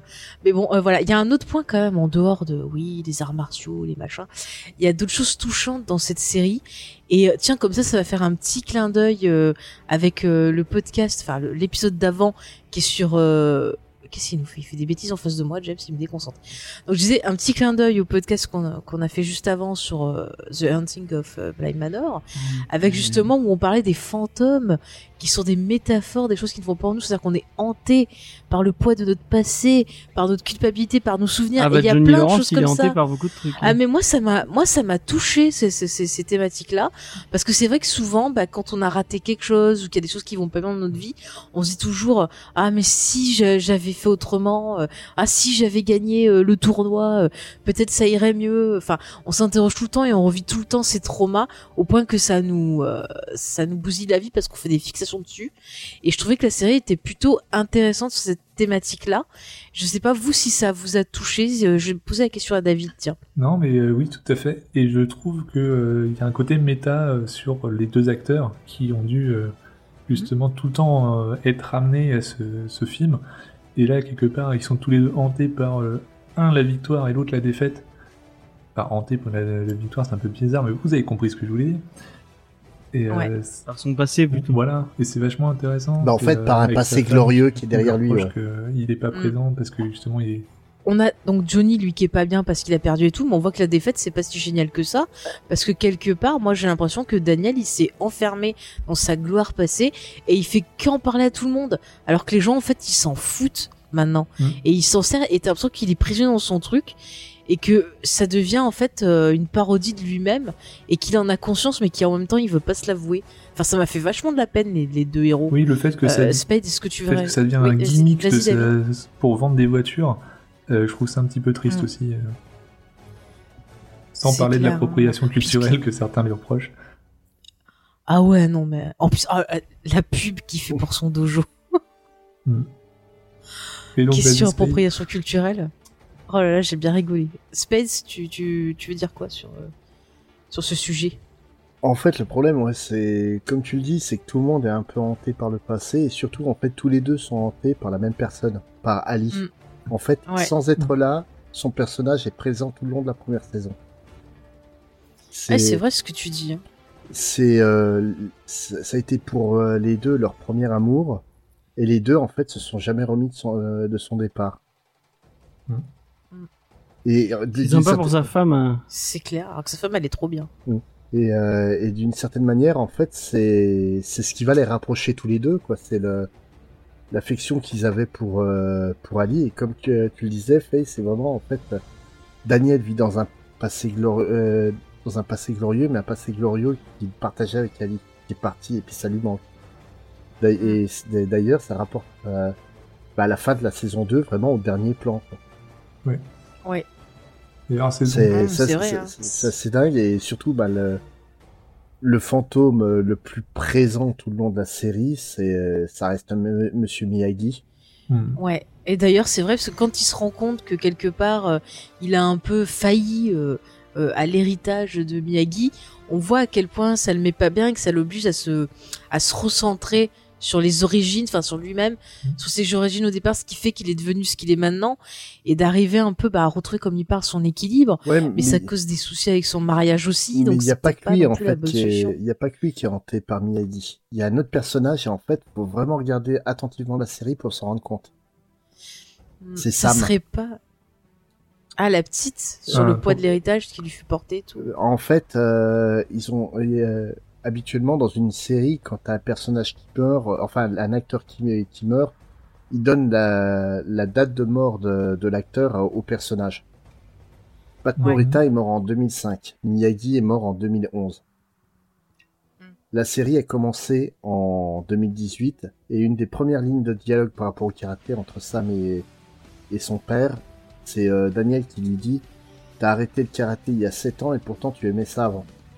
En fait, est-ce qu'elle aurait pas arrêté le karaté parce que justement elle apprenait le karaté avec Miyagi et la mort de, de Miyagi l'a bah, l'a- l'a dégommé quoi. Ça, Ah, c'est c'est à mon avis il y a- pas mal comme théorie. il y, a- il y a une Pas mal comme théorie. Il y a, fait il y a le une calcul. forme d'héritage. Ouais, il y, a, il y a une forme d'héritage et de. Bah, tout simplement, c'était son grand-père qui est parti. Et on voit en fait vraiment la différence avec son petit frère qui est un petit confiné. Oh, le petit frère. Oh là là, Alors lui, j'aime pas du tout le personnage, purée. Mais, mais d'un côté, le petit frère, lui, il a quasiment pas dû connaître Miyagi. Et Mm, c'est en fait la, la colère qu'elle ressent par rapport au, au vol de la médaille de, de Miyagi, c'est pas par rapport à son père, c'est par rapport à elle. Ah, Et- et serais- c'est- bien ce que tu Et dis. je serais vraiment intéressé qu'il développe ça dans le dans la saison 3, quoi. Non, c'est très Je crois que tu, tu, tu, tu, tu su- surestimes cette série. Du euh, tout. en fait. Ah non, moi je pense que tu la sous-estimes, James. Euh, du, du tout. Le, le fait Mm. qu'ils choisissent 2011, qu'ils font arrêter Sam euh, le karaté 7 ans avant, il y a une raison. Bah en plus, ça expliquerait pourquoi euh, t'as l'impression qu'elle a une super relation avec son père, mais quand tu avances dans ça et que tu regardes, t'as l'impression que quelque part, euh, bah ils sont plutôt éloignés et j'ai l'impression qu'elle reprend euh, peut-être elle aussi, tu vois, le karaté parce que bah comme euh, si on suit ta théorie, tu vois, comme lui, il a besoin de retrouver Miyagi, elle a peut-être besoin de le retrouver aussi, et c'est comme ça qu'elle va peut-être se rapprocher de son père aussi. En Mais fait. ils disent dans la série que c'est qu'elle s'entraînait avec lui. Hein. Elle parle jamais. De... Oui, mais Oui, justement, le fait qu'ils en parlent, le, justement, le fait qu'ils en parlent jamais, ça, ça voudrait dire que ça peut être un sujet douloureux entre les deux. Mais le fait Mm. qu'ils aient tué le personnage à une date différente de, de Pat Morita, parce que c'était la plus belle occasion de, de rendre hommage à Pat Morita, quoi. De, de tuer le personnage en même temps que lui, c'était une manière de lui rendre hommage. Excusez-moi. Le, le fait qu'il le fasse pas, pour moi, il y a une raison précise. La date des 7 ans, pour moi, elle est pas gratuite. Ah, après, Non, mais je trouve que ça se tient, hein, c'est ton raisonnement. c'est c'est c'est comme le on parlait de d'écriture euh, d'écriture typique années 80. En fait, le, la dernière image euh, de, de la série, donc le, le téléphone de de Johnny qui est, qui sonne avec le numéro de Ali qui apparaît. Enfin même pas, c'est elle accepte Non, ça. c'est pas, c'est pas qu'en fait elle accepte sa demande Voilà. Facebook. Même ça, ça a été amené avant. Parce qu'on sait dès le début qu'elle est partie et qu'elle est devenue Mm. euh, chirurgien pédiatre. Or, fin de la saison Comme 2, par hasard. fin de la saison 2, t'as un des gamins qui est dans un, un très très sale état et qui risque d'avoir besoin de, de mm. quelqu'un de compétent. Est-ce que c'est pas une manière d'annoncer le retour de- d'Elisabeth Chou? Moi personnellement j'aimerais bien. Pas sûr que ça se fasse. Moi aussi j'aimerais bien. Mais, à mon avis, c'est- ils sont amusés à lancer plein de pistes pour voir où ça va aller. Non, les, les rumeurs de son retour en saison 3 sont très fortes. Mm. Je vous dis ça comme Ah Mais ça. moi, moi, moi, honnêtement, je te le dis, je la vois revenir Ça en tant que la médecin qui va qui va soigner euh, donc Miguel, vu que c'est lui qui est, Ouais. qui est gravement Ouais. blessé. et que qu'elle va recadrer les, les deux couillons euh, finis qui vont de- être obligés de, de travailler ensemble. Alors, il y a une autre rumeur qui peut être intéressante aussi, c'est que euh, Daniel aille au Japon. Et Ouais. peut-être Ah non, c'est même pas une rumeur. Johnny. C'est- c'est pas une rumeur, c'est avec Johnny, confirmé. ça, c'est pas... Ouais, mais c'est sur les autres détails, mais Bah, c'est pas forcément complet. Ne, ne s-. Alors si c'est si c'est confirmé, vaut Et mieux voilà, pas il dire parce que c'est du spoiler. Des acteurs qui reviendraient peut-être aussi euh, pendant ce voyage. Ah, Bah, bah fr- écoute. honnêtement, Tamlin Tomita, ça m'étonnerait même pas qu'elle refasse une apparition, donc qui jouait Komiko dans, Mm. dans Karate Kid Et 2. bah, je, je plains sa femme, à Daniel. Hein Je plains sa femme à Daniel, elle va avoir euh, de la concurrence. Non, mais... euh, Pourtant, sa femme, elle est bien. Hein. Ouais, non, Ouais, non, c'est- mais, mais- C'est vrai que c'est un chouette mais- perso mais féminin même aussi, les, c'est per- les- intéressant. même les personnages féminins euh, adultes sont, sont très bien, que ce soit la femme de, de Daniel ou la mère de Miguel. Ouais. Mm. C'est c'est vraiment la, la, la mère de Miguel qui qui hésite pas à envoyer chier euh, Johnny quand ça va pas, mais qui est contente euh, quand ça va. quoi. C'est c'est vraiment les personnages sont bien écrits. Il y a une vraie qualité d'écriture au niveau des personnages. Ouais. Après, Même Ça- la ça mère de. Qu'on avait déjà vu, la mère de, je trouve intéressante. La mère de La Daniel, mère de. de. de. Pas de Johnny, la mère la de- grand-mère de Miguel. Non, non, la, la mère de Daniel. euh, la, la- mère- la, la mère Larousseau, ouais. Ah, bah je dis la mère de Daniel, tu m'as dit non. Oui, non, mais je me suis trompé. Non, il a oui, la confondu avec de- Johnny, ouais. Il revient, ouais.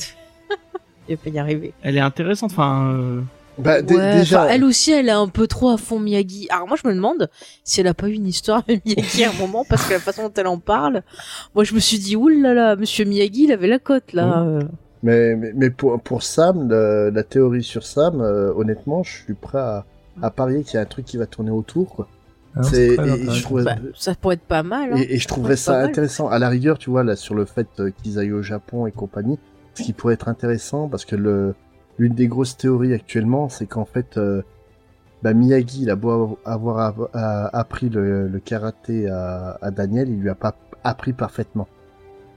Parce qu'il n'a pas eu le temps et, compagnie. Et le truc, c'est que le, que le départ de Daniel, donc au Japon, comme euh, apparemment euh, les, les rumeurs circulent, ça serait pour qu'il aille chercher de l'aide là-bas. Bah, c'est possible. De toute façon, vu comment ça finit, que bah voilà, l'autre hyper Cobra Kai, moi, je les vois bien bosser ensemble, Bah, effectivement, en, euh, en fait, euh, contre cette Ah, menace. un- et- Tous les deux là-bas?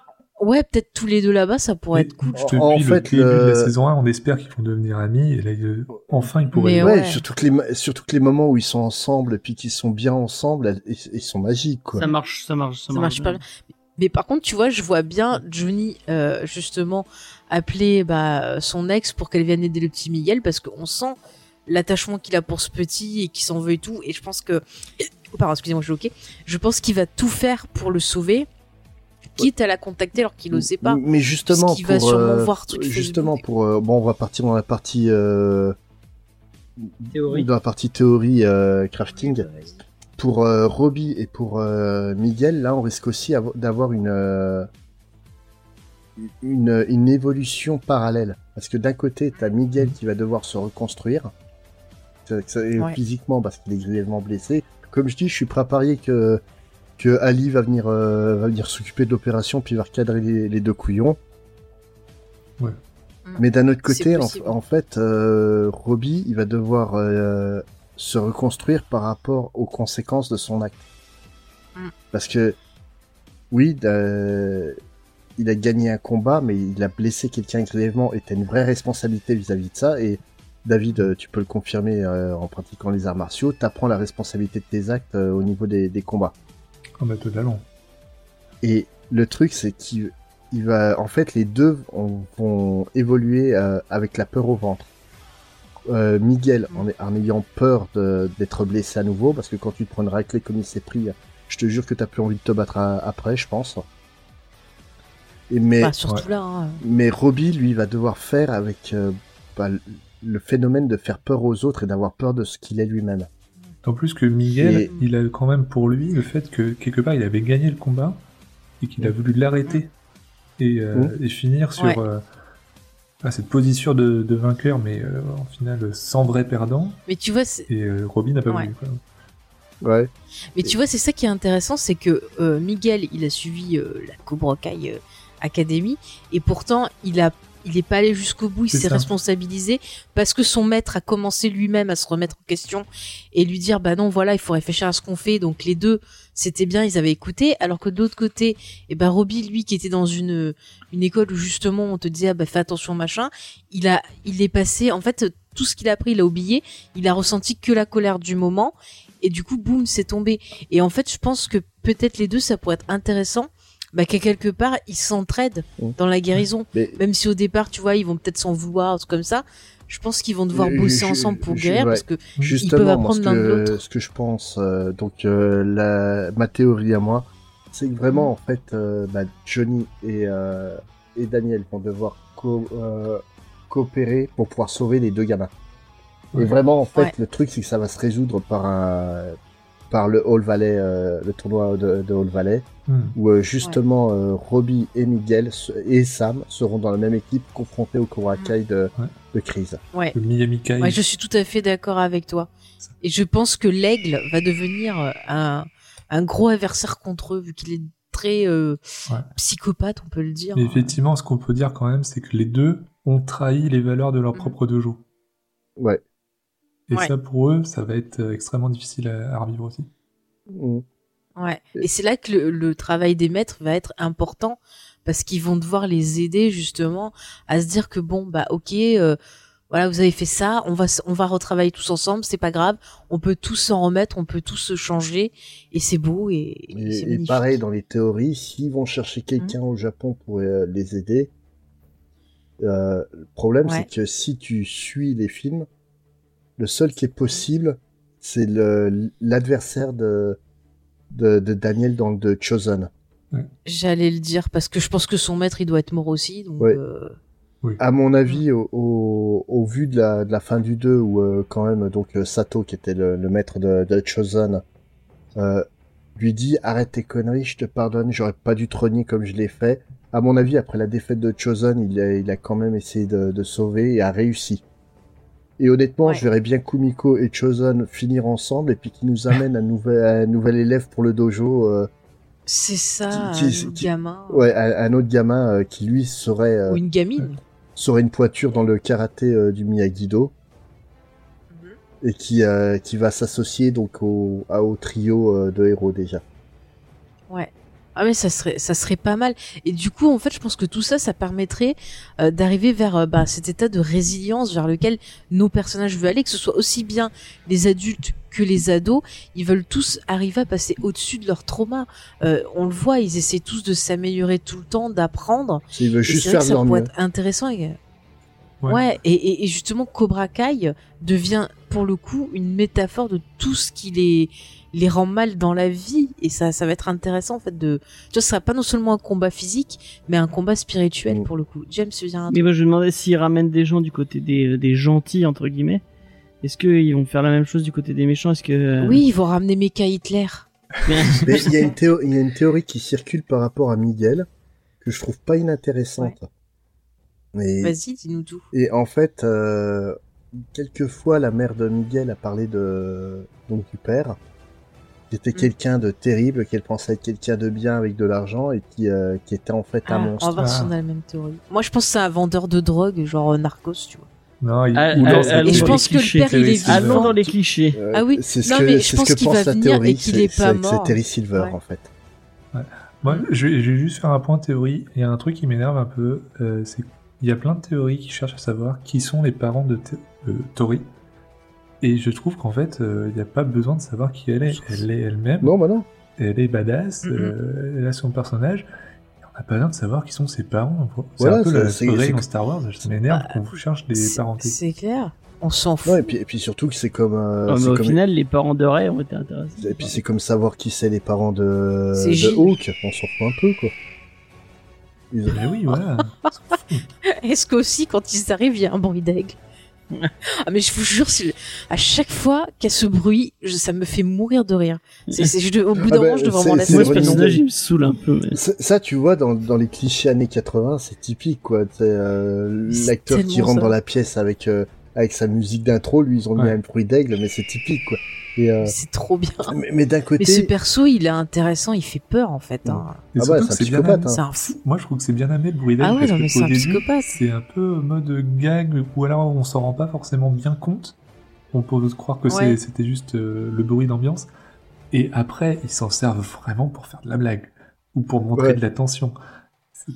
Ouais, ouais, dès qu'il arrive dans une scène et il dit rien, et puis genre dans la forêt quand il saute Oui, sur ses adversaires, celui-là. t'as le bruit d'aigle, c'est trop bien. quoi. ouais, c'est comme dans Mais les. lui, je le vois bien. C'est comme dans les films des années 80-90 quand t'as la jolie fille euh, du lycée qui rentre dans une pièce et que tout le monde s'arrête et que t'as la musique qui s'arrête.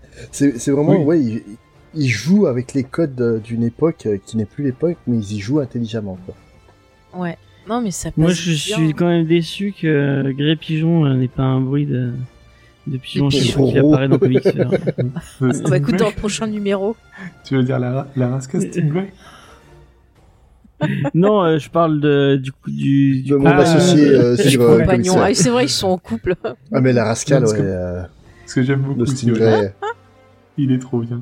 Red, maintenant, je vais penser qu'à ça maintenant. Chaque fois que j'écouterai Comics Fair, je vais attendre de bruit de pigeon. mais, mais, mais, mais ouais, le, per- le personnage de, de Stingray, quoi, il, il- il est complètement pété ce personnage. J'adore. Mais, mais Ah, celui-là, mais grave. autant le personnage de Moon, ça marche pas que celui-là, quoi, ça marche. Mm. Et puis même, il a des Mais en scènes plus, badass. l'acteur, il est excellent. Ouais, ouais. Parce que là- Non, mais l'acteur, il est excellent. ouais. Non, non, c'est. Bah, en fait, oui et non. Le tatouage. il se fait changer la couleur de l'aigle à chaque fois qu'il change de, Bah, chaque de saison. couleur de cheveux. ouais, ouais.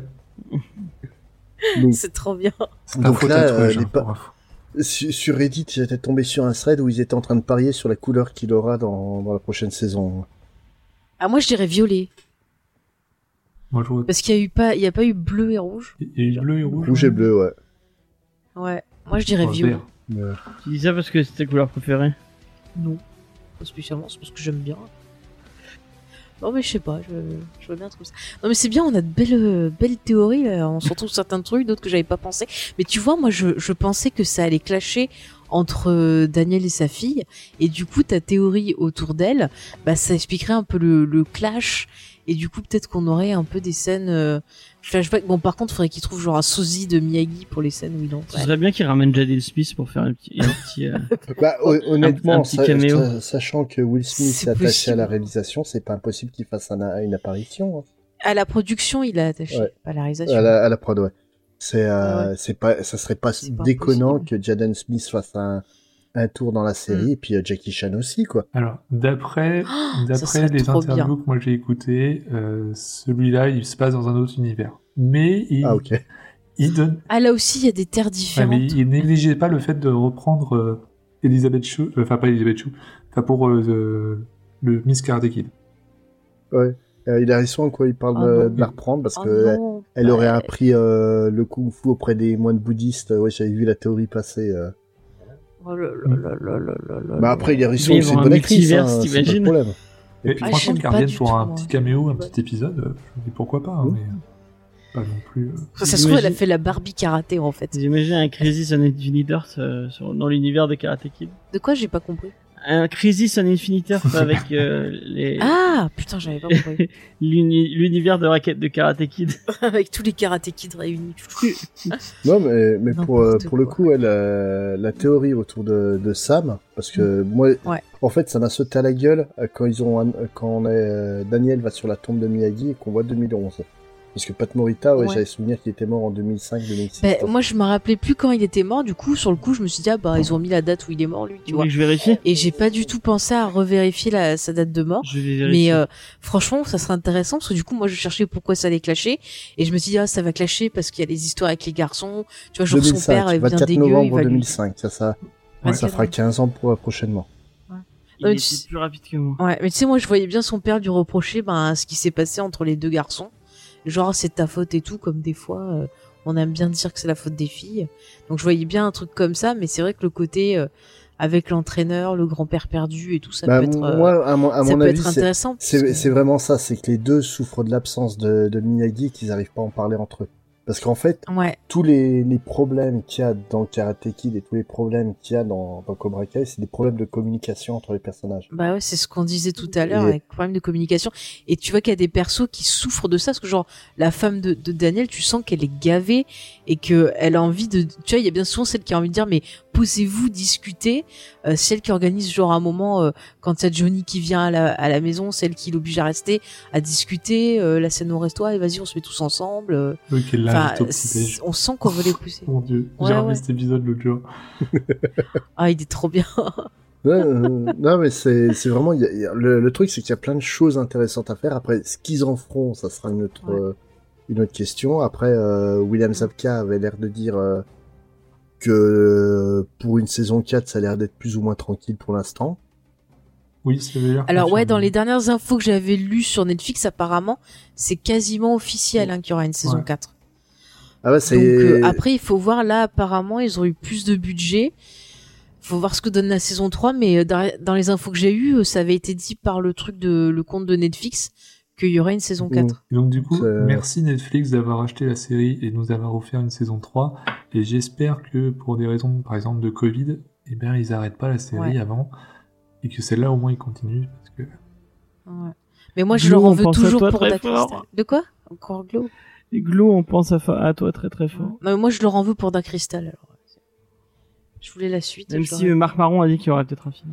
Mais on Non, fout, il aimerait qu'il y ait un Mais film. non, elle est trop bien. Ouais, mais laisse-moi rêver s'il te plaît. Mais t'énerve pas comme ça, non, non, mais mais oh. je suis d'accord. Moi, je suis, Non, je mais le oh. veux aussi, hein, le film final. Hein, euh, parce que ouais, j'aimerais bien voir la fin de l'histoire quand même. Quoi. Je me suis pas tapé trois saisons pour rien. Il y a personne qui veut la suite de, de Dark Crystal. J'ai pas commencé. J'ai pas commencé donc. Ah, euh, mais Si, c'était bien Dark Crystal. c'est trop bien. Ouais, Ouais, ouais. Moi, Alors, j'aime je sais pas pas les si elle a marionnettes. suite en bouquin, sinon. ouais c'est- pour ça. Ah, mais elles sont magnifiques. Moi, j'étais sur le cul que ce soit lui, le terrier, qui ait, qui ait fait ça. Je, je m'attendais pas à le retrouver là. Enfin, bref, c'est. c'est pas qu'un tâcheron. Ouais. Bah écoutez, je pense qu'on a dit quand même pas mal de, de bonnes choses sur la série. On a pas mal de bonnes théories. Mhm. On a parlé un peu de ce qu'on attendait du coup pour la saison 3. Mais au final, qu'est-ce qu'il faut retenir de cette série? S'il y a des gens qui ont voulu écouter quand même alors qu'ils ont pas vu la série, euh, voilà, qu'est-ce qu'on peut leur dire euh, à la fin euh, pour dire mais vraiment il faut la voir cette série? Puis rappelle, rappelle-toi qu'on est dans un podcast chapitré, donc ils peuvent aller euh, voir la fin. Oui, ils peuvent venir écouter cette Ah, partie-là, euh, tout à fait, euh, mon cher James. Et on remercie euh, encore une fois fort euh, Bigaston pour euh, tout son travail sur euh, Sur le chapitrage. sur euh, Podchapter. Tout à fait, merci James. Alors on va faire un petit tour, donc je vais commencer par David, Spades, James, et ensuite moi je finirai. Donc vas-y David, dis-nous pour toi, euh, qu'est-ce qu'il faut retenir de cette série, pourquoi il faut absolument la voir? Mais il faut la voir parce que c'est la meilleure série de continuité de film qu'on a jamais fait. Et en plus, c'était pas un produit, un produit euh, télévision à la base, c'était produit internet et, euh, et nouveau st- système. Et si vous gardez qu'une seule scène, ce sera la finale de la saison 2. La scène de Non, combat. bah, pas le final, la scène de la baston finale, ouais. Mais regardez pas ça si vous avez pas vu le reste parce qu'on perd en intensité. Ouais. La baston finale. Mais il faut pas la Ah, regarder directement, il faut regarder tout le reste pour être attaché émotionnellement au personnage. Euh, vas-y Spades. Donc, euh, tout simplement, si vous aimez les films des années 80, si vous voulez une série qui parle des années 80 de manière intelligente, non, je ne te regarde pas, euh, Stranger Things. en, en fait, On y a tous pensé très fort. non, non, en fait, le problème de Stranger Things, c'est une série qui fantasme les années 80 et euh, Karate Kid, en fait, va repr- enfin, Cobra Kai reprend les codes des années 80, mais montre aussi, en fait, que bah, le fantasme des années 80, c'est un fantasme. On le voit notamment par rapport à, tout- à tous les bah, les fantasmes d'ailleurs hein, de, de Johnny Lawrence. On pensera à une scène très très fort à tous. mais le... mais euh, mais le, le truc voilà si vous voulez- vous voulez une, une série qui est si vous aimez Karate Kid si vous aimez les films des années 80 allez-y c'est vraiment un matériel qui est ultra respectueux euh, de ce qui se faisait à l'époque et qui sait en fait prendre ses distances par, par euh, rapport à ce qui allait pas. Vraiment j'ai été agréablement surpris c'est après je pense que si ça avait pas été tout dispo sur Netflix je l'aurais peut-être pas regardé en entier pour être honnête. Ah ouais.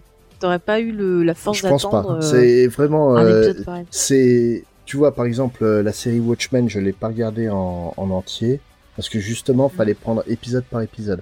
C'est une série, je la trouve très bien, mais elle m'intéresse pas.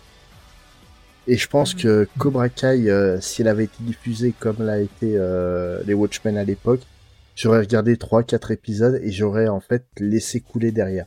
Mais, Mais pourtant, euh, Et si vous aimez par contre attendre, eh ben attendez parce que moi du coup je l'ai visionné comme ça et c'était aussi vachement bien.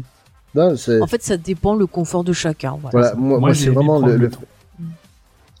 Moi le, le truc c'est que vraiment en fait euh, ouais d'avoir tout disponible, je me suis pas posé posé la question de tiens c'est quand l'épisode comme je me la sur euh, sur Watchmen et puis au final Watchmen je laissais couler. Là j'ai je pouvais pas laisser couler, c'était dans, ma liste de lecture euh, Netflix direct. Mais euh, ouais, c'est une excellente surprise. euh, je m'attendais pas à ça, je suis très surpris et et ouais, si vous aimez Karate Kid et si vous aimez les années 80, ça va voir. Ok, bah écoute, c'est très très bien résumé. James, qu'est-ce que tu veux dire pour conclure? Moi, j'avais une question. euh, j'ai, il y a un truc avec la marque de bière. Ils boivent toujours la même bière. Ouais. C'est un, c'est un Easter egg ou c'est enfin il y a, c'est quoi ce truc Ah, avec cette, c'est, du tout retenu euh, c'est une marque spécifique ou c'est juste un truc random comme ça euh? Je vous avez remarqué qu'il a toujours le, avec le même. Oui, type il de boit la même marque de bière, Mhm. mais après, je sais pas si ça veut dire quelque chose.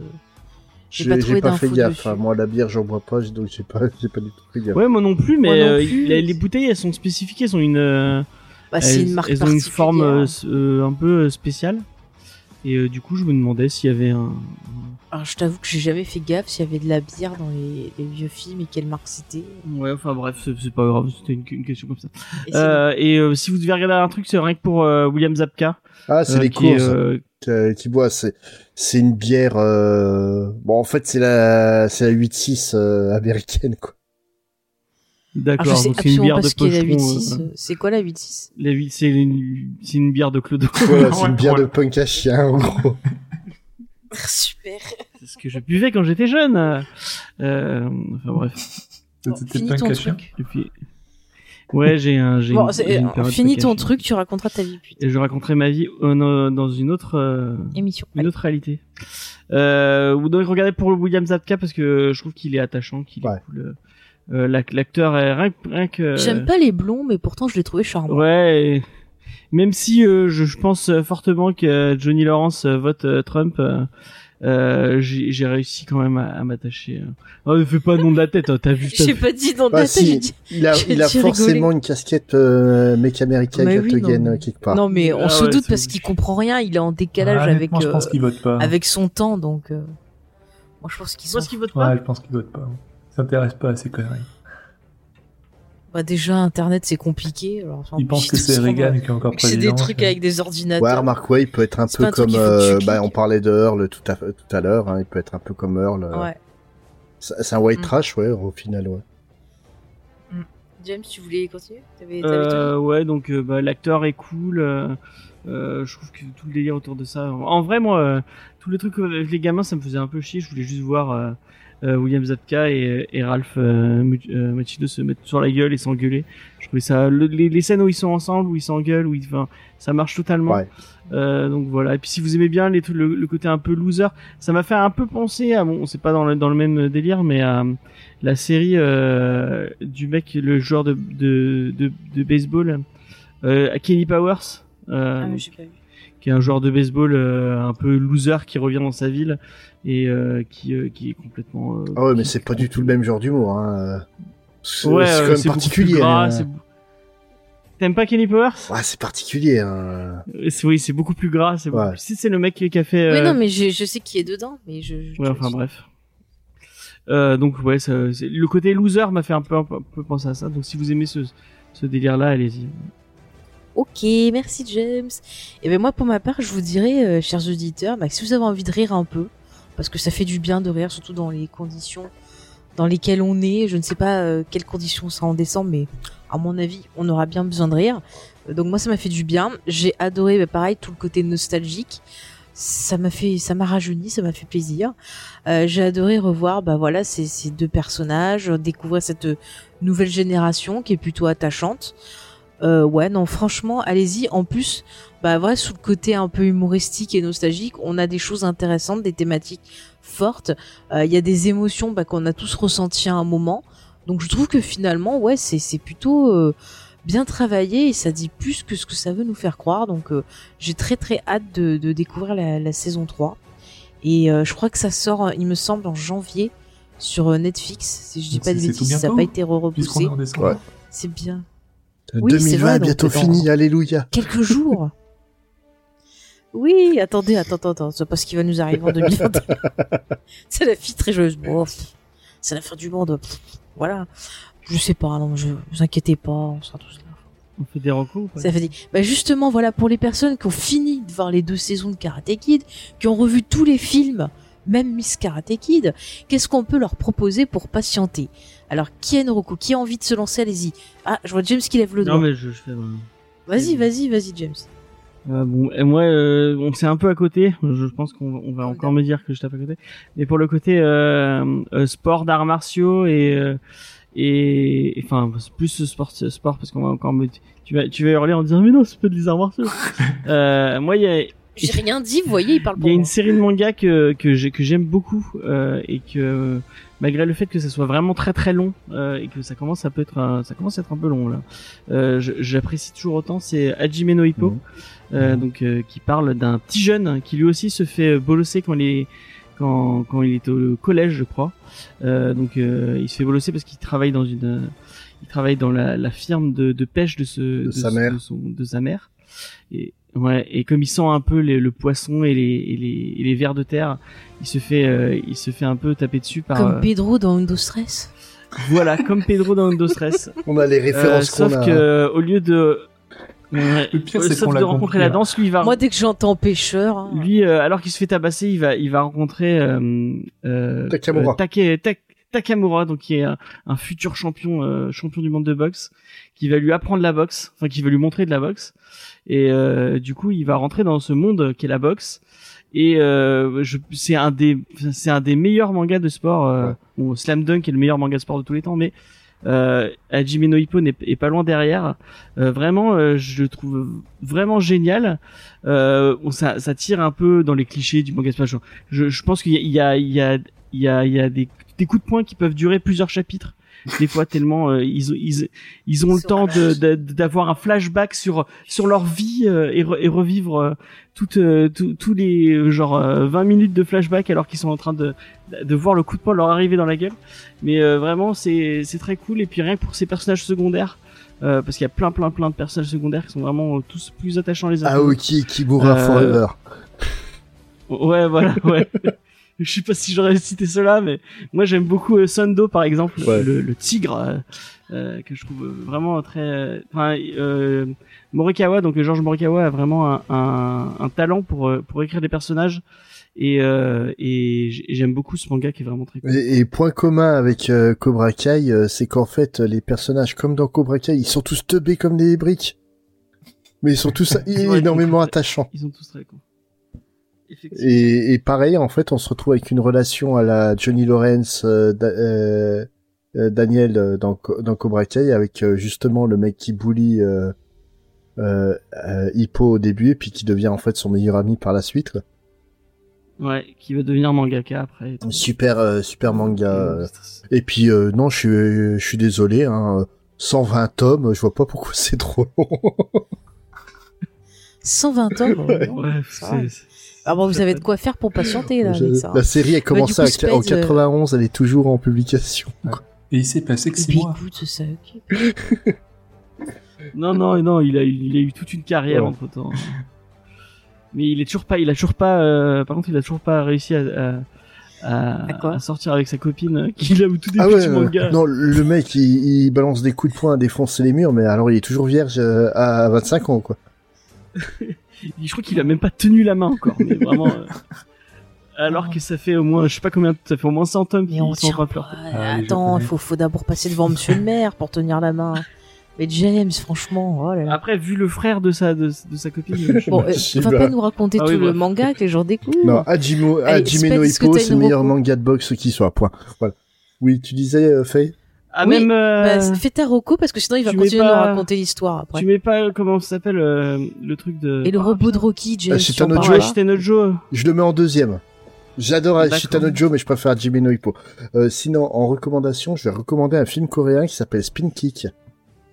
Ah, j'ai pas vu celui-là. Donc Spin Kick, en fait, euh, comme Ko- Karate Kid, est basé sur un, un fait divers où en fait euh, un, un lycée euh, qui était réputé pour son équipe euh, de, de taekwondo a eu un petit problème technique, c'est que l'équipe elle s'est fait défoncer euh, par euh, une équipe euh, par des élèves du même lycée qui étaient des loupards euh, dans une baston de, de rue.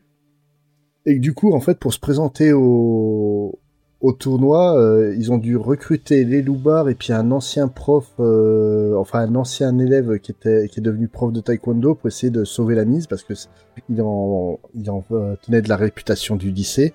Là-bas, c'est des choses on plaisante pas avec. Hein. Mhm.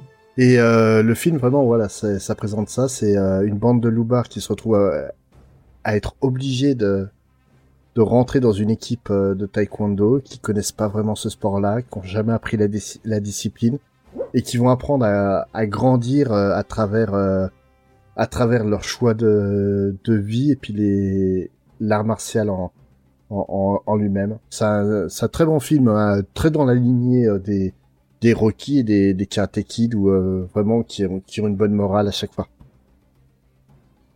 D'accord, bah écoute, Et- euh, je, je note ça. Et, et forcément, comme c'est coréen, il y a aussi des coups complètement pétés. hein. Mais ça vaut le coup d'œil quand même. Est-ce qu'il y a un robot? Non, pas de robot dans celui-là. Et bah, c'est c'est- pas... Rocky est mieux quand même. Voilà. Je tenais à le dire.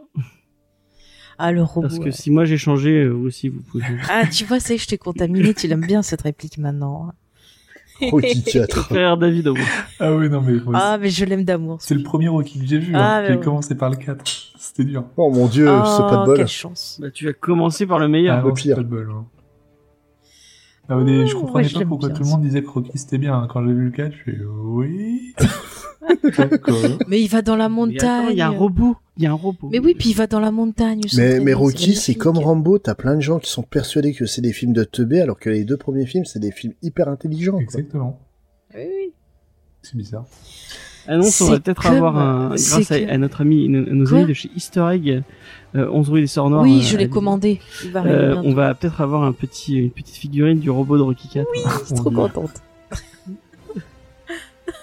je l'aime trop. Voilà, je milite pour qu'il reste dans le film.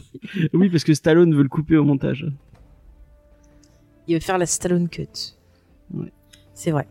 Euh, du coup, ben David, est-ce que tu as Ouais, une, une alors moi, on- t'en as parlé tout à l'heure, mais le- la petite vidéo euh, Swap the Leg, enfin Sweep the Leg de No More Kings, franchement, ça vaut le détour à regarder. C'est vraiment très très drôle. Et vous retrouvez, si vous avez regardé Cobra Kai, eh bien vous devriez bien reconnaître les personnages qui jouent dedans. Et puis euh, en reco, mais parce que j'avais pas cherché à en trouver un, euh, je voudrais qu'on reparle juste Karate Kid. Du coup, il y a plein de gens qui se confondaient à l'époque avec Ninja Kids, les trois ninjas. Non, rien à voir. Non, non, Ça n'a absolument. Rien à voir. du tout. C'est pas du Aïe, tout. aïe, Rien aïe. Voilà. Donc allez le voir Moi, si je vous voulez l'aimais vous bien. marrer. Mais, mais non, c'est nul ça. Oh, je sais. Donc regardez C'est pas bon du tout. Moi, j'avais la VHS des, quêtes- des trois ninjas contre-attaque. Ouais, ouais, non, Ouais, il y en a quand même enregistré quatre, sur hein, donc je vais vous le dire. hein. Donc il y a Ninja Kids, il y a les ninjas, con- les trois ninjas contre-attaque, les trois Ouais. ninjas se révoltent et les trois ninjas se déchaînent. Eh, quand Et même. les En trois plus, ninjas ils ont font un du grand-père. Euh, Hein moi, ce que j'ai jamais compris, c'est qu'ils disent que c'est leur grand-père, là, leur espèce de, Non, mais de on- maître asiatique, mais leurs parents sont pas du tout Mais- asiatiques. mais c'est Chut, c'est la magie Alors du il a cinéma. adopté. voilà, là on est dans les films pas, des moi, années je- 80, Je voulais 90 en fait. Mais Qui, l'a adopté, du coup, le père, la mère? Voilà, ça c'est de la bonne appropriation culturelle bien naze. Et moi, à mon avis, Ah bah ouais, non, mais là, quand même. Kid, mais en mal. Un jour, on, fera un- on a supprimé les rushs sur les, les trois ninjas et Ah on non, merci, ça David ira. Euh, pour, pour- pour en parler avec nous. Je préfère parler de Dragon Ball Je Evolution. suis sûr que Charlotte et Sophie seront très contentes de parler ça avec nous. Bah non, allez, on fait Dragon Ball Evolution. J'ai pas assez souffert. Ah non, Mais c'est juste pour voir James je préfère Master. faire le ouais. film coréen euh, euh, Dragon Ball. Pas coréen. Ah oui, il est Ou marrant. taïwanais. je- Taïwanais. taïwanais. Taïwanais. Mais c'est marrant, c'est marrant. J'avais vu des extraits. Euh, bah du coup moi je vais vous faire une petite reco bah, film un peu euh, bien sympathique. Je vais vous conseiller les Ip Man avec euh, l'acteur Donnie Yen que j'aime beaucoup que vous avez pu voir dernièrement enfin dernièrement dans Ip Man 4 mais avant ça pour ceux qui le connaîtraient pas vous avez pu peut-être l'apercevoir dans Rogue One. Et oui le l'aveugle là, le, le moine aveugle C'est magnifique quoi son truc qu'il dit déjà? Euh, c'est euh, je fais the force. attends c'est quoi en fais- français? The force and the force Is with me. with me. C'est ça? I'm one with the force Ouais. and the force is with me. C'est trop bien. Non mais cet, cet acteur, enfin cet artiste même d'art martial, je l'adore parce que vraiment, je, je sais pas David si tu connais un peu son œuvre, mais ce gars il films, est il super fort. et- Ah ouais non mais il fait plein de sites différents. Enfin je j'adore vraiment et dans les Hitman il est extraordinaire Mm. et je vous le conseille. En plus, euh, bah hésitez pas un peu à vous renseigner sur ben, ce personnage. C'est vraiment un personnage qui est très intéressant, qui est présenté comme le maître de, de Bruce Lee, qui a fait énormément de choses au niveau des, des arts martiaux. Donc c'est un personnage qui est très intéressant et je vous le conseille.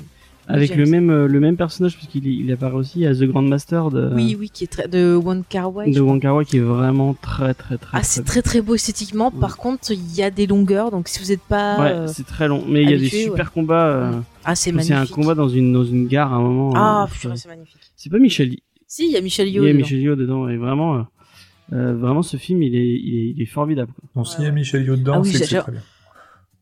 Ah ouais, en plus on l'avait vu, je crois, euh, en, euh, En IMAX, ouais, on a eu la chance de le voir en IMAX et, Et ça, alors, va- ça valait vraiment le coup de le voir en IMAX. Les, Ah oui. les, les combats explosaient vraiment Ah, devant, beau. devant vos C'était yeux. beau. Ah, mais c'était beau. Voilà. Et pour finir, zut, je vous dirais, euh, moi, je me l'ai revu il y a pas longtemps, je l'adore. Il était une fois en Chine 2, La secte du lotus blanc. Euh, C'est mon préféré. Mm. Et je l'aime d'amour, ce film. C'est Tu magnifique. parles pas de Détective D. Non, mais Détective D, je sais pas s'il est toujours sur OCS, mais je vous les conseille aussi euh, de dessus, hein, que j'adore. Par contre, si vous êtes habitué au cinéma d'action américain euh, avec des, des coupures euh, toutes les euh, toutes les secondes, ça va vous surprendre. hein. Alors, Il y a des gens ils savent laisser Ah tourner oui. les caméras. Ça, on ça aura compris. hein, Non, mais c'est beau, puis merde, il y a de la poésie dans ces combats. Mm. C'est c'est- magnifique. Oh. Non, mais je le dis, c'est beau. C'est beau, les combats d'arts martiaux. Je le dirai jamais assez. Ouais. On dirait Jean-Pierre Coff. Oui, c'est beau, c'est bon. Voilà. Bientôt, elle va nous parler de Shaolin Soccer. Ah, mais j'aime bien Shaolin Soccer, c'est rigolo. Même Crazy Kung Fu, Crazy c'est Kung Fu, rigolo. oui. J'aurais pu te parler de Crazy Kung Fu Ah, aussi. ouais. Ah Oui, Stephen Shaw. Qui est, un Après, il a pas fait un film avec Mais une oui. sirène. Mais c'est ça, c'est. Euh, C'est pas lui qui a fait un film avec un vieux sirène euh, Ouais, ouais. dans une baignoire. Un truc Ouais. complètement barré. J'ai rien compris. Non, mais il sait faire des trucs barrés, mais au moins c'est aussi un peu respectueux.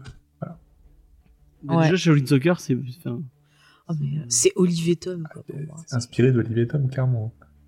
Ah ouais, ouais, ouais, non, mais je me suis marrée. Enfin, voilà. Donc, vous avez pas mal de choses pour vous occuper jusqu'à la saison 3. Euh, avant de conclure, ben, on va laisser à nos invités, c'est l'instant pub, l'instant où on peut vous retrouver. Euh, ben, je vais commencer par Space et ensuite David. Euh, Donc, Space, vas-y, dis à nos auditeurs un peu. Donc moi, on peut me retrouver euh, bah, sur. Twitter et Facebook. Je suis plus actif sur Twitter que sur Facebook.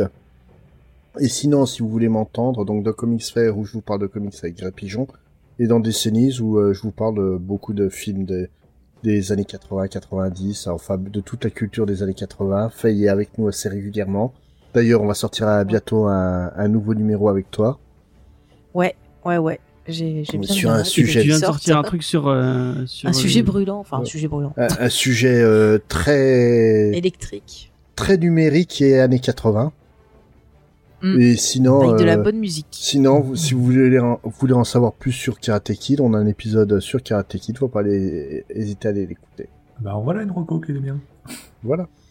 Bah oui. Et tu viens de sortir un épisode de, de Comics Fair, enfin il est sorti il y a 11, parce que ça, c'est sur, euh, sur, Euh, euh, et d'ici là, on en sortira encore un Mm. qui est, qui est prévu. D'accord. Eh ben super, encore plein de choses à, À à écouter, euh, c'est fantastique. Mais c'est super. Et puis on peut aussi dire que ben voilà, tu es le, le créateur d'Audioactif, notre si beau label. euh, Cofondateur, oui. N'hésitez pas à venir écouter toutes nos émissions parce que il y, a, y en a pour tous les goûts. Il y a des émissions euh, au concept euh, loufoque qui est vraiment excellente, euh, comme bah, par exemple Pod Monstre Trésor, où juste on a une équipe d'aventuriers qui essaye un, un livre dont vous êtes le héros. Et euh, c'est toujours très très drôle à écouter, euh, tellement cette joyeuse bande se marre à faire ça. Et dans les... Moi, j'ai découvert il y a pas très longtemps euh, Pod Monster Trésor que j'avais pas eu la, la j'avais pas pris le temps d'écouter et vraiment euh, je trouve je trouve ça vraiment cool. Ah, c'est vraiment très bien. Et puis euh, Winston qui s'occupe du montage, euh, c'est un petit génie euh, sur la table de montage. Il fait un boulot qui est absolument fou. Faut, faut vraiment le, le féliciter pour ça. Sinon, un autre podcast audioactif euh, que je recommande euh, chaudement, il y a moi de, de notre copain euh, Murdoch. où Ouais. tout simplement il, euh, il reçoit un invité qui vient souvent du monde de la radio, qui vient en fait euh, parler de, euh, de ses disques préférés en fonction de différentes décennies. Et ce qui est assez assez cool, c'est qu'en fait on se rend compte à quel point ces invités ont pas souvent l'occasion de parler à cœur ouvert de ces disques qu'ils aiment. Et que là, en fait, ils prennent un vrai plaisir à être là et puis ils révèlent beaucoup de choses d'eux euh, et, de, et de leur amour pour ces disques-là et que ça vaut vraiment le coup à écouter, quoi. Ouais, c'est vrai que c'est une très jolie émission. Je suis tout à Ouais. fait d'accord. Et pareil, il fait Euh, bah, beaucoup du- de boulot sur le, le montage et faut, le- faut le saluer pour ça. Non, mais c'est des gens passionnés qu'il y a sur ce beau label. Voilà. On peut le dire, hein, franchement. Des gens passionnés et passionnants, comme j'aime Oui. le, j'aime le répéter. Tout à fait. Euh, David, toi, du coup, vas-y, euh, Ben, moi, tout, parle à nos auditeurs, dis-leur tout. Euh, vous pouvez me retrouver euh, normalement sur euh, Star Wars euh, en direct. Euh, donc je sais pas si en décembre j'aurai ressorti un épisode euh, récemment, parce que là, euh, depuis le confinement, j'avoue que j'ai peu lu, j'ai perdu un petit peu le goût de la lecture, et comme euh, je suis pas dans les transports, je n'écoute pas d'audiobook, donc du coup euh, c'est un peu compliqué. Et euh, donc voilà, euh, sinon sur Twitter, sur Facebook, euh, je suis pas très compliqué à trouver, sur Discord. Voilà, N'hésitez pas à me taguer si vous voulez discuter de quelque chose.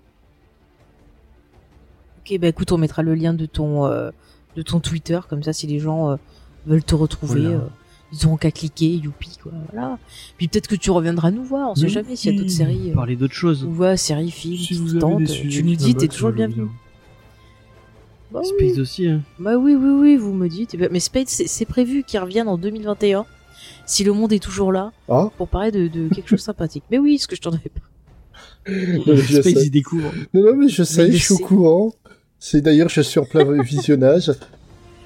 Ah, c'est bien. Tu vas t'éclater. Ouais, non. Je dis que ça. Oh. Moi, je on suis en bien parlera en On en temps et en heure. Je t'insulterai à l'antenne. je pense. Oh.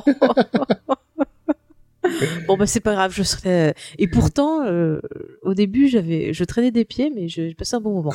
Enfin bref, euh, James rappelle où c'est qu'on peut nous trouver?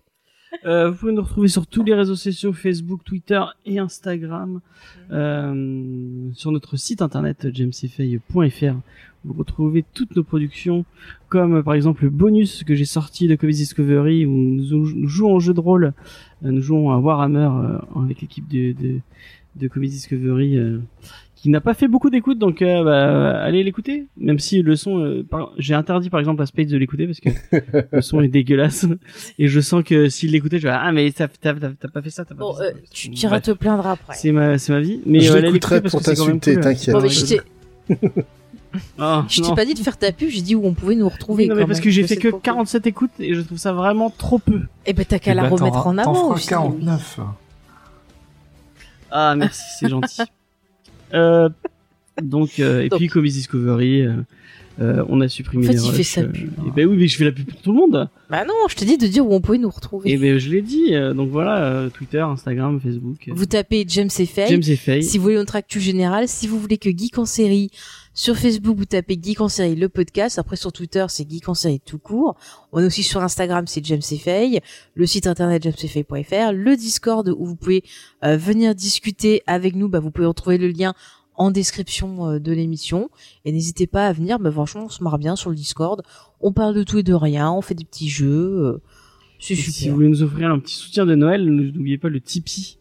Vous pouvez nous laisser des petits pourboires. Pour euh, le prix d'un café, par exemple. Ce qui nous permet à aider euh, bah, à payer l'hébergement du site web et à, et améliorer le matos. Mm. Euh, on a on a un nouvel enregistreur numérique à payer donc euh, allez-y donnez Non, mais déjà, euh, déjà grâce aux auditeurs, on a pu. ouais on a pu en, en payer c'est c'est cool C'est on- cool, ouais. on pourrait changer nos micros enfin il y a plein de trucs veut- qui pourraient être très cool Mm, mm. qu'on pourrait débloquer grâce à déjà, déjà, nos auditeurs peuvent nous soutenir rien qu'en partageant les émissions et par exemple en nous mettant 5 étoiles sur Twitter au podcast addict avec Oui, un petit commentaire. déjà très gentil c'est des voilà. Sinon, vous m'envoyez une, photo recto verso de votre carte bleue sur Twitter. Moi, ça me va, je me débrouille Ça après. marche aussi.